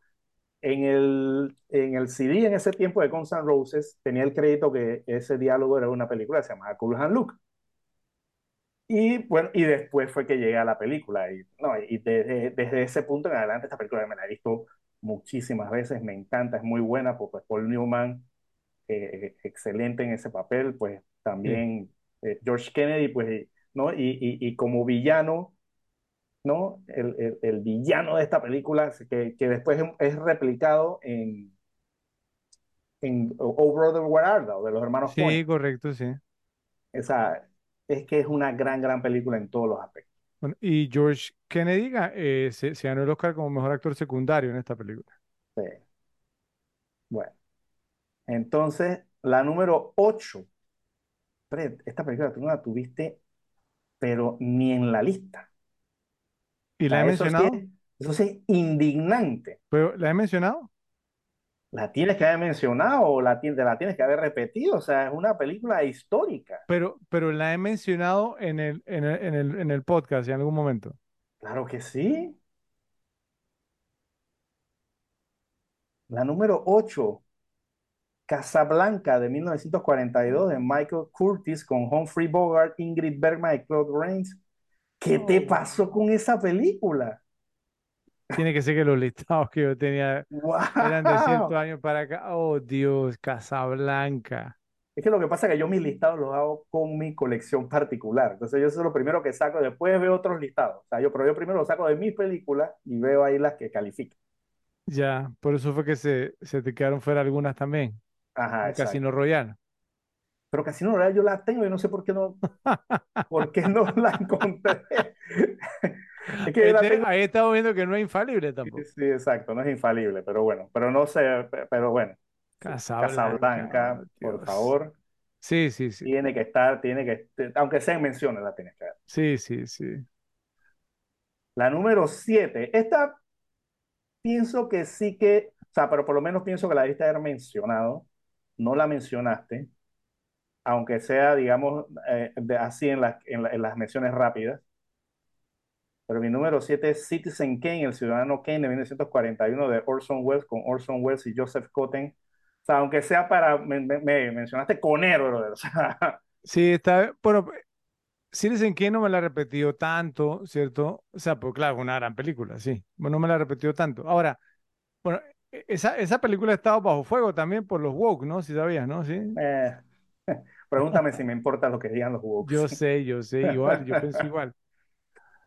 Ok, Es más, yo pi- pienso que cuando ellos dicen que algo está malo, para mí es que está, está- es- entonces es que está muy bueno. es lo opuesto, exacto. Sí, exacto. La número 6. Ah, otro, ah, este, es que, te- otra, es que, te- es que cada vez que voy leyendo te tengo más reclamos. ¿Cómo es posible que se te fue esta película? Close Encounters of the Third Kind, Encuentros cercanos del tercer tipo de 1977 Pero ahí no es válido el reclamo, yo. ¿Por qué? Richard Dreyfuss, François Truffaut, que aquí sí sale, y Terry Garr. ¿Por, por, por qué no es válido el reclamo? ¿Qué, ti- qué tiene esa película que, que no va conmigo? Ciencia ficción. Exacto. Wow. O sea, no estoy diciendo que sea mala, simplemente son repetibles. Y lo es. O sea, más que Cocodrilo Dondi, eso te lo garantizo. Bueno, vivido, pero, esta ha vivido en el tiempo. para gusto los colores, yo, ¿sí? Pero es que ciencia ficción, no sé, no es lo mío, brother, ¿sí? No es lo mío. Ok, ok, ok. Tienes, tienes, tienes tu molía por ser ciencia ficción. La número 5. Tú tienes la de Scorsese y yo tengo la original. Cape Fear, Cabo de Miedo de 1962 de J. Lee Thompson con Gregory Peck y Robert Mitchum. Pues bueno, ya, lo, ya hemos hablado bastante pues, de, este, de este dilema. No digo que la Scorsese sea mala, pero simplemente pienso que este es superior. Entonces, yo puedo agarrar cualquier día y me veo la de Scorsese, pero prefiero verme esta tres veces, cuatro o cinco veces antes de verme. O sea, no es que la Scorsese me disguste. Pero, pero, hagamos una cosa, entonces vamos a preguntar a los repes que en la sección de comentarios nos digan cuál les gusta más. Cabo de Miedo Fear, la original, o Cabo de Miedo, digamos, el remake de Martin Scorsese. No dicen en la sección de comentarios. Está bien, válido. La número cuatro, la tenía por allá, por Canto del Rayo. Ese es mi número cuatro. Chinatown de 1974, Barrio Chino de Roman Polanski, con Jack Nicholson, Faye Dunaway y el gran John Huston haciendo un gran papel en esta película. Sí. Eh, pues no, esta, es que esta película es fascinante en todos los aspectos. Es que es extraordinario. Bueno, ya yo no me he confesado como un, un gran fanático del film noir. Y, y, pues esta película es ese género, este es una, un género que me veo mucho y, y, pues esta película está siempre en esas rotaciones cuando veo film noirs. Es una gran, gran película en todos los aspectos. El cameo de Polanski es brillante. El personaje de John Huston, la historia, o sea, es, es una, es una gran, gran película que me la tengo que ver cada vez que puedo. Joe, es Chinatown. Es Chinatown. Olvídalo. la número 3. Esa es una de tus número uno. Carlitos Way, atrapado por su pasado en 1993, de Brian De Palma con Al Pacino, Sean Penn y Penelope Ann Miller. Sale hasta el gordo porcel aquí también. Sí. Eh, pues una tremenda película. Yo lo he dicho varias veces. Esta para mí es la mejor película de, de, de Brian De Palma, o por lo menos mi favorita. Eh, es que es, gran, es una gran, gran película. Toda la trama, cómo va desarrollado, las actuaciones los personajes. El personaje de Sean Penn es brutal. John Leguizamo, aunque sale poco, es brutal. Sí. Eh, muy, muy, muy buena película, eh, ¿no? Y, y pues sin duda, hasta Vigo Mortensen sale ahí también haciendo un muy, muy buen papel. La Lin. Eh, no, no es una gran, gran película. El que no la ha visto, pues es obligatorio. O sea, es una película que tienes que ver. Te tengo una, una, una pregunta. ¿Cuál te has visto más? ¿Cara cortada o Carlitos Way? Cara cortada, cara cortada por tiempo. Sí. O sea, por tiempo. Carlitos Way realmente hay. Pues, Pero Carlitos Way es brutal. Sí. Carlitos Way me gusta más que cara cortada, eso sí. Ah, yo creo que sí, mira, sí. A mí me gusta más que cara cortada. Sí, sí, estoy de acuerdo contigo. La número dos, esta también estaba, ah, la tenías de tres, yo la tengo de dos. Casino de 1995 de Martin Scorsese con Robert De Niro, Joe Pesci y Sharon Stone, pues como tú dices. Eh, a mí sí me gustó, o sea, yo no llevaba expectativas de que fuera igual a Goodfellas, porque Goodfellas es una gran, gran, gran película. Para mí que estuviera un poquito debajo sigue siendo una gran película. Eh, pues con todo, como tú dices, pues todo ese tema de Las Vegas, digamos, con los nombres cambiados, tú te debes acordar, ¿no? Cuando trabajamos en ese tema con, con los casinos y eso, que llegaron, llegó la gente de Las Vegas, precisamente nos, nos, decían los nombres de los casinos, en verdad, cuáles eran. Sí, los... Baby Son. No, no, no, en, en, el otro trabajo. Ah, o sea, ok, ok, sí. Pero fuera eran unos consultores y eso, entonces nos decían los nombres de los casinos, nos decían los nombres de quiénes eran los, pues los personajes en la vida real. Sí, sí. Que bueno, que ya es más de dominio público, pero en ese tiempo pues no se sabía tanto. Eh, pero una gran, gran, gran película, sin duda. Y la número uno, pues es la misma que la tuya. Catch Me If You Can, Atrápame Si Puedes, de 2002, de Steven Spielberg con Leonardo DiCaprio, Tom Hanks, Hanks y Christopher Walken, pues episodio de las repetibles. eh, creo que en muchísimos rankings que hemos hecho donde esta película eh, califique, está por lo general o de dos de uno, es una película que se ha visto mucho. Sí. Eh, que por lo menos yo me la he visto mucho.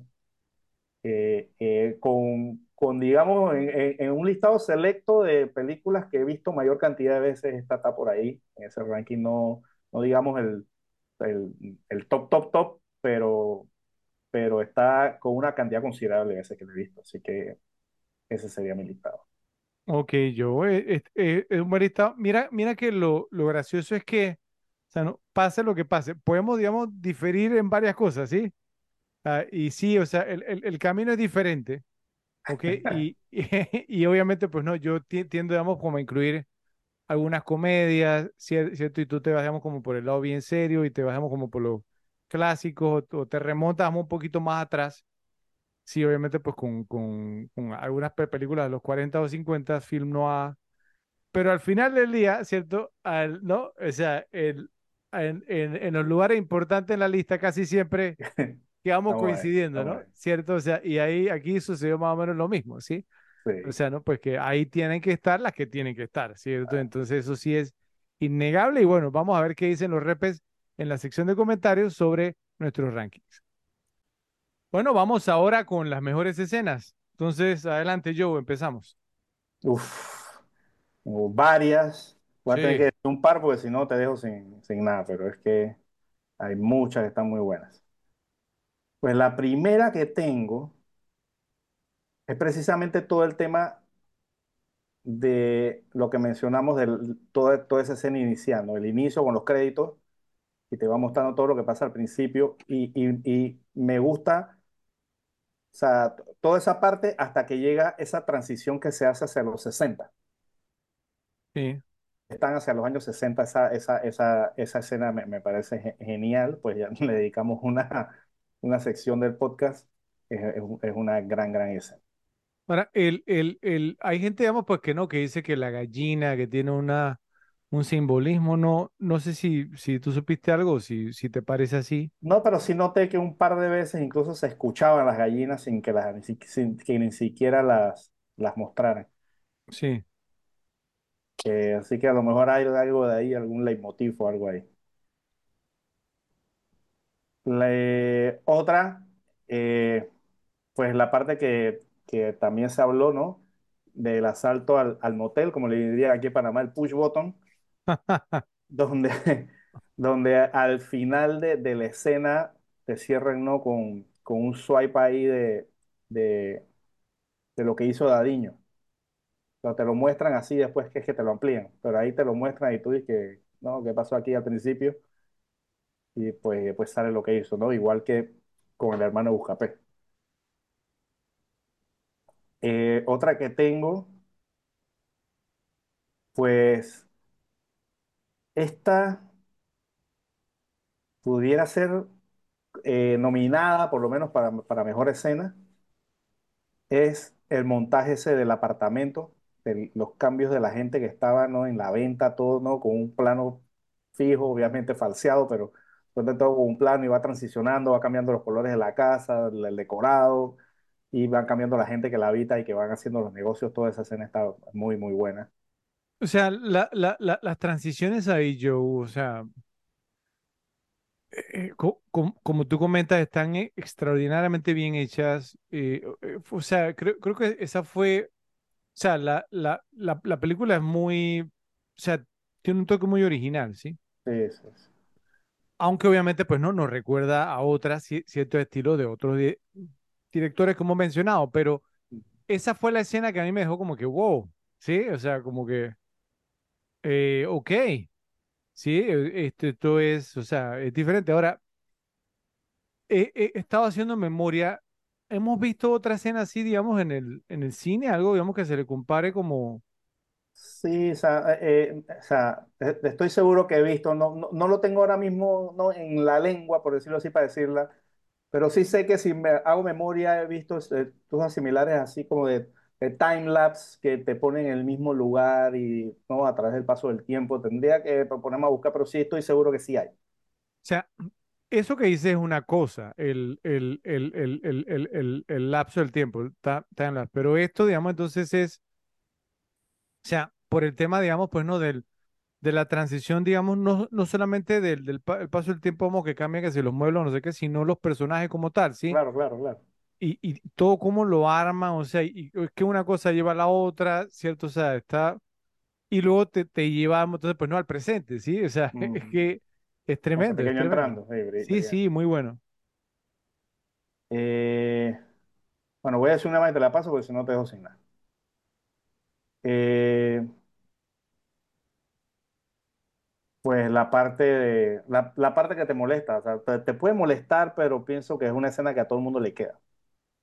¿No? La parte de, de ese pequeño con, pues, con los ladrones, los chicos estos, Sí, con que, ¿no? Que, que, que le dicen la mano en el pie.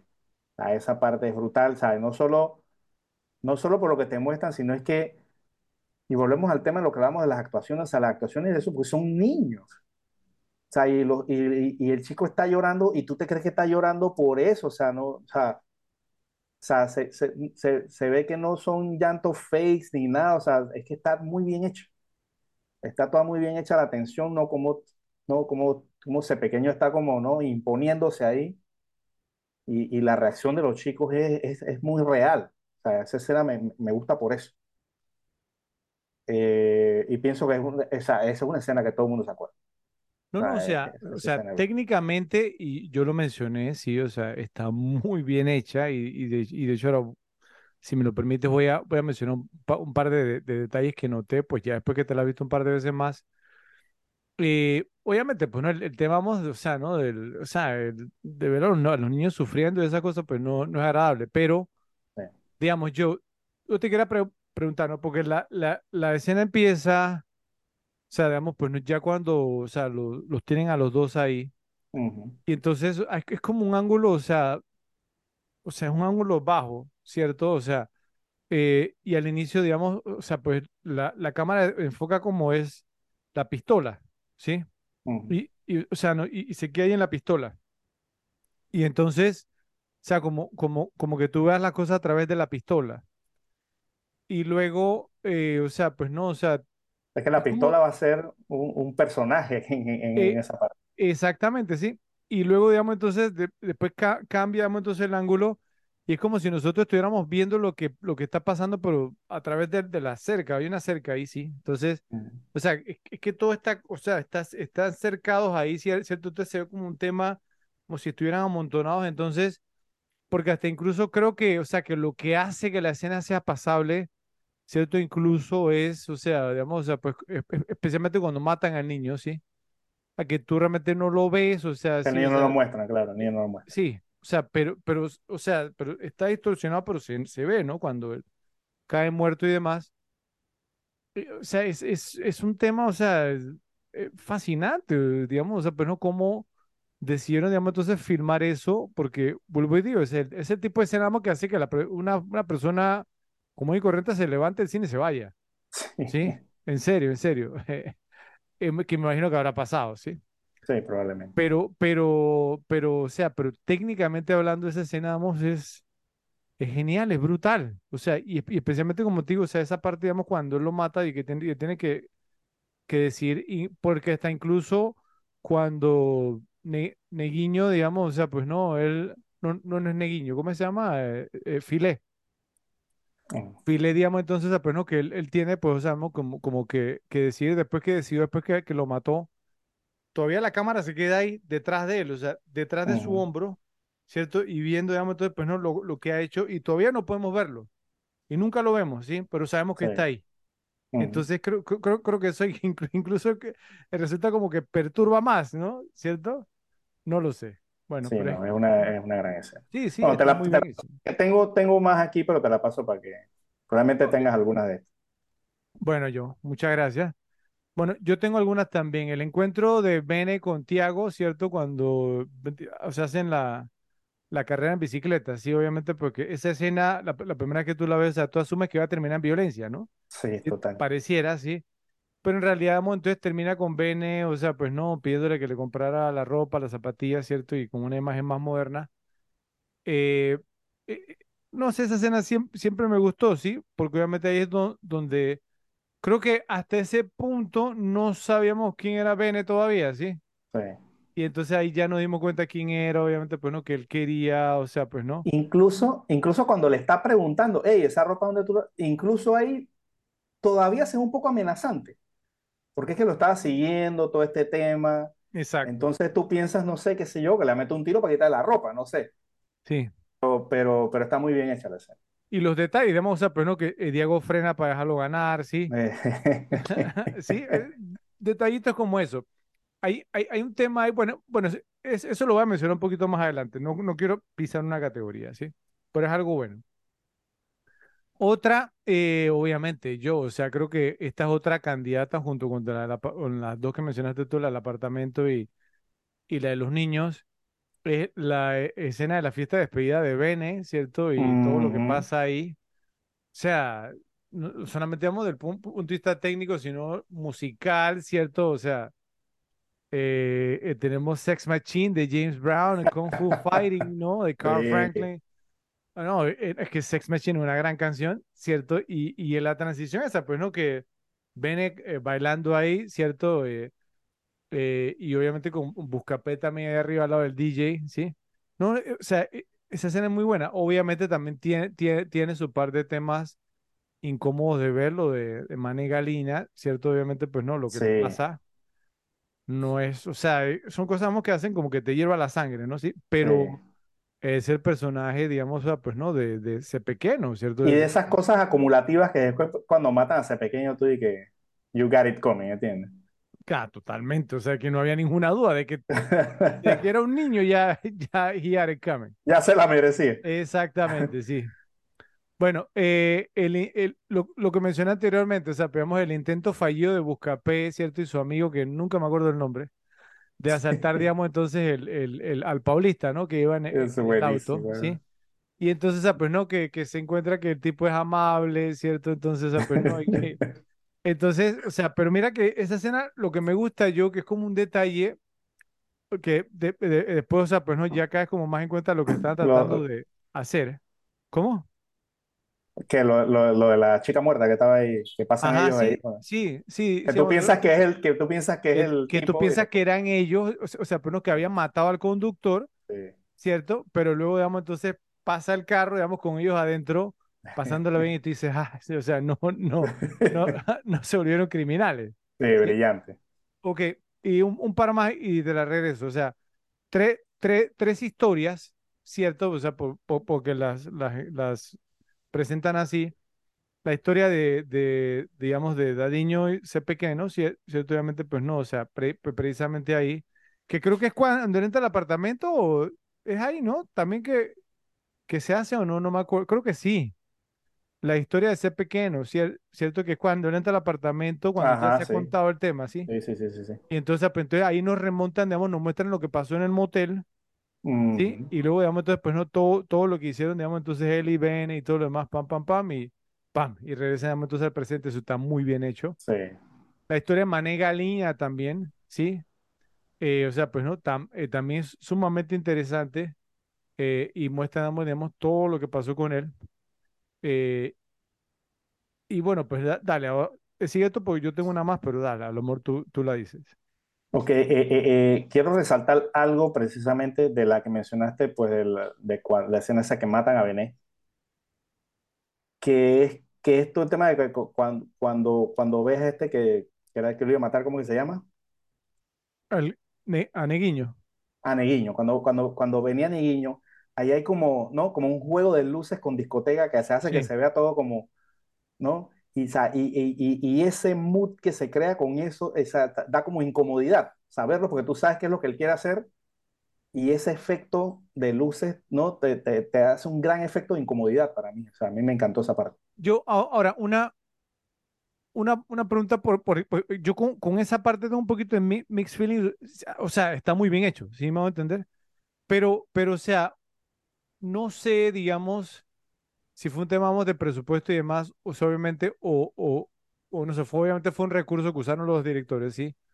Para no tener que mostrarnos como el forcejeo, ¿sí me a entender? O sea, o realmente cómo fue, digamos, entonces, pues que Neguiño iba- quería matar a ser pequeño, pero termina, o sea, matando a Ben. Es como ¿No crees, digamos, que, eh, que fue como un, no sé, un vehículo, eh, digamos, eh, no sé, o sea, mm, barato, como para, para mostrar No, un estado de confusión? No sé, no sé, o no. sea, A mí me no, encantó. No, a mí me no, encantó. no, no dije que no esté bien hecho, está muy bien hecho, sí, pero, pero no te hubiera gustado, digamos, como a- haber visto, mi amor, cómo fue la confusión realmente, o no sé, o sea, porque es que sí, pero no, o no sé, bueno, no sé, o sea, No. está muy bien hecho, sí, está mu- muy, muy bien, y todo lo que tú dices es cierto. pero no sé, o sea, simplemente, ah, Alguito ahí. Es que Bueno, pienso que más cliché hubiera sido, no sé, un molote de gente y que alguien se metió enfrente, no sé, o sea, pienso que eso hubiera sido peor que esto que de repente que, o sea, que, que, que me gustó cómo se veía la visual de él llegando, porque, o sea, para, para, para mí esa, eso da atención porque lo, estás- como que lo ves y no lo ves, o sea, entonces, y, y, y, igual por, probablemente lo que él veía y que por eso fue que no, que le disparó el que no era, pero, pero, no, a mí, a mí, a mí esa parte me gusta, en, en en particular la parte de la luz. es que el, el tema está en esto. Bueno, pero, pero ya, ya voy a pisar una categoría. Sí, pero digamos, el, el tema es, si tú eres el asesino, ¿cierto? Y tú sabes que es ser pequeño, ¿sí me hago entender? O sea, no puedes fallar, brother. Y entonces, o sea, con ese, ese tema de las luces y tú vas a hacerlo en ese momento. Bueno, sí, pero el tema es que si eso es lo que pasó, no, Bueno, no, no, no lo, no lo puedes poner como tú quisieras que hubiera sido, sino como fue.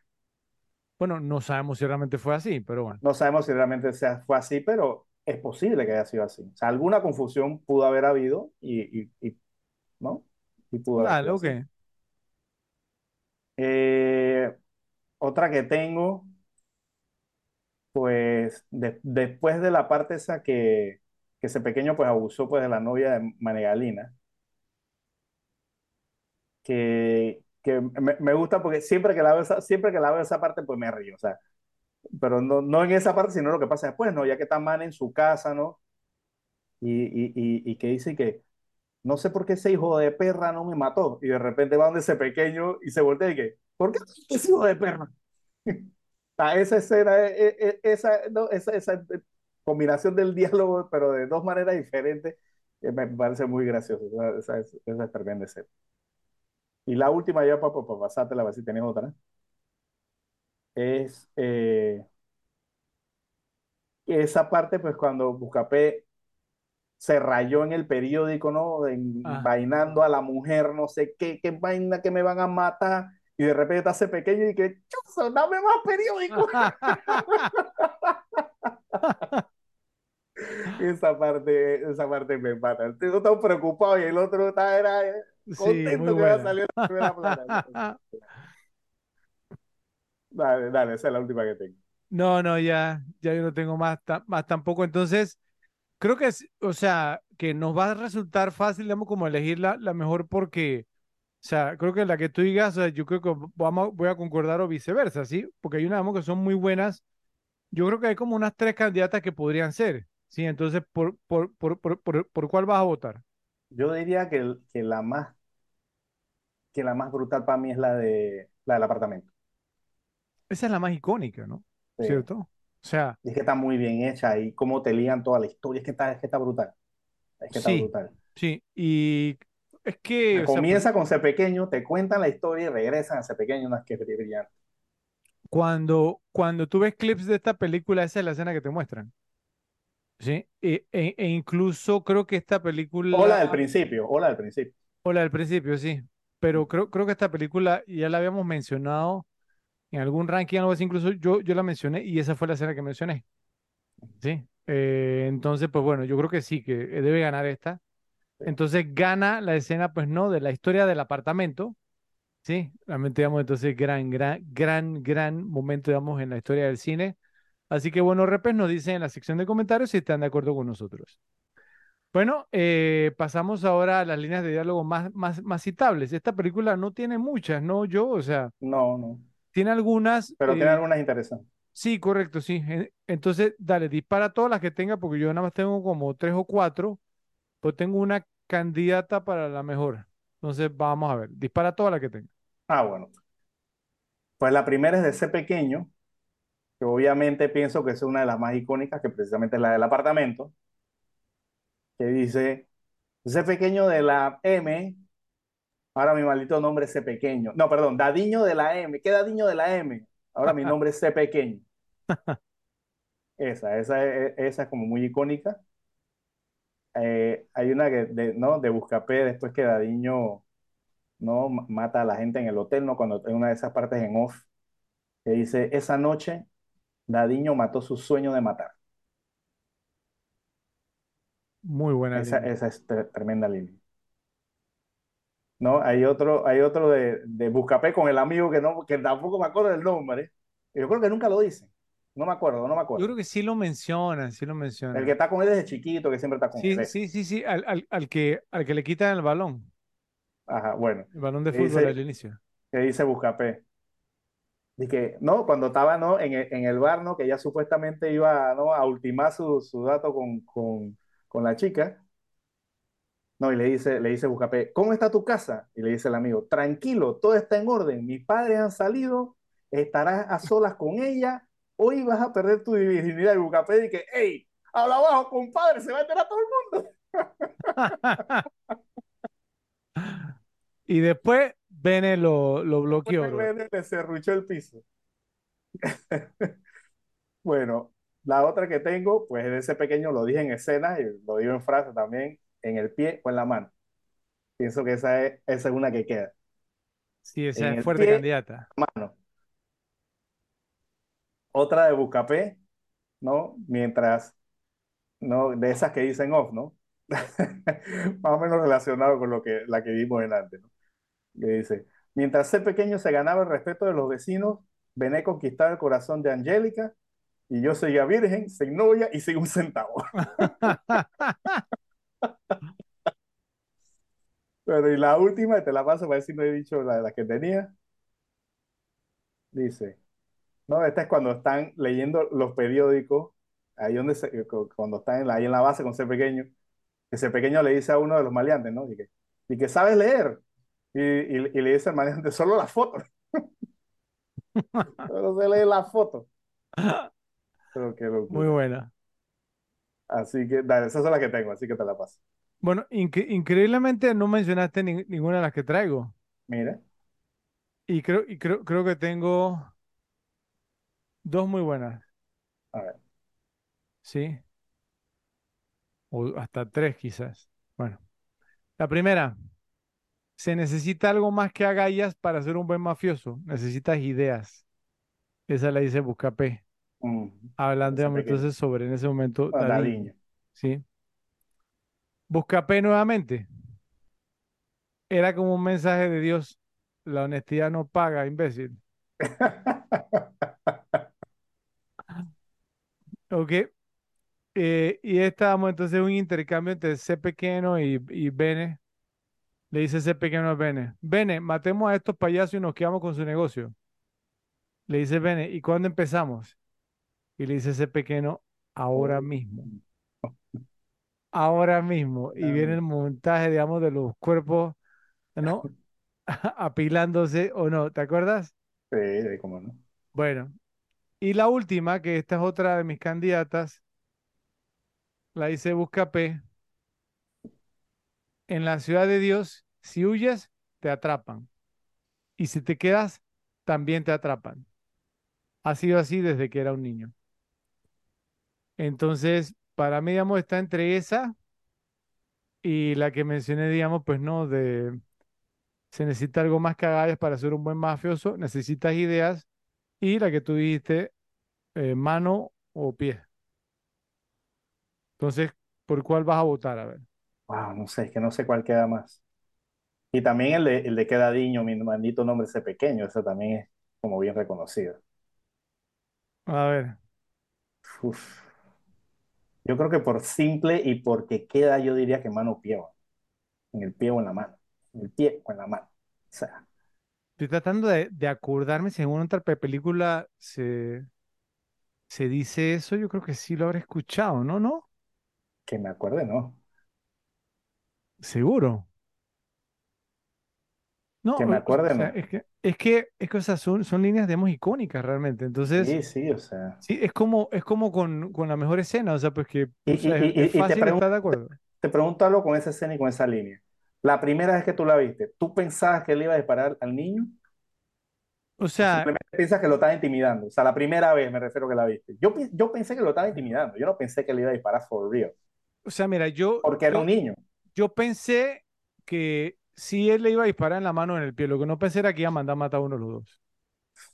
Eso sí, sí, no. Porque, o sea, se, se pequeño sí, o sea, en la escena del motel ya nos había demostrado que, o sea, él, o sea, era un, o sea, él disfrutaba matar, ¿sí? Sí. O sea, o sea, era un psicópata. ¿sí? Eh, o sea, desde niño. O sea, eh, Y que ya le tenía tirria a, lo- a los chicos eso, porque ya había dicho, le había dicho no a, al Zanahoria que, que, que, que por qué él permitía que, que los niños robaran los comercios de, exactamente. Entonces, ahí en ese momento, yo dije, estos niños no salen de aquí, o sea, no, impunes, si algo les pasa. Pero lo que sí no pensé era que los, los iba, iba a matar a uno de los dos. Eso sí no pensé, la verdad. O sea, ¿Te gusta alguna más que esa? la de, o sea, que, que, que en Ciudad Diosa, ¿no? Si, si te quedas te atrapan y si te vas te atrapan también. Esa está buena, pero es que no creo que quede, ¿entiendes? O sea, la, la, la dijiste y, y, y no es que me acuerde de esa línea. O sea, sí cuando la escucho, me acuerdo en qué parte va y todo, pero, pero, pero es que pienso que la otra va ligada con la escena. Entonces la escena hace que te acordes más porque esta es más como una, como una línea random en la película y esta sí va ligada con una escena que también es, ¿no? Que, que la escena te queda y obviamente el diálogo te queda.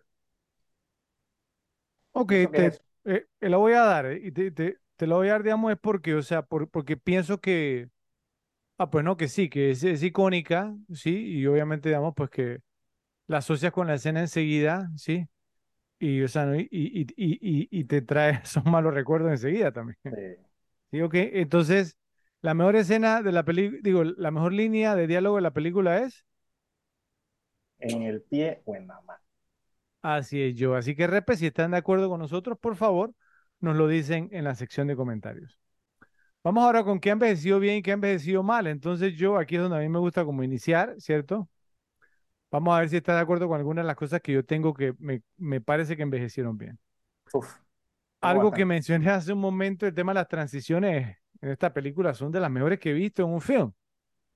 Eh, lo- el tema, nuevamente, ¿no? La historia del, del apartamento, o sea, o sea, ¿cómo, cómo, cómo haces eso yo? O sea, ¿cómo, con un gran montajista y alguien que tiene que, y, y alguien que tiene esa visión, porque esa visión la tiene el director y necesita el montajista, ¿no? Que le haga ese trabajo como él quiere. Y obviamente el director filmarlo de la manera que es también. ¿no? pero para, para esa se, se, se hace con storyboard? Sí, claro, por supuesto. To- ti- Tiene que tener storyboard de todas maneras. Eh, sí, hay, hay, hay directores genial. que, que trabajan con, con el guion técnico, ¿no? Que es el guion con los movimientos de cámara y todo ese tema. Y hay otros que no lo hacen. Hay otros que simplemente lo hacen en storyboard. Boom. Pero el storyboard tiene que estar de todas maneras. Bueno, otra cosa que han envejecido muy bien, que también lo mencioné anteriormente, las mi- mise en scenes, o sea, o puestas en escena, ¿no? Que las que hacen son fantásticas, de verdad fantásticas. Yo sé que yo cri- critiquemos la, de- la, la de Cabelera, ¿cierto? Su muerte, pero o sea, el hecho que yo criticara, pues que le dieran el drama a su muerte no significa que sea una mala escena, ¿sí? Son dos cosas distintas. Y la escena de muerte de Bene también, ¿cierto? O sea, bien- ex- que son excelentes esas pue- puestas en escena, muy buenas. Eh, la narrativa fragmentada, ¿no? El mejor estilo de Quentin Tarantino también es, digamos, genial. Eh, pues, el, uso, digamos, del, del, del, del, del, del handcam, ¿cierto? La cámara en mano, o sea, pues no, pienso que le sumamos entonces a la estética del film tipo documental. Yo, yo te quería pre- preguntar un tema técnico, obviamente, sí, o sea, esta pe- película tiene un look tipo documental, sí, entonces, digamos, ahí, o sea, la, la filmaron con otro tipo de, de cámara, o cómo fue el tema, o sea, tú, tú puedes no, reconocerlo, no, no sabría decir. Tendría, ¿no? tendría que ver qué cámara usaron. Es que, es que, o sea, se ve como un tipo documental, ¿sí? Sí me entender, o sea, se, se ve- tie- tiene un look diferente esta película.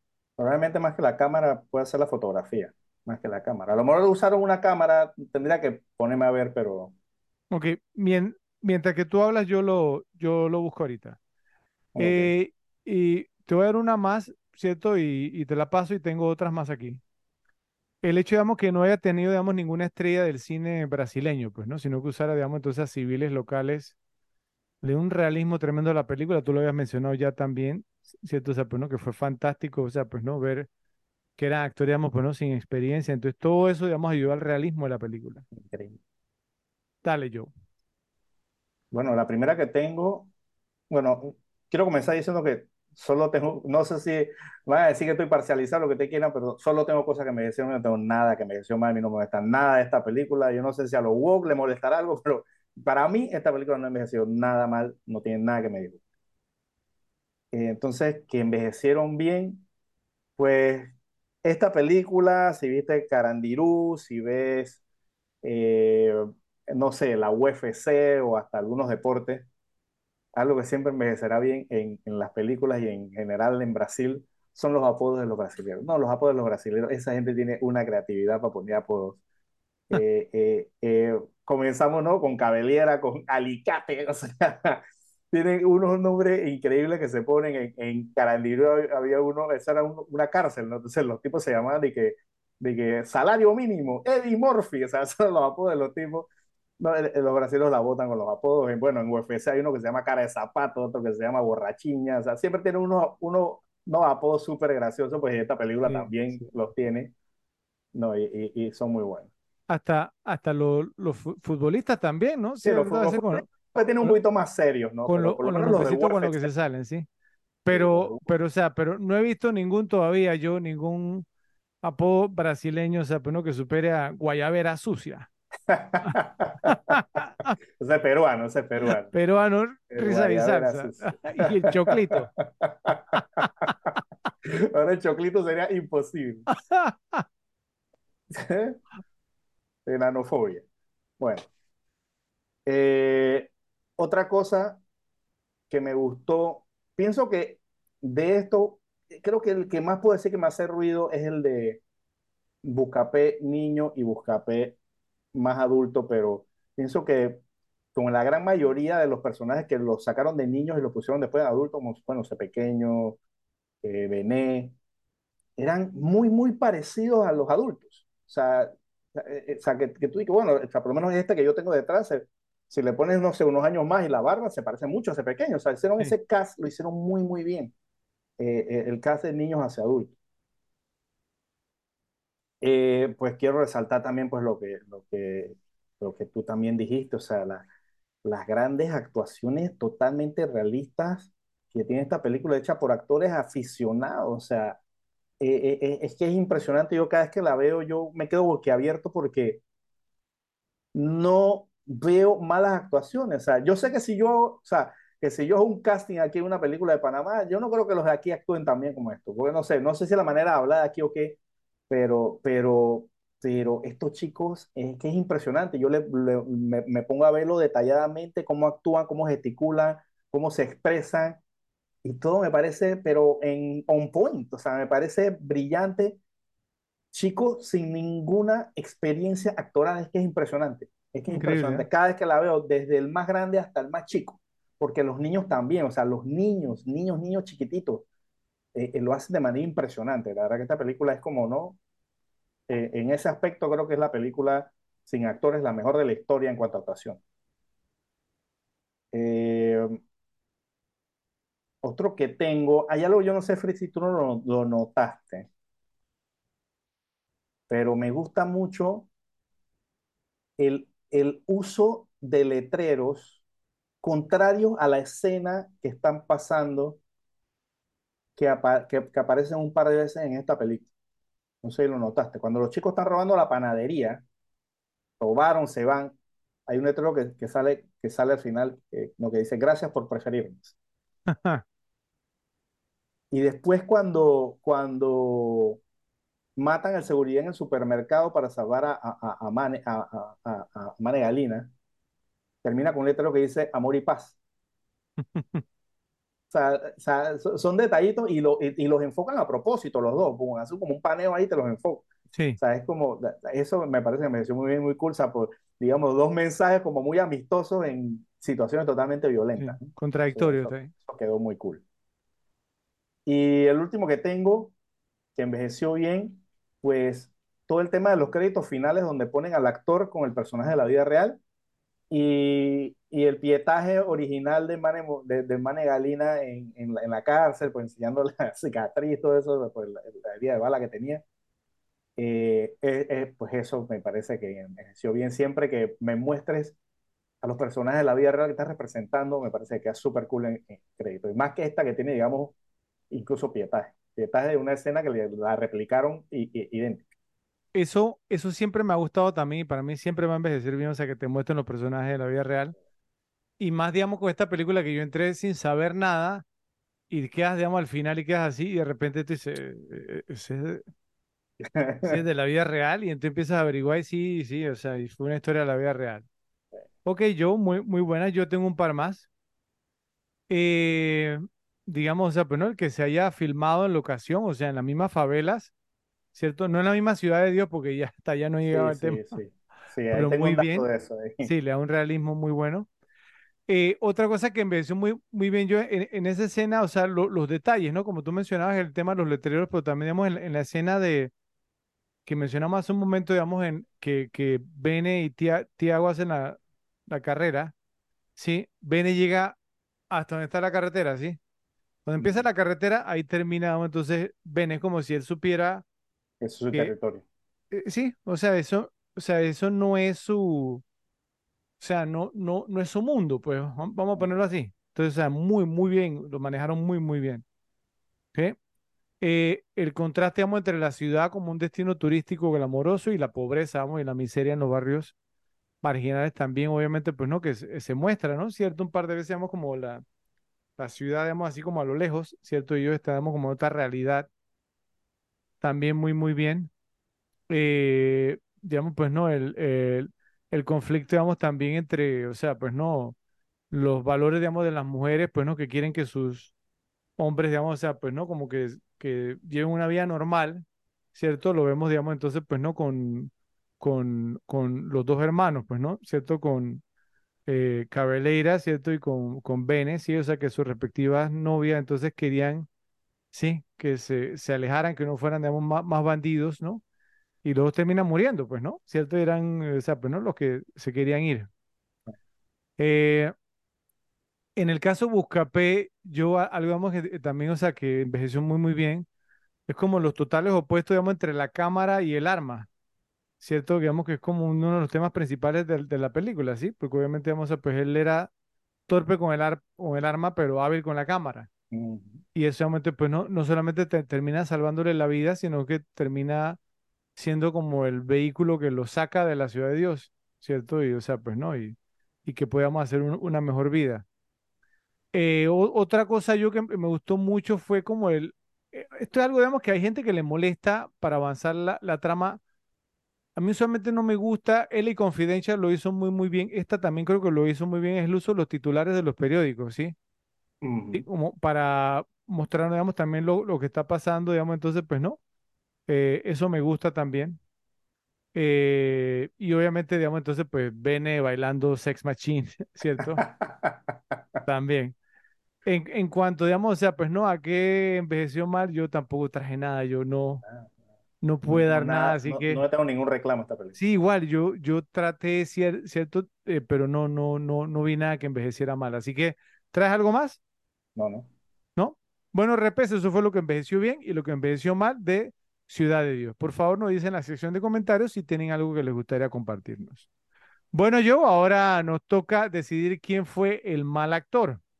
Entonces vamos a empezar contigo, a ver si traes candidatos. A ver, yo tengo a dos candidatos. El tema con esta película, pues es que cuando me toca buscar a la gente en los créditos, pues o no me sé el nombre o te lo ponen no con, con un nombre que no lo ligo. Entonces eh, voy a decir, son los, los aquí lo tengo abierto. ¿no? Vamos a ver.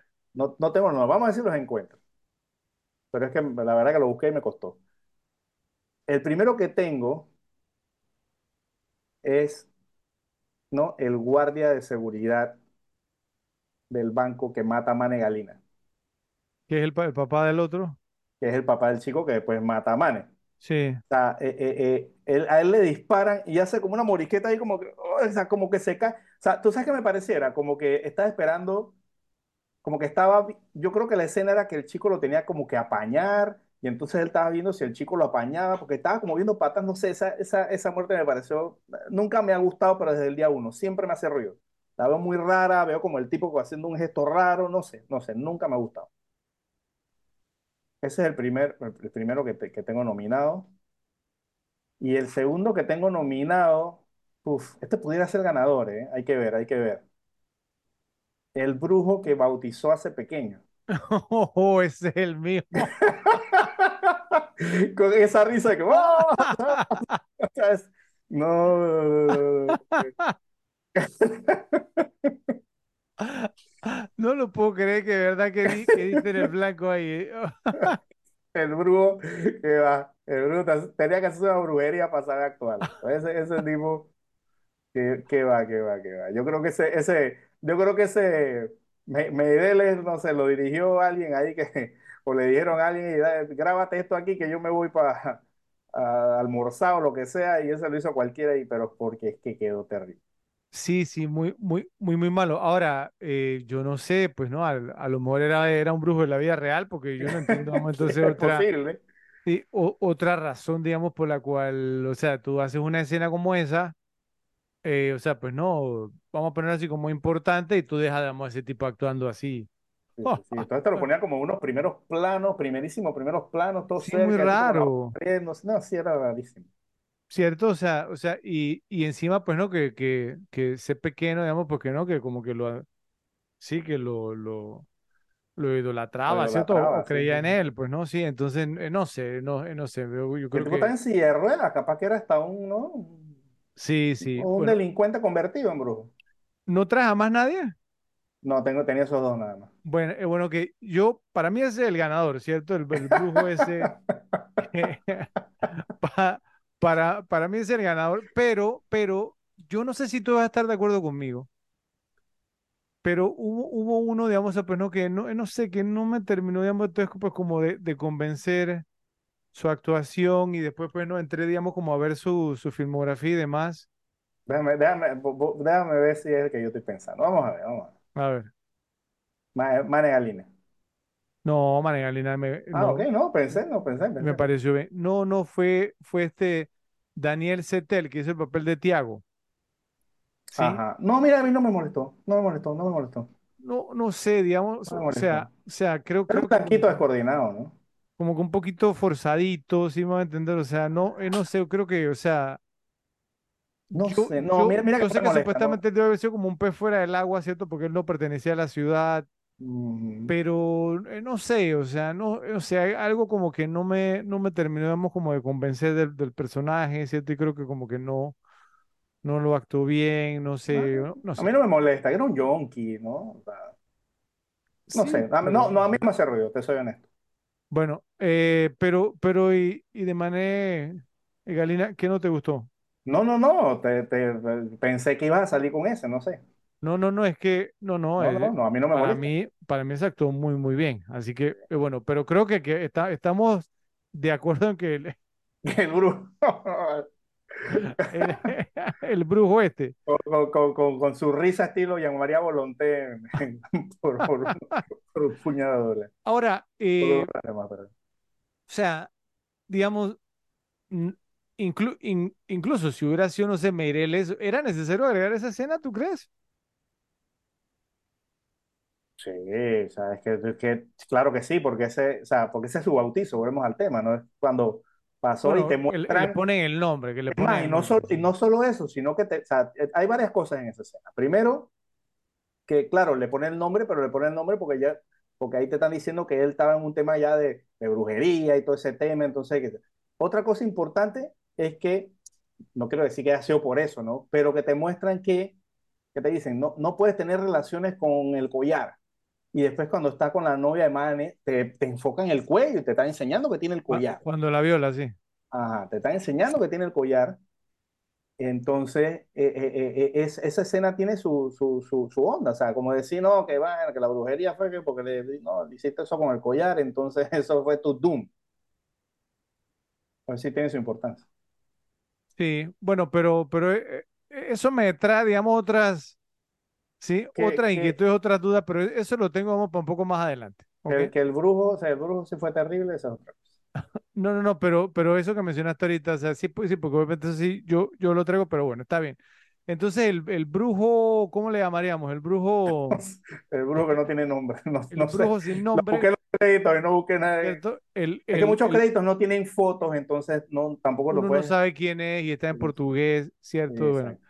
Y bueno, pero el brujo sin nombre y con la, con la risa eh, que supuestamente debe haber sido macabra, que no lo fue, Sí. ¿cierto? La peor, una de las peores risas en la historia del cine. tan macabra como la del Doctor Evil. Exactamente, sí, la carcajada esa, bueno, eh, gana, digamos, entonces el premio como el peor actor en Ciudades de Deo. Entonces, por favor, nos dicen en la sección de comentarios si están de acuerdo, repes.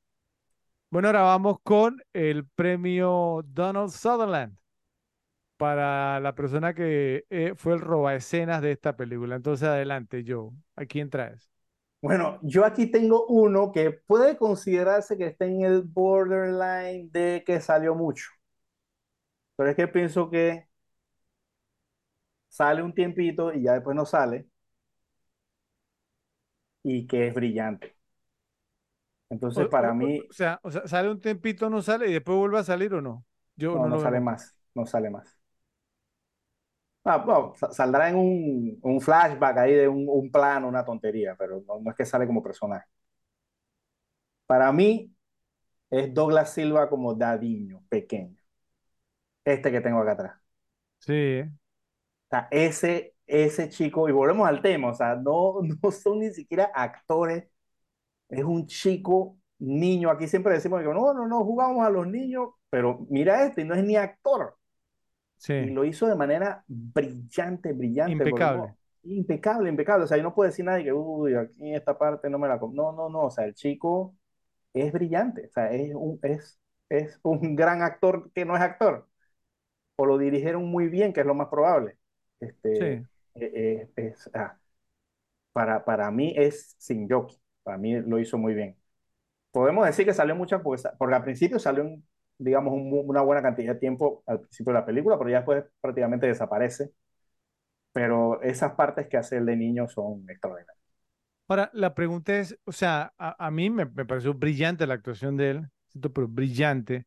Esa es la única pregunta que me hacía, po- porque yo lo tenía, mi- mis candidatos, no lo puse como el principal porque pi- pienso que salió demasiado, ¿sí? Pero es O que sea, pienso que, pienso que no hay nadie que haya salido poco que, lo, que, que destaque grandemente. Sino, o sea, los, para mí los que destacan grandemente son los que salen bastante veces en la película.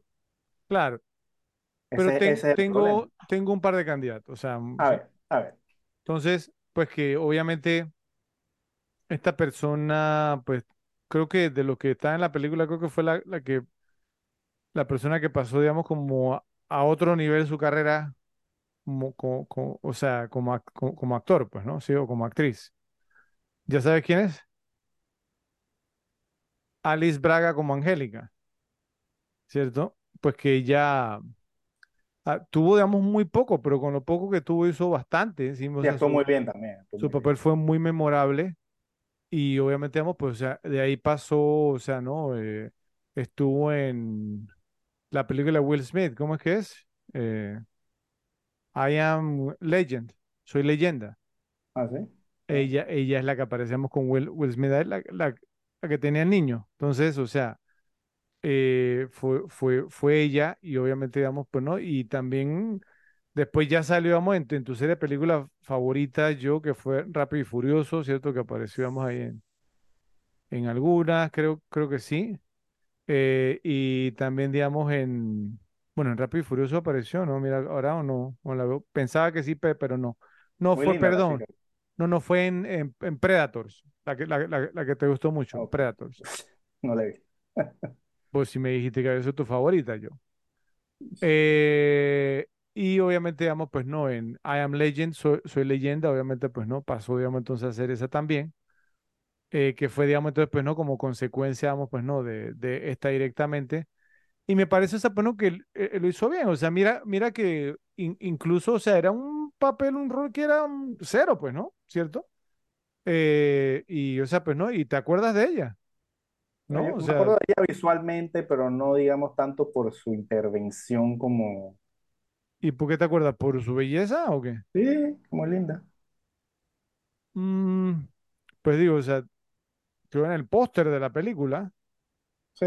¿sí? Entonces, ahora, vuelvo y te digo, o sea, sí, o sea, si, si no vamos al tema de la, de la actuación, Douglas Silva como Dadiño, o sea, fue el- tremendo, pero la única pregunta que yo me hago es si salió demasiado, ¿sí? Pues, pues, pues, entonces él sale bastante en la, en, al inicio de la película, que después no salga otra cosa, pero por lo menos que la primera media hora aparece o un poquito menos. Menos. ¿sí? ¿Cuánto es la primera parte? La primera parte tiene, niños. ¿20 minutos? ¿15 minutos? pero tiene, o sea, no, e- e- escenas, o sea, no importantes. Sí, sí, sí. Eso no hay discusión. Con lo, con lo del motel, ¿cierto? O sea, cuando matamos entonces a Mareco, o sea, no sé la verdad, o sea, a- te lo quiero dar, pero me parece que salió mucho, no sé. No, eh, eh, no sé, ¿no traes ningún otro candidato? No, no, yo lo traía el sin jockey. Eh, Y precisamente por eso, porque es que lo vimos y lo dejamos de ver, de, digamos, el 75% de la película. Es que, digamos, o sea, pues, si lo va a considerar a él, pues tiene- puedes considerar a Cabeleira también. pero es Eh, que para mí no la votan más. O No la vota tampoco, ¿no? sea, no la votan Eh, más que este, me refiero. O bueno, eso sí. sea, podemos, podemos meter, qué sé yo, a Paraíba, Esa es una opción también. es una opción, que es un buen papel y que queda siempre, pero es que este chico es brillante. Está bien, te, lo voy a dar, te lo voy a dar, ¿ok? Me, me, me parece que salió mucho, pero sí te lo voy a dar. O sea, no, está bien. Ok, entonces gana Douglas Silva, ¿cierto? Como el roba escenas, el premio Donald Sutherland en la película Ciudad de Dios. Por favor, nos dicen en la sección de comentarios si están de acuerdo con nosotros. Bueno, pasamos ahora a los datos medio googleados. Entonces, adelante, Joe, tú empiezas.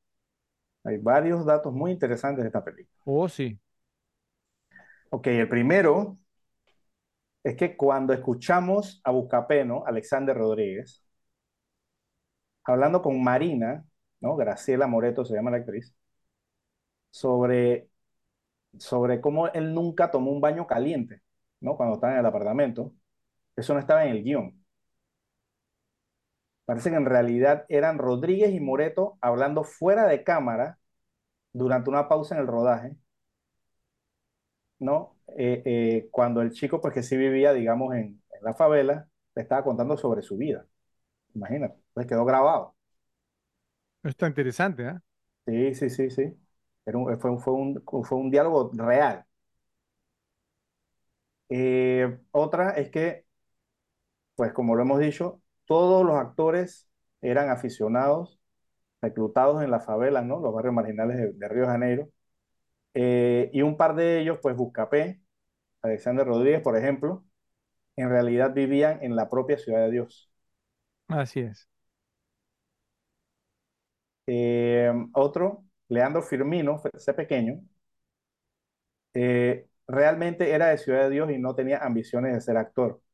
Solo fue a la audición para hacerle compañía a un amigo. Y mira dónde quedó.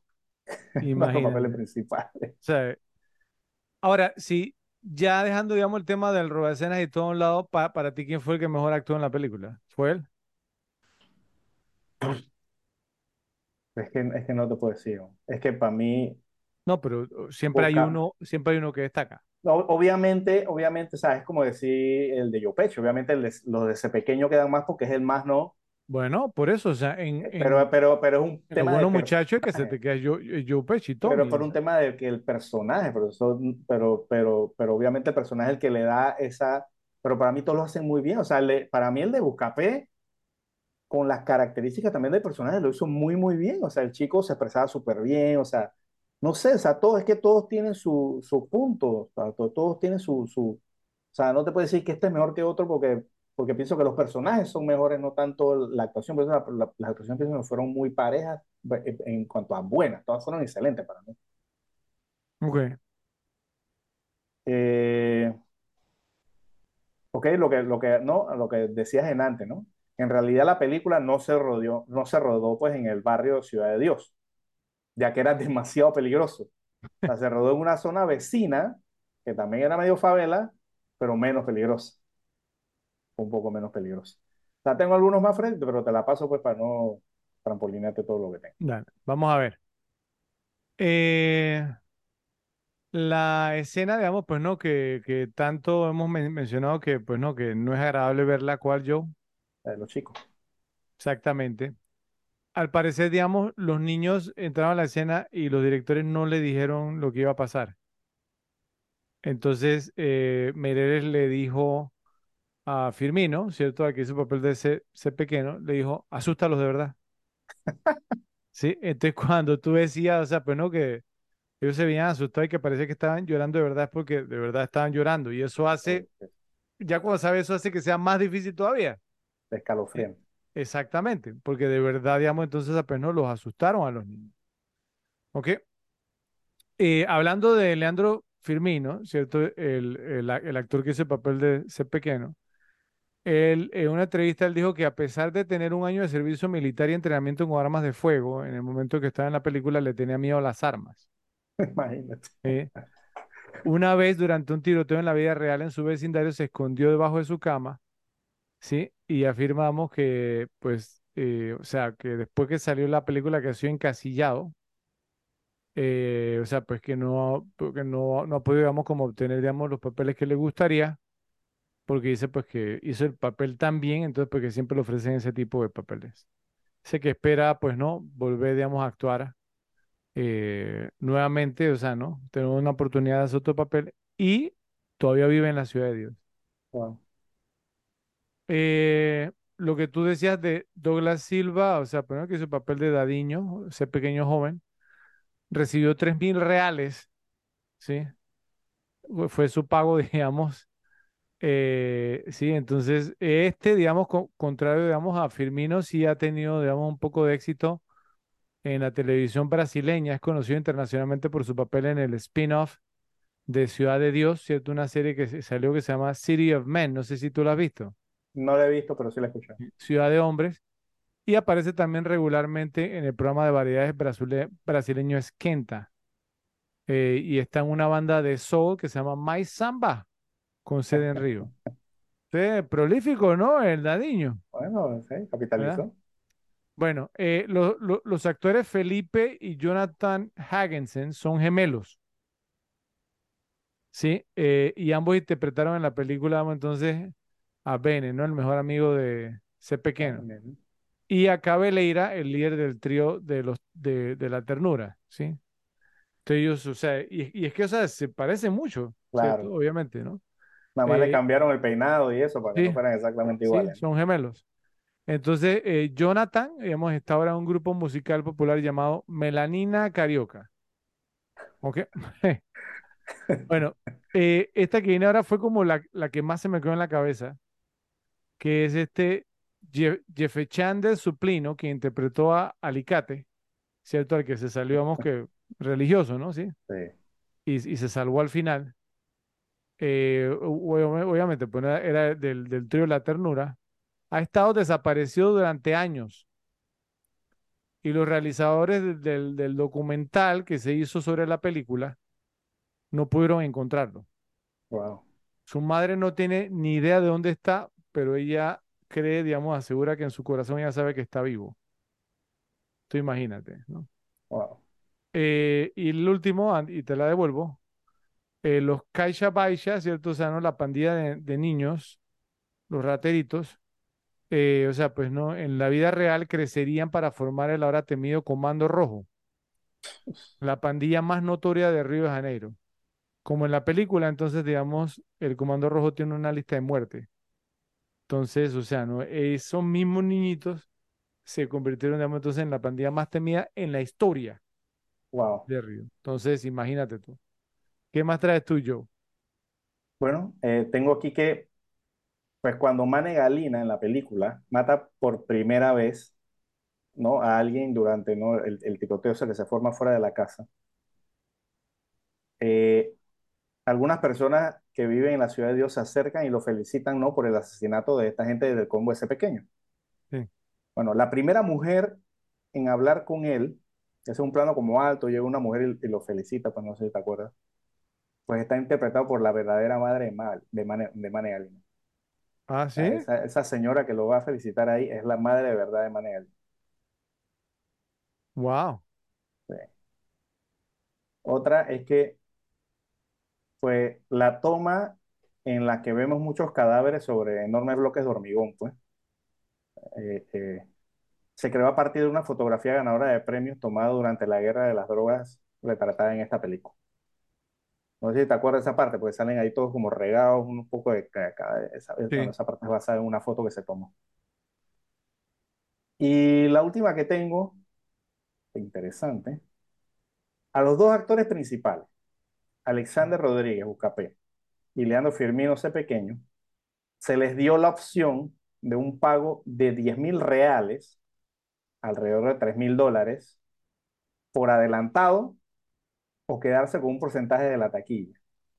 ¿Qué tú crees que eligieron? taquilla. Sin tener idea del éxito que tendría la película, optaron por el pago adelantado. Ay, Dios. Si solo hubieran obtenido el 1% de la taquilla, habría sido 25 veces más de lo que obtuvieron. Claro, hubieran obtenido, imagínate. Wow. Ah, bueno, ¿no? Pero, pero igual, o sea, pues no eran, vivían en esa pobreza, ¿cierto? Claro, La- mejor, pájaro, pájaro en mano. exactamente. ¿Qué más? Esa es la última que tengo. Porque esta película tiene unos da- datos muy interesantes. Había muchísimos más, ¿cierto? Eh, y más que nada, digamos, que tenía que ver con los verdaderos personajes, ¿cierto? Y la suerte que corrieron, digamos, después del- de, la película. O sea, ¿no? Fascinante realmente. Pero bueno, por restricciones de tiempo, obviamente, pues no. Esos fueron, digamos, nuestros datos medio googleados. Entonces, pues no, los invitamos, digamos, a que le den, digamos, o sea, no su investigación con esta pe- película que tiene muchísimo más que ofrecer. Así que bueno, nos dicen en la sección de comentarios si encontraron algo más. Eh, pasamos ahora, pues no, yo, tu ca- categoría favorita, ¿cierto? Cositas que nos molestan, entonces adelante. Esta, esta categoría, pues como dije, la- lo que me decidió mal está casi, casi desierta. Eh, solo tengo una cosita, eh, pues y es el tema de que, pues cuando, cuando Mane Galina sale, ¿no? De- a- a- la primera vez que sale precisamente a dispararle, ¿no? Al combo ese ido ese pequeño, la primera vez, eh, quise pasarlo por alto, pero es que lo eché para atrás de nuevo y con, él tenía un revólver y conté al menos nueve disparos. En, en ese tiroteo. Al menos nueve disparos con un revólver. No, eso fue un gran fallo. O, o- O o sea, sea, si, digamos, si, si hubi- si hubieras querido, si hubieras querido hacer eh, eh, esa escena con esa cantidad de disparos, bueno, búscale una Glock de 17 tiros y que dispare con una Glock y ya está. pero de, de, de cuál exactamente estás hablando? O sea, ¿de cuál? De la, la primera parte, la primera parte que sale disparando, pam, pam, pam, que sale, que, que se ve como un pasillo y mata a un tipo y estos gente sale huyendo, no sé qué. Esa parte, él sale con un revólver. Sí. un revólver ca- cañón corto. Que, Eso no puede que- tener más de seis tiros. bueno, eh, que fue el que le habían dado, ¿no? ¿Cierto? Y, y, y, y es que es, es todo continuo, pam, pam, pam, pam. Él no se, o sea, él está en mitad de la calle, ¿no? Nadie me puede decir que se paró a recargar ni nada, porque está en la mitad de la calle y lo hubieran matado si recargan. Entonces, se- se- yo los conté. Sea, con, eh, eh, tiró dos al principio y después tiró siete u ocho después. Eh, eh, entonces, es, e- eso es lo único que puedo decir que, que me molestó. Como dije, esta película para mí es lo más cercano a la perfección en todos los aspectos. Eh, así que eso es lo único que traigo para esta categoría. Ok, yo, pero desde esa per- perspectiva, más o menos un tema similar, la escena del, del motel. La, la de la niño Claro, o sea, también tenía un revólver. tenía un revólver. Pero, pero, pero, pero, solo ¿A sale cuánta que gente mata. mató? Solo sale que mata a una gente, a dos personas en el cuarto y a una, a una que está, que, a una que está, que, que el plano es así como de lado, que está disparando ahí alguien como del servicio. Eso es lo único que se yo creo que él dispara más de seis veces, mira. Tendría que Porque, ver, tendría que porque el, el primer disparo es para romper la ventana, para avisar a los otros que supuestamente que venía la policía. Pero ahí sí pudo haber una elipsis de recarga. Esa es la diferencia. Eh, pero es que le dieron la pistola nada más. En ningún momento vimos que le dieran balas. Bueno, eso, eso, bueno, se- e- eso, eso tiene un poquito más de justificación, pero porque el otro sí fue una acción corrida. Sí, O es sea, cierto. esta no es cierto. sabemos si tenía unas balas en el bolsillo, esa, esa no lo sabemos. Si paró a recargar, no. La otra fue una acción totalmente corrida que, que disparó obviamente más de la cantidad de la... Bueno, ok. Tengo un par, un par de cositas. Vamos a ver, digamos, entonces, a hacer un par de preguntas y tú me las, me las contestas, ¿ok? Pr- primero, o sea, ok, Bene, pues era un hippie, ¿cierto? Y C pequeño era un monstruo. Entonces, yo sé que sí, que se criaron juntos y demás. Pero ya siendo, digamos, adultos, ¿tenía sentido que fueran mejores amigos? No tenía sentido, pero probablemente así pasó. Ese es el tema. O sea, yo no puedo, yo no puedo criticar ciertas cosas que me parecen absurdas porque si pasaron así, eh, no puedo decir que, que, que, que me moleste. Ese es el punto. Ok. O sea, si esto hubiera sido una película random de, de ficción, Está bien, te entiendo. eso, Pero, ahí te lo acepto. Ahí te lo pero, acepto. pero te pregunto algo, digamos, eh, en la, en la escena de muerte de Bene, ¿cierto? O sea, la primera vez que la viste, por lo menos, ¿sí? No te llevaste como una vibra porque ese pequeño le dijo a Bene, no, tú no te vas, ¿cierto? Y Bene le dijo, me voy.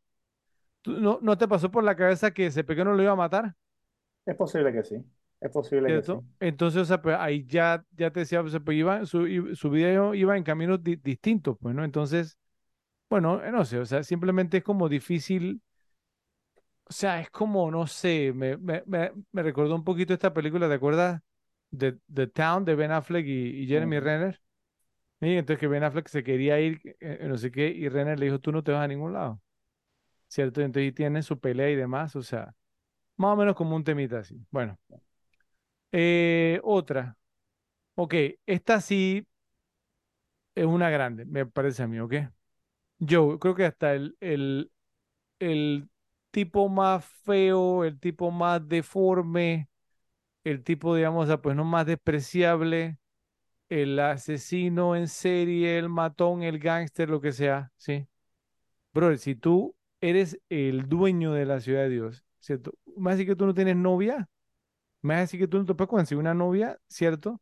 Tienes dinero, tienes poder. Ey, ¿qué dice Tony Montana en Cara Cortada yo? Primero, consigue, digamos, entonces el dinero. Después consigue el poder y después consigue la mujer. Entonces tú me haces a mí que ese pequeño tiene el dinero, tiene el poder y no tiene la mujer y que, que está nervioso que no sé qué con una mujer. No, o sea, y ahí me lleva, digamos, entonces a lo que tú mencionabas, digamos, de la Virgen, escena virgen de 18 años. con la novia de Mane Galina, o sea, era la, era la pregunta. Entonces, o sea, pues, yo no puedo creer, digamos, o sea, pues no, que ese pequeño haya, haya sido un virgen, digamos, sí me va a entender, Ese- eso es, es que no hay por dónde, brother, ¿sí? O sea, es, eh, hubiera sido imposible, si tú, hey, conociendo, digamos, obviamente, ah, pues no, el tema de, de cómo atraen, digamos, entonces los chicos malos a las mujeres, ¿sí? ¿Quién era más malo que ese pequeño? Sí. ¿Eh? No, yo no ninguna de- deformidad ni nada, sí, ni, entonces no tenía sentido. ¿Ok? Sí, he visto, he visto más feo, he visto más feo y se casa. Uh, total.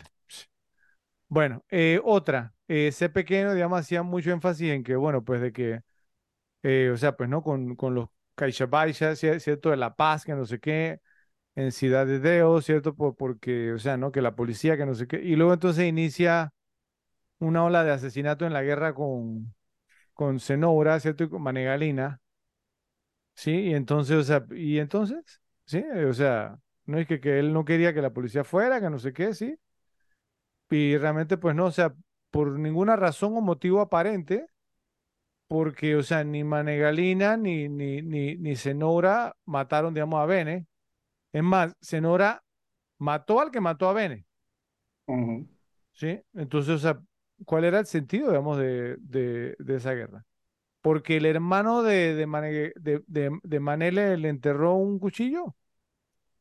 Sí, o sea, no. Sí me va a entender, o sea, no, no. O sea. No voy a decir, digamos, pues que ese pequeño era una de las grandes mentes de nuestro tiempo, pero, una, pero era una, una buena mente criminal, ¿sí? Claro, Y nos habían dicho que para ser, de momento, un gángster no necesita agallas nada más, sino también ideas. Y él la tenía clara. Entonces yo no creo que ese pequeño hubiera iniciado una guerra como la que inició, sin ninguna razón aparente, ¿sí? O sea, no era O sea, negocio. le, le tenía tirria Manes, eso era todo. O sea, y la película hace el esfuerzo de mostrarte. O sea, cada vez que estaban juntos era bronca. Bueno, Desde, eh, desde el primer momento. bueno, y la última, ¿no? Eh, con Buscapé, ¿sí? Yo lo mencioné también, digamos, hace un rato de que, bueno, que Buscapé se veía como, es posible, ¿no? Cierto, como desensibilizado con la violencia en, en- sí, en su barrio, pues, ¿no? Pero, brother, o sea, la, la gente tan, tan cayendo como, como, como mosca y, o sea, y a ti te preocupa más perder tu virginidad o no que la violencia en tu barrio, ¿sí? O sea, La de la vida sigue, brother. la, Y, la forma, o sea, pa- para él, digamos, ya se había convertido, digamos, como en ver los muertos era parte del paisaje, lo que estás diciendo. Así es, sí, total. Ok, bueno, ¿qué más traes tú, Joe? Eh, no, no, yo solo tenía eso. Bueno, entonces esas fueron las cosas, vamos, pues, ¿no? que nos molestaron sobre Ciudad de Dios. Para finalizar, Joe, ¿quién ganó la película? Hace un momento cuando yo mencioné a una candidata, vamos, para robar escenas, te sorprendió, digamos, ver algunas cosas, entonces creo que no la consideraste. no la consideré y por, por lo que dices pienso que es la tuya. Eh, Pero candidata, es candidata, no, es que estoy ahí entre, en 3 y 2, pero te quiero escuchar, a ver. no, yo tengo a Fernando Meireles, o sea, obviamente como los actores, pues ninguno es que se construyó una carrera, ninguno era actor, eran chicos de la favela. Y como tú dices, no, uno de los que mejor le fue, pues todavía hay unos que viven todavía en la favela, todo ese tema. Entonces pienso que Meireles porque a raíz de esta película inmediatamente pues hizo The Constant Garner, que, fue, que ya es una película de Hollywood, no es una película de Brasil, y Sí, digamos con un elenco responsable, o sea, con Ray, Fiennes, creo que era, y, y, y Rachel Weisz, o sea, sí, eh, eh, no, no solo eso, o sea, sino que digamos que después él también fue el encargado de, de hacer el, el video promocional de, para, para, las, para las las Olimpiadas, Olimpiadas no de, de recuerdo, o sea, se convirtió en un nombre, pues se convirtió en un nombre simplemente por esta película, sea, eh, a nivel internacional. Además de recibir, no, también recibió su, su nominación al Oscar. ¿no? Yo pienso que ese sería uno de los más sólidos, no sé si tendrás otro, pero pienso que por lo menos yo, pues Merel es el que más conozco. ok, ahora, aquí en el tema, ¿no? O sea, Mireles, o sea, digamos, o sea, e- él, él fue nominado al Oscar, ¿cierto? Y yo te quería preguntar, yo, o sea, o sea, hubo co-director en esta pe- película, sí, o sea, él y Katia Lund, pero a ella no la nominaron, sino a él. O sea, ¿tú habías visto ese caso alguna vez? No sé cuál habrá sido el... El motivo o, o la razón. Yo recuerdo cuando la película fue nominada y salió y demás, y vuelvo y digo que a él lo nominaron, ¿cierto? Eh, eh, o el nombre, digamos, que escuchabas era el nombre de él, Sí, ¿cierto? O sea, no escuchabas el de, de Katia Lund. Ahora, pues buscándolo, digamos, o sea, pues no ahorita en IMDb, entonces simplemente dice, por- porque usualmente sale eh, la nominación, ¿cierto? Y el nombre. Entonces aquí aparece la nominación, pero no aparece el nombre. Yo- me parecería que eso es, es más bien como una omisión de IMDb, ¿cierto? Como para que no hay, sí, como para no mostrar que la mujer no fue nominada, ¿sí? Aunque ya, digamos, Ok, obviamente, pues, eh, esto funciona así, o sea, cuando las películas, y te, y te, y te voy a poner un ejemplo que ya creo que ya te lo he contado, o sea, ellos se fijan en los créditos que salen en la película, sí. ¿ok? O sea, si en los créditos dice Fernando Meireles, el nominado Fernando Meireles, en los créditos sale Katia Lund.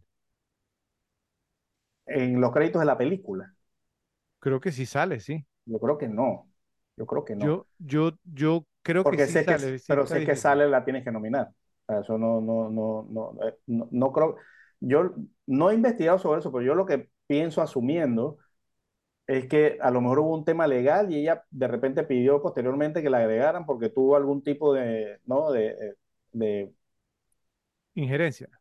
claro, de injerencia en el tema de la dirección, probablemente dirigió algunas partes, todo este tema, ¿no? Como hacen, eh, por ejemplo, pues como con From Dusk Till Dawn, porque no aparece Tarantino en los créditos, sale solo Robert Rodríguez, pero todos sabemos que él dirigió. Entonces, probablemente eh, fue un tema así que dirigió algunas partes y después quiso poner el crédito, pero cuando salió la película no apareció en los créditos, por eso que no salió. Porque mira, a- ejemplo, aquí sí aparece, digamos, o sea, pues no, nominado como mejor director Fernando Meireles. Y ese era el nombre porque uno conocía esta película. No menciona a claro, Katia Lund. por eso. Entonces, en los créditos, en los, en fuera de los créditos de la película, del, ¿no? Cuando la ves, solo aparece Meireles. Y, y, y, y te pongo el ejemplo porque con la película Adaptation, la academia nominó a Charlie Kaufman y a Philip Kaufman, que no existía. Ujú. Digo, ya Donald Kaufman. Charlie Kaufman y Donald Kaufman nominaron a los dos y uno no existía, pero es que se aparecen en los créditos de la película. O sea, nominaron a alguien que no existe, simplemente porque aparece en los créditos. Es lo mismo al revés. O sea, si ella no aparece en los créditos, en la película, no la van a nominar. Mm. Entonces, es tu, es tu, tu candidato. Pe- pero mira que de- después que Meirelles hizo The Constant Gardener, ¿cierto? Eh, pues mm, se lo tragó la tierra, bro. Sí, se lo tragó a la tierra. Y ahora, digamos, entonces, pues no, vol- volvíamos pues como a resurgir con la serie esta, ¿cómo que se llama? Eh, City of Men, Ciudad de Hombres. Sí. Entonces, o sea, es que es, es difícil, ¿no? ¿Cierto? Sí, Porque es pues, difícil, es difícil, porque nadie es que, digamos, que descolló así de, de manera, pero digamos que él brincó después de Brasil, brincó a Hollywood. Entonces fue un salto, ¿no? pero Alice Braga dio el mismo salto. Sí, pero mi punto es que yo a ella no la conozco, por eso que no la tengo. O sea, no la conozco de nombre. Que mira, me, Merele hizo Ciudad de Dios 2002, de Pata el 2005 hizo The Constant Gardener, que, o sea, si tiene, digamos, entonces un, un, un rating de 7.4, fue una pel- película que recibió una una, nominación. una buena película, esa película Sí, después hizo una que se llama Blindness, que es como decir ceguera, que es del 2008, con Julianne Moore y tu, ac- tu actor favorito Mark Ruffalo. Con Gael García Bernal 6.5, que bueno, que no es nada así destacable, pero tampoco es, digamos, para tirar a la basura, ¿sí? Eh, más o menos como el top ten ese que tuviste. ¿no? Ay, ¿qué pasó yo? Pero mira, o sea, no sé, bueno, sí, yo creo que Está tendría que ser está complicado, está complicado. sí. Ahora, lo gracioso es que Meireles y, y, y Katy Alon, digamos, está, eh, o sea, volvieron a trabajar juntos, digamos, en, en City of Men, Ciudad de Hombres, Mira, ¿sí? O sea, pues están, tan- o sea, trabajando juntos, digamos, nueva- nuevamente en City of Men. Entonces es gracioso, pues, porque, o sea, Men fue, digamos, o sea, pues no, una serie del 2002 al 2018, bro. O wow. sea, fue un qué, o sea, 16 temporadas como el tema. O, o no sé, aquí, aquí dice 27 episodios, entonces creo que no, ¿ah? No, no, no. Creo que fue un tema como interrumpido, ¿cierto? Pero bueno, el, te- el, el tema es que volvieron a trabajar juntos. Yo sí creo que sí, Fernando Meireles, y eh, obviamente, ¿por qué? Porque ah, de todos los nombres de la película es el único que yo te hubiera reconocido. Sí, Fue la nominación al Oscar, claro, ¿vale? sí, cierto. Entonces, el ganador de Ciudad de, de, de- de Dios, Ciudad de Dios, fue Fernando Meireles. Por favor, nos dicen en la sección de comentarios si están de acuerdo, ¿cierto? O si debemos haber incluido a, a Katy Alon, ¿cierto? Pues una de las directoras favoritas de Joe. Nos dicen en la sección de comentarios. Ciudad de Dios es una de las experiencias más emocionantes, inventivas y conmovedoras que existen. Una película que te atrae a su mundo como pocas lo han hecho antes, con su escenario y personajes auténticos. De hecho, son personas como C. Pequeno, Bene y Mané Galina las que perduran en la memoria mucho después de que hayan rodado los créditos finales. Al representar la existencia violenta y desesperada de los jóvenes en el fondo de la sociedad brasileña, el espectador no se salva de nada. En cada rayo de esperanza que aparece en la película es difícil de conseguir y tener algo de esperanza. Pero aún es que la historia se basa también en hechos reales y eso lo hace todavía más inquietante y la convierte en una película difícil de digerir, pero que no se puede uno perder. A pesar del mensaje de absoluta desesperanza y desesperación que se entrega a la audiencia con la sutileza de un montón, Cidade de Deus aún cautiva de principio a fin, y especialmente dada la falta de simpatía de los personajes. Esto la hace excepcional y subraya la calidad y especialmente la urgencia que tiene esta película. Por eso le dedicamos un episodio aquí, en las repetibles. Gracias, José, y gracias a ustedes, Repes, por estar con nosotros. Los esperamos en el próximo episodio de las repetibles. ¿Por qué? Porque siempre hay películas para ver y disfrutar una y otra vez. Y corte.